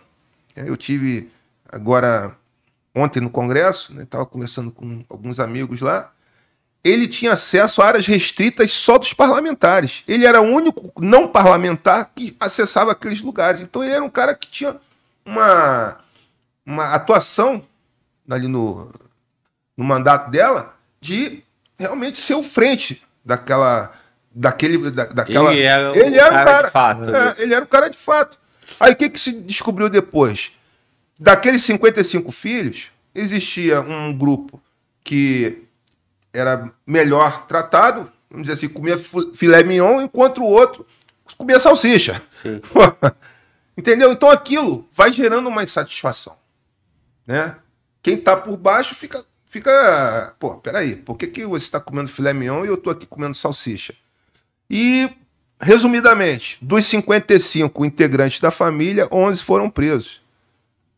Então, 20% da família estava envolvida nesse crime. Fora as outras coisas de envolvimento sexual é. dela com, com, o próprio marido, que tinha sido marido da filha. Então, uma coisa que, sabe, Os policiais foram no local relataram o seguinte, ó, aquilo lá, na verdade, é um antro de prostituição, não é Deixa eu te perguntar, o senhor, o senhor citou família. Era a família, de fato, ali? Era a família, mas totalmente desconexa, né? Na verdade, acho que a Flor de Lis montou aquela, aquela estratégia para receber benesses e com isso ela que a Floridilis é oriunda do Jacarezinho. Isso. Né? Ela foi nasceu no Jacarezinho e ali ela começou e aí como cantora evangélica e tal, o pastor Anderson foi namorado dela, então tem uma história toda para trás aí, aí com isso... Não, foi namorado da filha também. É também, né? Da filha. Mas aí eles começaram a ela começou a fundou a igreja, e foram crescendo junto. Eu acho que é um tipo do crime. Ela está presa em Bangu hoje. Até eu tenho uma pessoa que visitou ela agora alguns dias. Até levou um livro meu para ela. Eu dediquei um Como investigar com é, ajuda pô, divina, eu, não. Eu pensei isso, cara. Não foi isso, foi, não. Foi esse mesmo, foi esse que mesmo. isso, Ele falou que ela tá Pode muito. Não, de... ela tá muito deprimida lá. Eu digo, Adil, para ela, quem tá mandando o livro para ela é um policial, inclusive participou da, da prisão dela, dela é. Né? Nós chegamos lá, me lembro que ela tava Deitada na deitada cama. na cama lá.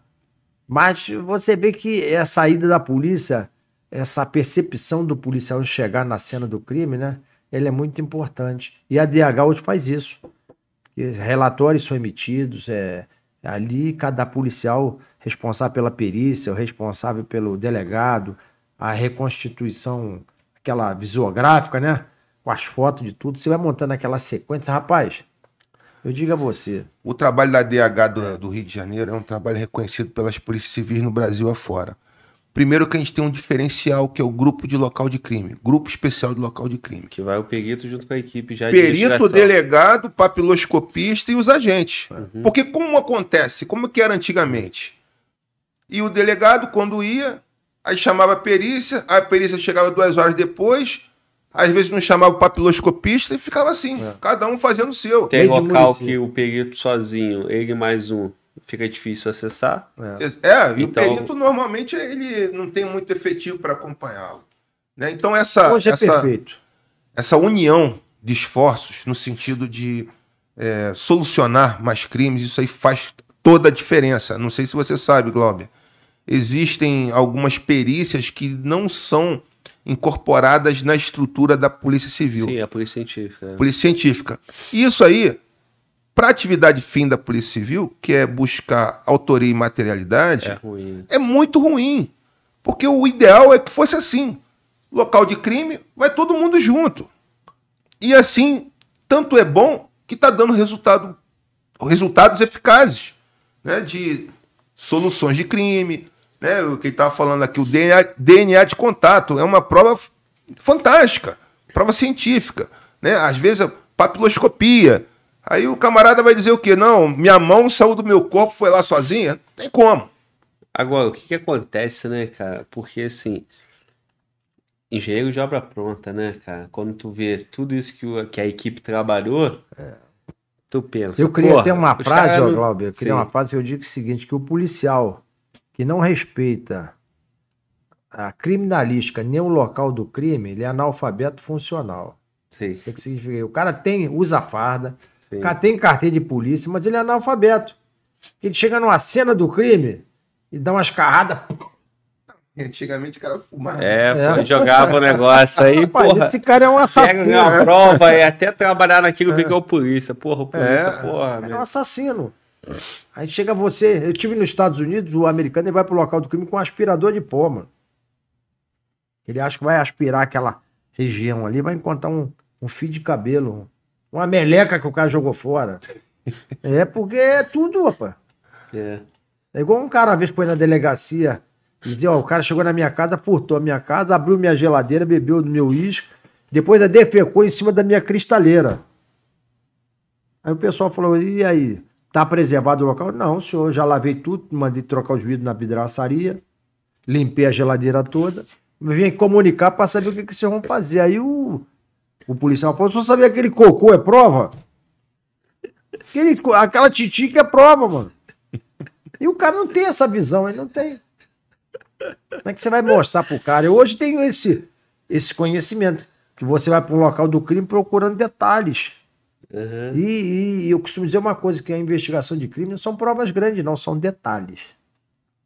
Detalhes, né? Pequenos É uma detalhes. impressão digital, um fio de cabelo, é, um DNA de contato, é uma camisa que fica para trás, é o chinelo que o cara corre e deixa para trás, é a marca da pegada da bota, do O calçado. estuprador é um, um pingo de esperma que fica na, no vestido da, da estuprada. Eu fui estuprada por ele aí. E aí a prova? Eu vi um caso lá no Rio que o cara, a menina estava dentro de um ônibus e ela viu um cara com pênis ereto Tendo óleo. dentro do ônibus. Ela gritou, ei, tará, tará, daí todo mundo olhou. Aí quando seguraram o cara, o cara tinha ejaculado na própria roupa. Quer dizer, a prova do crime estava ali, né? A prova do crime estava ali. Então, é, essa prova é fundamental. A- Mas o cara tava então abusando da mulher, O né? cara, tava, o cara encostou nela e ficou com o pênis ereto e ali ele ejaculou a própria roupa. E a menina, quando sentiu aquilo, gritou. Ele disse: Não, não aconteceu. Quando o pessoal olhou para a roupa dele, tava a marca do, do esperma. E ali realmente foi conduzido à presença da autoridade policial. Que eu costumo dizer que o policial que vai ao local do crime, o primeiro policial, aquele o PM, o policial civil, até o guarda municipal que é parado, assim, ele é o primeiro é, homem que faz o juízo de valor daquele fato. Ele entende, ó, houve um crime. Mas ele depende de encaminhar aquilo à autoridade policial, né? Que é um delegado de polícia, bacharel em direito, tá ali aguardando chegar aquele caso concreto. Ele analisa ali, eu digo até que o delegado faz o segundo juízo de valor. Ó, tá confirmado, é flagrante. Vamos autuá-lo, né? Aí ele encaminha aquele flagrante ao promotor de justiça, que vai fazer o terceiro juízo de valor. Ele ali vai entender, ó, essa conduta é criminosa, eu vou ratificar a denúncia contra esse cara e vou encaminhar ao judiciário. Aí vai para o juiz, que faz o quarto juízo de valor. Ainda vem um cara dizer que, que a polícia não trabalha ou que a investigação é deficitária. Pô, mas nós temos várias etapas, né? Para você chegar e botar um cara na cadeia, chegar no tribunal do júri e condenar um cara para três anos de sofrimento ali, ó. Família chorando. Já houve caso, sai na delegacia da testemunha chegar e dizer, ó, se eu depor, eu vou morrer. Você vai fazer o seguinte, vai botar no, no lugar do endereço, você vai botar o meu telefone de celular. E eu fiz uma informação dizendo que a qualquer tempo, quando esse essa testemunha precisasse depor, deveria ser acionado por telefone o comissário Daniel, saberia a localização dessa testemunha. Porque se eu botasse o, o endereço da, da, da testemunha, ela morreria. Então você, você faz um trabalho ali todo de, de catequização, né? Você recebe a testemunha na delegacia, você convence as pessoas. A primeira visão que as pessoas chegam é de seguinte, ó, não precisa mais investigar não, já perdi meu ente querido mesmo, a vida dele não vai voltar. Pô, mas o que, que você faria se o seu ente querido pedisse a você que fizesse justiça por ele? Ele está aqui para fazer justiça? Não, ele merece que a gente faça justiça por ele? Merece, senhor. Então vamos trabalhar em conjunto. Vamos trazer as informações para que a gente possa dar essa resposta. Então é apaixonante. Eu costumo dizer que investigar homicídio é igual você ver novela das oito. A cada dia é um capítulo, né? Dia é um capítulo. Não, não tinha umas questões que falavam que é, só X% dos casos de homicídio eram 2%? Não tinha uma não, história dessa? É, tem, Como é que tá? Tem, evoluiu? Não, no é Rio de Janeiro hoje está é, na faixa de 26%, mais de resolução. É, de resolução. Tem dificuldade? Tem. Agora, tem crimes praticados por é, tráfico de droga, organizações criminosas, né? É, tem até um, uma vertente agora de que muitos casos a própria milícia desaparece com os corpos, como temos agora na, na Baixada Fluminense lá há poucos dias, quatro jovens que desapareceram. Parece que encontraram o corpo de três no rio, é, aquele rio lá, Guandu ali, né? E um não, não se localizou. E eu trabalhei na ilha, até eu, eu dizia que a ilha tinha os copos que não eram da ilha, porque se você jogar um copo lá na Baixada Fluminense no Rio, ele vai lá para a Baía de Guanabara e, e, vai parar justamente na área da 37 DP da Ilha do Governador. Então são os copos que não são da ilha. O cara morre lá em Magé, é jogado no Rio Roncador. Chega... E ele chega na ilha ali. Aí você tem que saber, vem cá, vamos ver ao longo desse rio quais as delegacias que tem nessa circunscrição, se houve algum registro de desaparecimento. Às vezes já está comido por peixe. Sim. Aí você olha, pô, o cara tem uma tatuagem, tatuagem é bom. O cara fez uma tatuagem. Inclusive, um desses copos no Nova Iguaçu foi reconhecido por uma tatuagem. A tatuagem tanto é bom no sentido de prender os criminosos, né? Como da identificação dos corpos.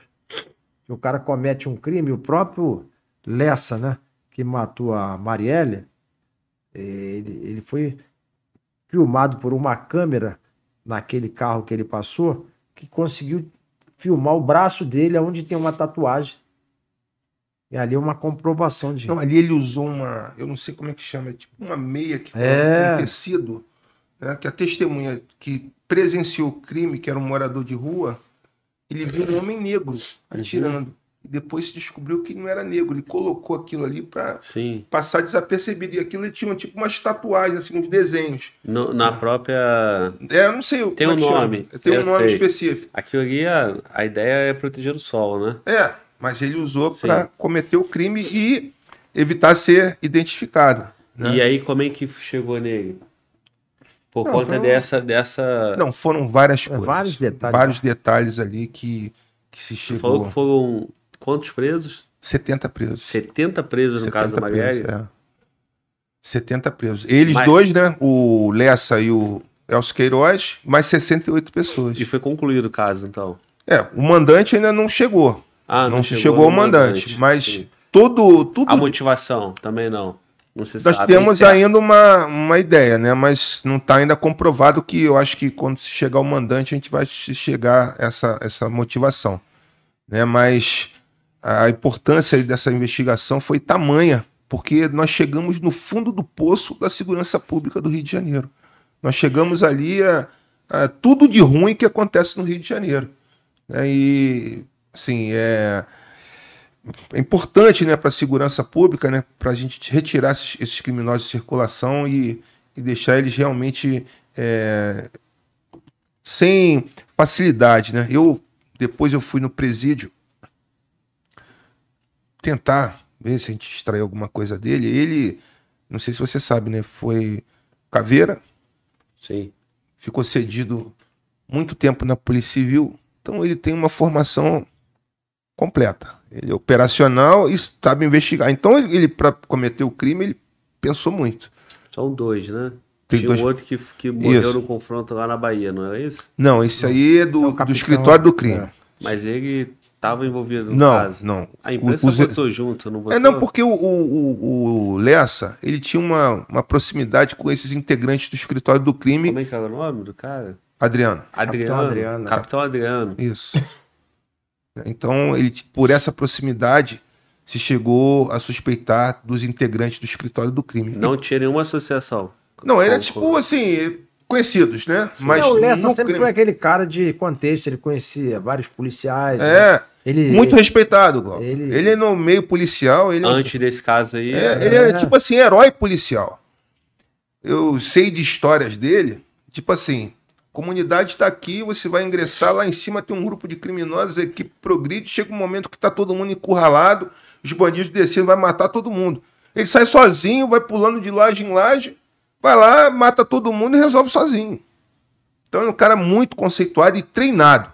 Ele é um cara preparado é, tecnicamente, né? E esse episódio que eu fui lá no, no presídio foi muito interessante. Né? Interrogar ele. É. Ele foi preso, interrogamos, não saiu nada. Aí deixamos esfriar, vamos voltar lá para insistir. Aí ele me viu e falou: Pô, doutor, não, não fui eu que matei, não. Eu vou ser absolvido. E eu, o meu maior sonho, olha isso, é sair daqui e tomar um chopp com o senhor num restaurante que eu frequento na Barra. Né? O senhor não está sempre lá com o seu filho? Seu filho não é assim, assim, assim, assim. Ele descreveu meu filho. Ou seja, quase que uma intimidação velada. Uhum. Né? Tipo assim, ó, eu te... Quase não, né? É, pois é. é. Não falou explicitamente, mas nas entrelinhas, né, a gente entende muito bem. Mas é o que eu falei antes, né, e falei para ele lá no dia, né? Falei, olha só, aqui não é nada pessoal. Aqui é um trabalho profissional e a gente está tentando chegar à autoria, né, e os mandantes. É para entender que, assim, ele sabe de mim, mas eu também sei dele. Né? Então, tem que ser aquela coisa assim de. No caso aqui, o delegado, a autoridade sou eu. Então, se coloque no seu lugar, né? não, não tente me intimidar, porque eu também tenho as minhas, minhas cartas na manga, né? Então, para deixar claro que não é nada pessoal, né? Como eu disse, eu não vou ficar ali insistindo numa coisa que não é, vou embuchar nele, né? Algumas coisas. Então, ali foram testemunhas, provas científicas, telemática, muita telemática. Nesse no desenrolar das investigações, né, nós tivemos um, um, problema sério com o Google que não queria passar informações para gente. Né? E quando passou, foram, sei lá, teras de, de memória para a gente computar aquilo ali e fazer uma análise. Aí precisamos de utilizar, inclusive, inteligência artificial para fazer análise do material que nós é, conseguimos. Então, assim, se fosse fazer uma análise manual, uma análise é, de cada dado ali pelo policial, não acabaria nunca. Então, a gente utilizou ali a inteligência artificial para fazer o nosso trabalho de cruzamento de dados e chegar ali algumas informações. Né? Eu tenho muita convicção que esse crime vai ser solucionado. Eu, inclusive, dei essa declaração publicamente. Né? Os repórteres que na época estavam acompanhando, eles estavam muito também muito é, empolvorosos ali por conta dessa possibilidade desse desfecho. E eu, eu tenho muita convicção que isso vai, vai ter uma solução, Glauber. Eu, tenho fé em Deus que isso vai acontecer. O que é, então, mas assim, ele tá, ele foi preso como o, executor. o executor. Isso. O que não se sabe é o, o mandante do, do, é, eu costumo crime. dizer uma frase que eu digo que o autor intelectual. O crime, de é, mando, crime de mando ele depende de duas vertentes.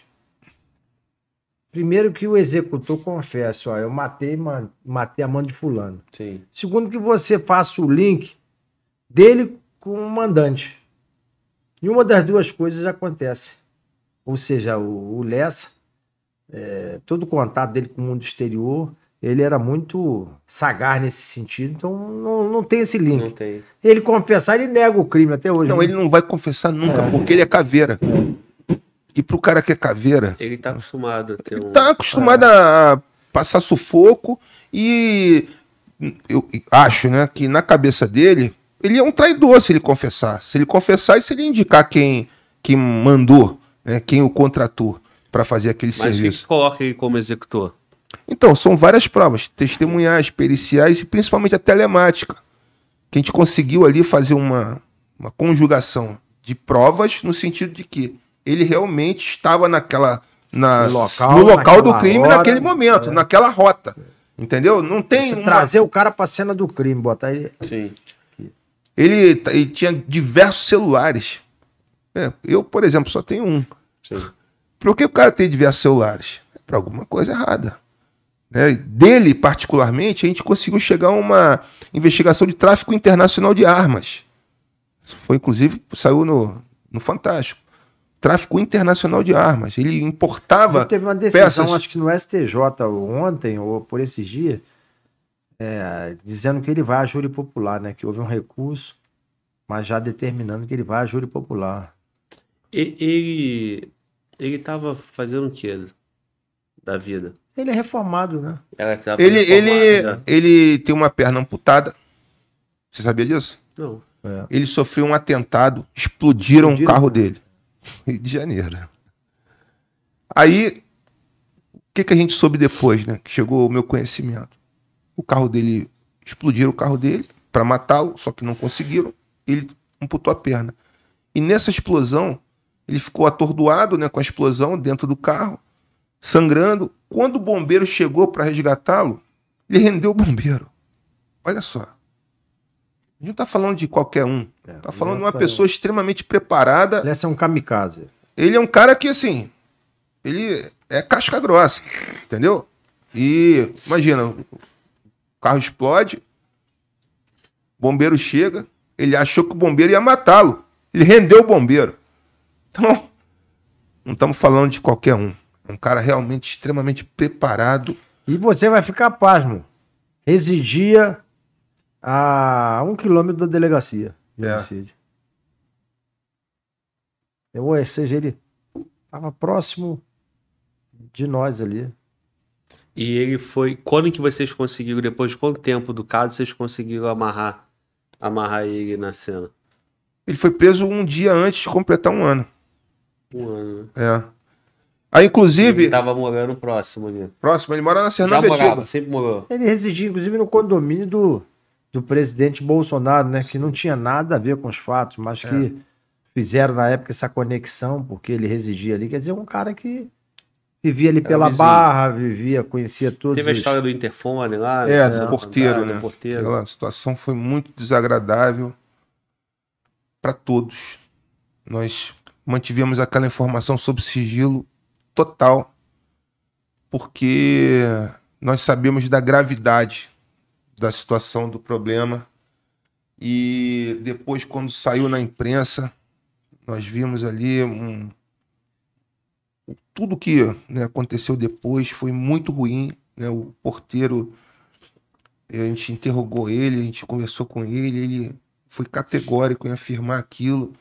Só que é, tomou uma dimensão que não dá mais para voltar atrás. Né? O Ministério Público pegou o inquérito, trouxe para cá, Brasília, né, por conta dessa citação, e teve aquele tumulto todo.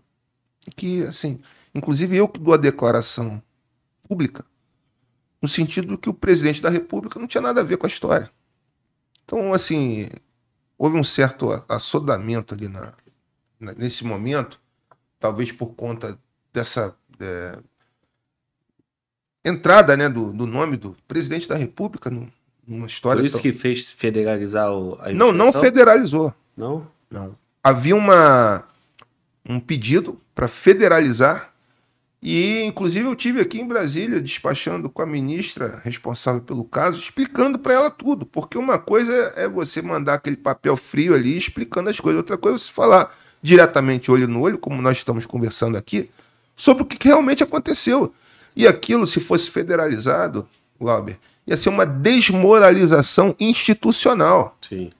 Desmoralização. Ela fala assim: a Polícia Civil é incapaz de solucionar esse tipo de crime um crime tão complexo. E essa situação do porteiro deu um desgaste na Muito, na desgastou muito, desgastou muito, porque é, surgiu ali uma, um tititi que o, o ex-governador tinha determinado ali a, que fosse feito dessa forma e não tinha nada. Nada. Assim, uma coisa que foi muito boa na gestão do, do ex-governador, ele teve lá seus problemas, mas ele nunca interferiu na nossa atividade policial. Não falou assim, ah, faz isso ou faz aquilo. Não. Só que a gente, né, o que ele estava falando anteriormente, o inquérito policial busca a verdade real. O que é a verdade real? É o mais próximo do que aconteceu naquele fato. Então, se uma pessoa presta um depoimento, como é que você vai desconsiderar aquilo? Não tem como desconsiderar. Só que tinha que ser checado melhor, né? Aí que eu acho que houve uma precipitação, porque comprovadamente ele não estava em casa. Então, como é que a pessoa está a quilômetros de distância e consegue dar um comando, né, daquela história, né? Então, assim, foi uma coisa muito, muito inusitada. Essa Tinha investigação registro, né? Parece que ele tava na câmara, alguma coisa assim, né? no livro, Sim. no livro do condomínio. Não, não, ele tava, o presidente tava... Tava na, sim, sim, Tinha exatamente. registro que ele tava em Brasília, imagens e tudo. né? Inclusive com biometria. Meu Sim. Deus, não tem como.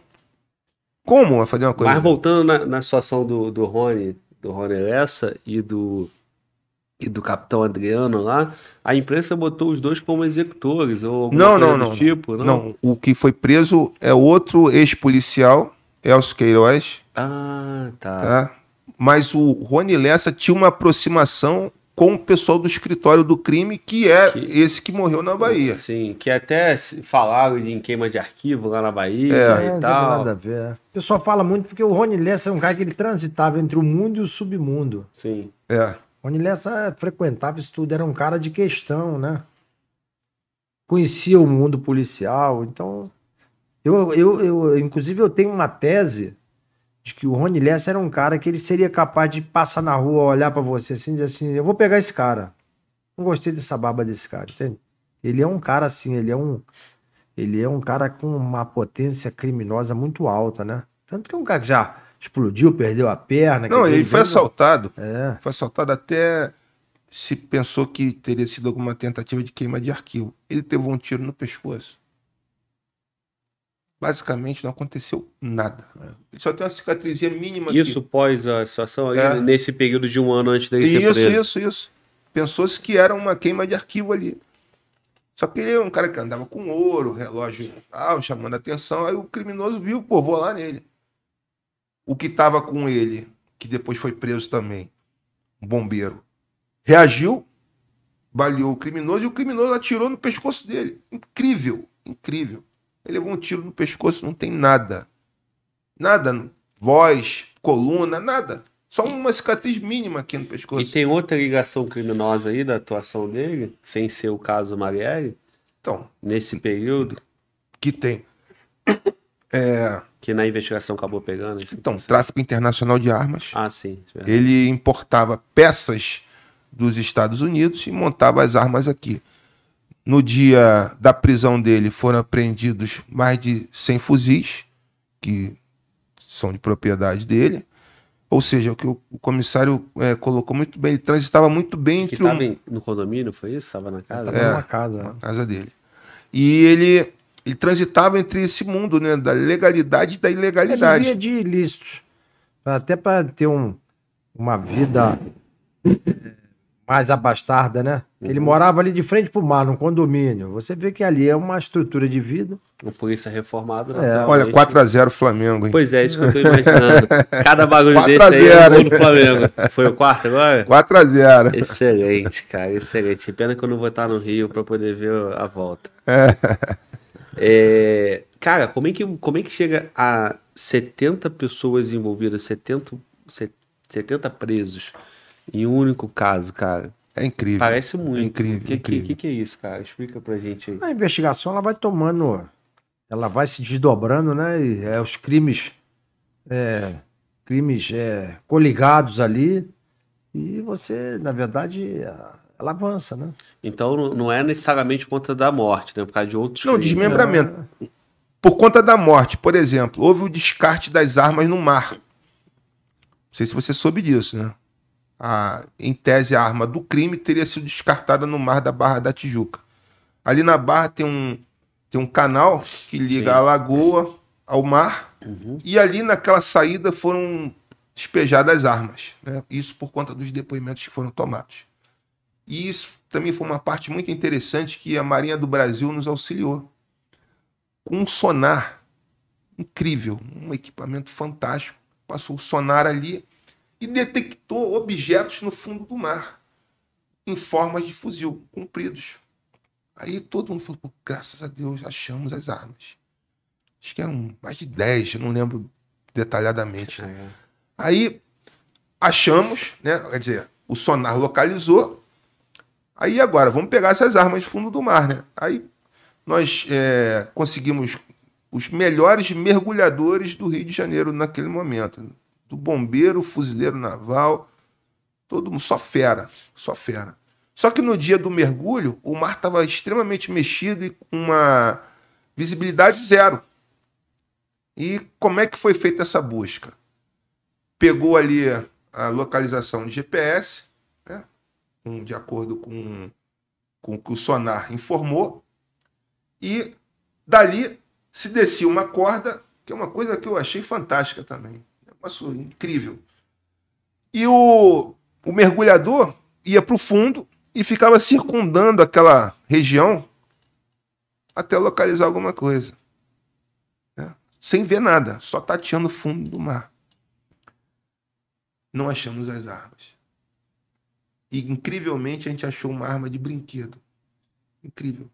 Uma arma de plástico. um dos objetos que estavam no fundo do mar era uma arma de plástico.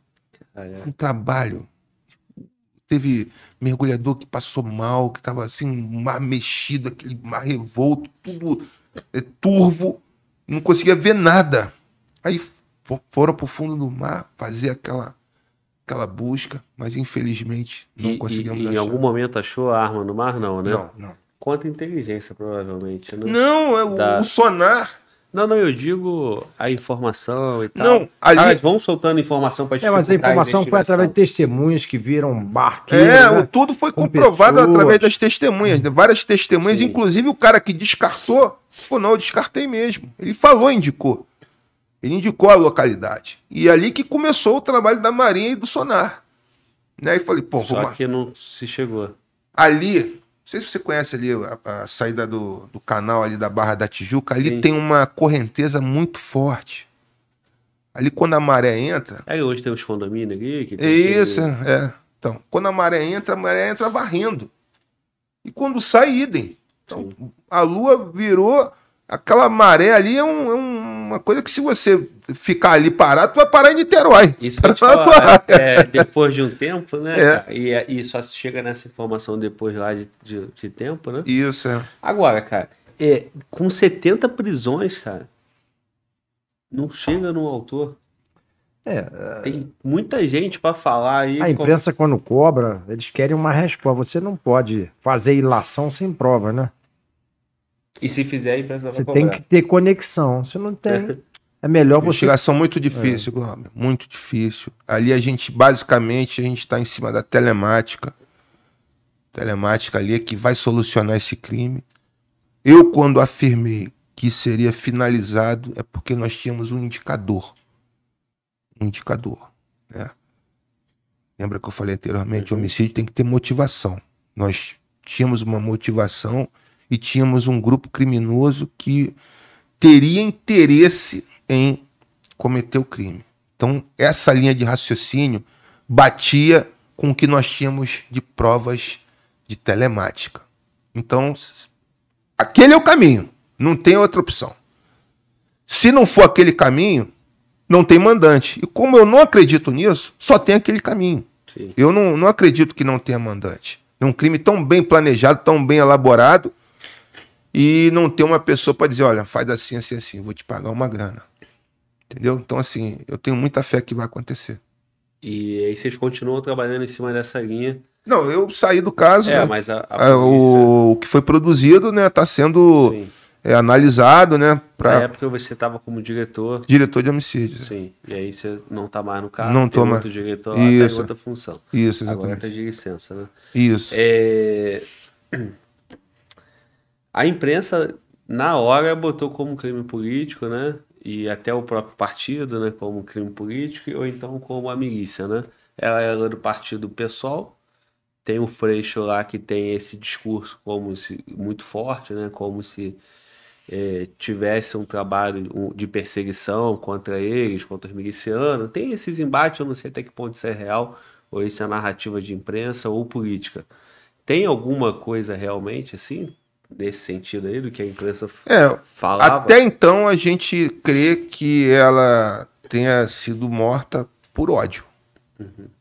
Ali foi um crime de ódio por conta da posição política que ela adotava. Isso aí tá bem claro. É, tudo, o contexto todo, né?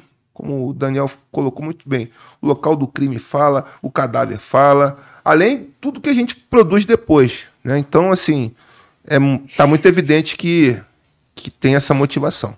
né? Não, não pode ser assim, ah, eu é, tinha uma dívida com, comigo, vou matar ela porque ela não me pagou. Impossível, porque não existia isso. Né? Eu espero até que no futuro o Rony Lessa, na hora que ele sentir de repente o peso de uma condenação, né? Possa ser que ele resolva falar. Por enquanto, O problema é que esse peso aí vai demorar, demora, né? Um Olha, cara é- é- sentir. você vê o que é um tribunal do júri demora um cara desse ser julgado. Ele tá preso por força de, de prisão preventiva, né? E por força do, do crime que ca- causou esse Já tem grande três clamor. preventivas, né? É. A repercussão, né? Se, Tá for- preso? se não fosse essa repercussão, dificilmente um cara tá fica na preso fora do Rio, é? tempo assim, né? Eu cheguei lá, eu pensei assim, eu vou ver um homem fragilizado, porque quando eu cheguei no presídio, lá é mais perto da Bolívia do que de qualquer lugar do Brasil. É no meio da floresta, tá? E eu não sei se você pegou essa época, tinha um, um seriado antigo, era Agente 86, que o, o Agente 86 entrava assim no lugar e as portas iam fazendo assim, ó. Pum, tá. E é basicamente lá é assim. Aonde você foi, Porto Velho? É, é Porto Velho, longe pra caramba. Eu sei exatamente que é isso que eu trabalho, um negócio É, desse aí. então, mas não é assim. Não, Só que- quem, quem não, não convive com isso, pra mim eu, eu me senti no, no Agente 86. Sim. É uma revista aqui, outra revista ali, toda hora revista. Tu tira sapato, tira cinto, não sei o que, passa no detector. Negócio pesado. Eu falei, pô, vou ver um homem fragilizado, vou ver uma, uma pessoa que, assim, com aparência ruim. Pelo contrário. Ele continua malhando, ele é forte. Faz mil flexões por dia. Isso que eu ia te falar, cara. O- os caras, eles usam o peso do corpo, né? Igual qualquer pessoa pode fazer flexão, os caras fazem. E mantém o físico forte, entendeu?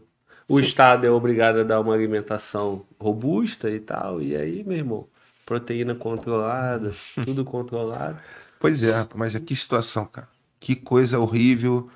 Uma, um isolamento total. Inclusive o 157 tá lá, aí conversando, né? Foi Aí- lá, aproveitou e fez duas coisas, Robin. Não, não, foi só com, com ele mesmo. Mas assim, a curiosidade era assim: você tá aqui sozinho, não conversa com ninguém e tal. Ele falou que com o 57 ele conversa. Eu falei, mas peraí, tu não é polícia, ele é bandido, né? Não, mas a gente se conhece desde Jacarepaguá, ele era um garoto tal, conhecia ele e tal. Estão presos no mesmo presídio. No 57 e Rony Aliança. É, meu irmão. É foda, né? É, o Presídio Federal tem as suas qualidades, tem, tem esse ponto que tu coloca PCC com comando vermelho, polícia miliciano, É. com, com ladrão isolado. Todo mundo ali. São só os líderes, coloca todos os líderes ali. E os caras vão, tem que ir pro banho só pouco, né? Duas horas só, o resto fica na cela. Que vida, cara. Mas os caras, eles ficam acabados no psicológico, muito mais no psicológico, né? Porque, por lá não tem visita íntima, é, alimentação quem dá ao Estado, não tem nada, né? E no presídio estadual, em algumas unidades ainda tem comida boa que a família leva, ou sei lá o que Visita íntima. visita íntima. E aí, quando tu deixa o cara sem ter relação sexual, quando tu deixa o cara pô, com os isolamentos que a lei permite, né? Poderia ser muito pior, sem dúvida. Tá fofo ainda. Mas, perto da vida que o cara tem fora, aí o cara vai cair no psicológico. Ele é maluco, se suicidou no presídio federal. Tu sabe que ele é maluco, cumpriu 20 anos no fechado ali, irmão.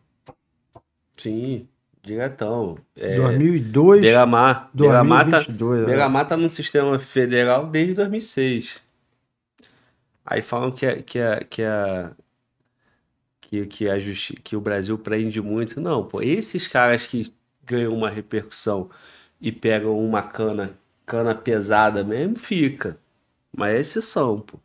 Exceção. O cara ficar 20 anos ali no fechado é porque o cara botou fogo no jornalista, deu aquela repercussão toda e tal. Quantas vezes ele não fez isso com João da Silva lá e ninguém sabe, ninguém se tem notícia? Eu tive caso assim lá, no Complexo do Alemão. Um agente de endemias, né, o pessoal chama mata-mosquitos, foi confundido com estuprador. Da Sucana, É, coisa lá foi confundido com estuprador. Teve o mesmo fim do Tim Lopes. Foi morto, queimado, carbonizado e sumiram com o corpo. Prendemos três aí. Inclusive um tá foragido até hoje, que é o, E o que Pezão. foi preso? Ficou preso pra caralho? Tá preso? Dois absolvidos. Pô. É mole não. Antigão, faz o quê? Rapaziada, ó, quatro horas de transmissão já? Isso, quatro horas. Pô, te suguei, hein, Antigão. Não, Tá tá tranquilo? tranquilo. Dá pra ir mais, mais duas horinhas? Tá. Com a vitória do, do Flamengo aí. 4 a gente, 0 Todo mundo flamenguista aqui? 100%? 100%. Porra, tem que pegar esse jogo da Libertadores lá no Rio. O problema é que o, o podcast agora é às quarta, terça, quarta e quinta, é impossível da Libertadores. Deixar pra ver o brasileiro. Mas é isso aí. Meus amigos, sucesso. Cumpriu uma missão. Tem mais algum caso aí de repercussão? Aquele caso que a gente não pode deixar de falar. Acho que Queria mandar um recadinho pelo depois. que eu tinha aí, acho que nós falamos, né? Meu irmão, tua missão agora é outra, né? Isso. É, manda aí, ó. Essa câmera é sua. Eu sou candidato a deputado estadual pelo Rio de Janeiro, com o número 19007. Eu quero fazer a diferença na sociedade. Depois de 23 anos na Polícia Civil e desse contato próximo com a sociedade, com a população, eu tenho certeza que nós podemos fazer mais. E a segurança pública do Rio de Janeiro é o grande vetor da economia. Sem segurança pública de qualidade, nós não fazemos nada. Nós não conseguimos empreender, ter turismo, ter saúde, ter educação, enfim, não fazer nada. E a minha experiência no serviço público, a minha experiência como delegado de polícia, realmente me capacita a ir além. Então, eu preciso do voto das pessoas que me conhecem, das pessoas que me conhecem da televisão, das pessoas que me conhecem, meus amigos de infância, meus amigos, meus vizinhos, que realmente acreditam no meu trabalho e querem uma mudança na Alerj. Nós tivemos diversos parlamentares presos, ex-governadores presos. E isso para o cidadão fluminense é uma coisa muito ruim. Isso acaba interferindo na segurança pública, porque o criminoso lá, do- que rouba celular, que rouba veículo, que é o traficante da, da comunidade dominada por narcotraficantes, ele acaba vendo aquilo também na televisão e acaba servindo de estímulo para ele.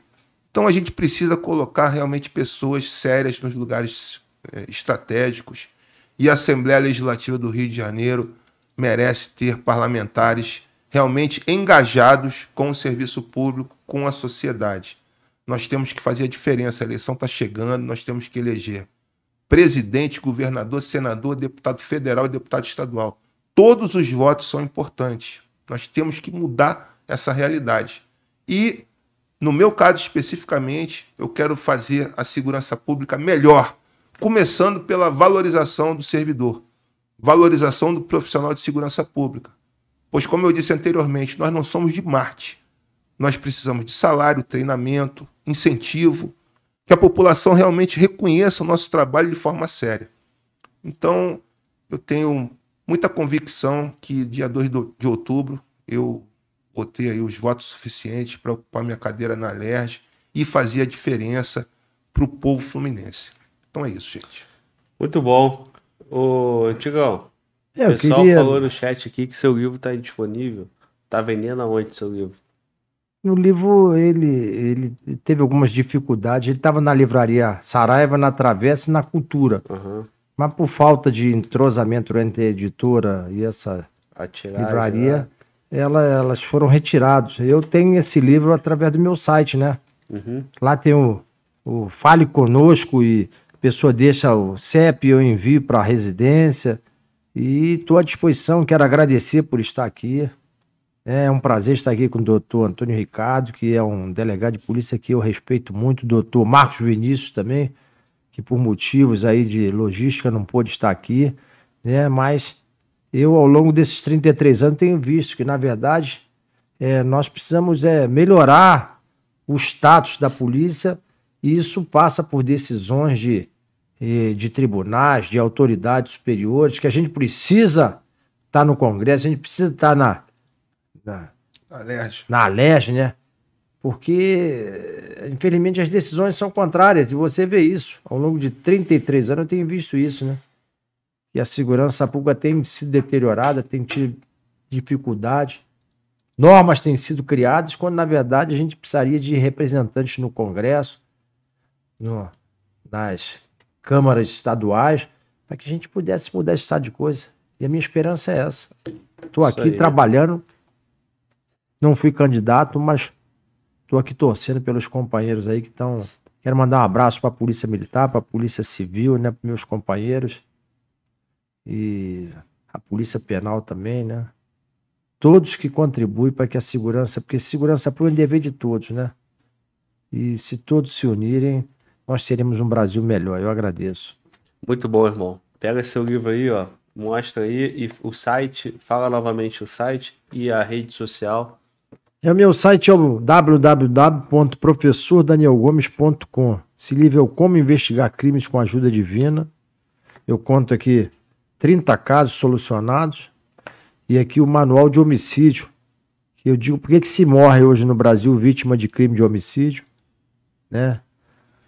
E você só morre hoje pelo crime isolado ou por oito é, fatos que geram a morte, que é o familiar, passional, sexual, profissional, político, financeiro, religioso e penal.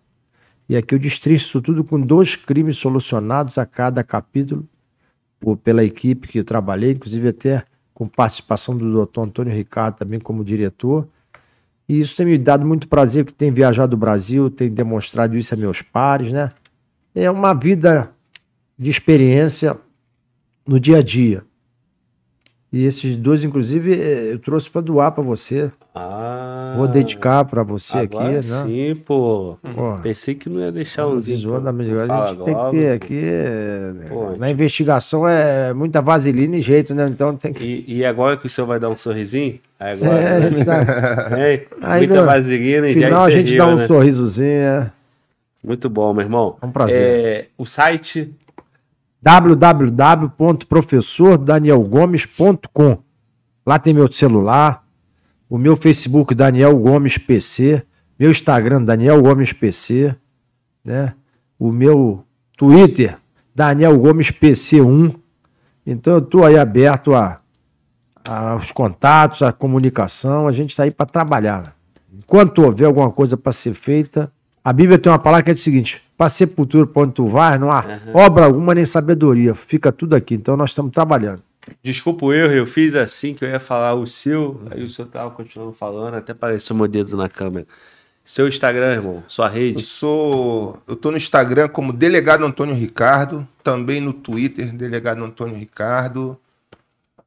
TikTok, Delegado Antônio Ricardo, Facebook também, Delegado Antônio Ricardo, e também fazer meu jabá aqui do meu podcast, Ah, que é o isso. Fala Autoridade. Pô, Eu mais um, com- Fala Glauber. Mais um fala, mano, volta. E tem quantos falas na internet já, Tem mano? Volta? bastante, pô, tem bastante. O- Tem o Fala Autoridade, tem o Fala Guerreiro, tem o Fala Tropa, tem o Fala. Tem mais alguns falas aí. É, Fala Autoridade é o nosso podcast. E o Fala é claro. Fala Glauber, né?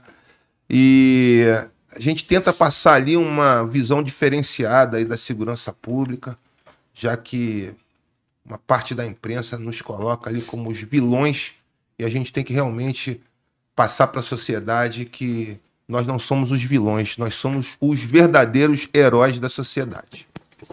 É isso aí. Meus amigos, muito obrigado. É, mano, Walter, tem algum. Pra fechar aí? Um superchat aqui, o V Passoni mandou, Glauber, esse podcast é demais. Parabéns a todos que participaram dele. Bom. De um civil para vários fardados, independente da farda, obrigado a todos por proteger nossa nação. Parabéns a todos. Obrigado, meu irmão. Tamo junto. Podcast é feito para vocês, essa é a nossa missão. É exatamente isso aí. É... Mais alguma coisa, irmão? Se você não deu teu like ainda, aqui, ó, comigo aqui, ó. Se você não deixou teu like ainda, vai lá, meu irmão. Deixa agora o teu like. Ajuda o canal de uma forma simples. Deixa teu like, deixa teu comentário, manda mensagem aí pro Antigão, pro comissário Daniel, pro delegado Antônio Ricardo ou para nossa equipe, para mim. Eu sou o Fala Globo, você tá no Fala Globo Podcast, mais um dia vibrando. Tamo junto e fala, Glauber!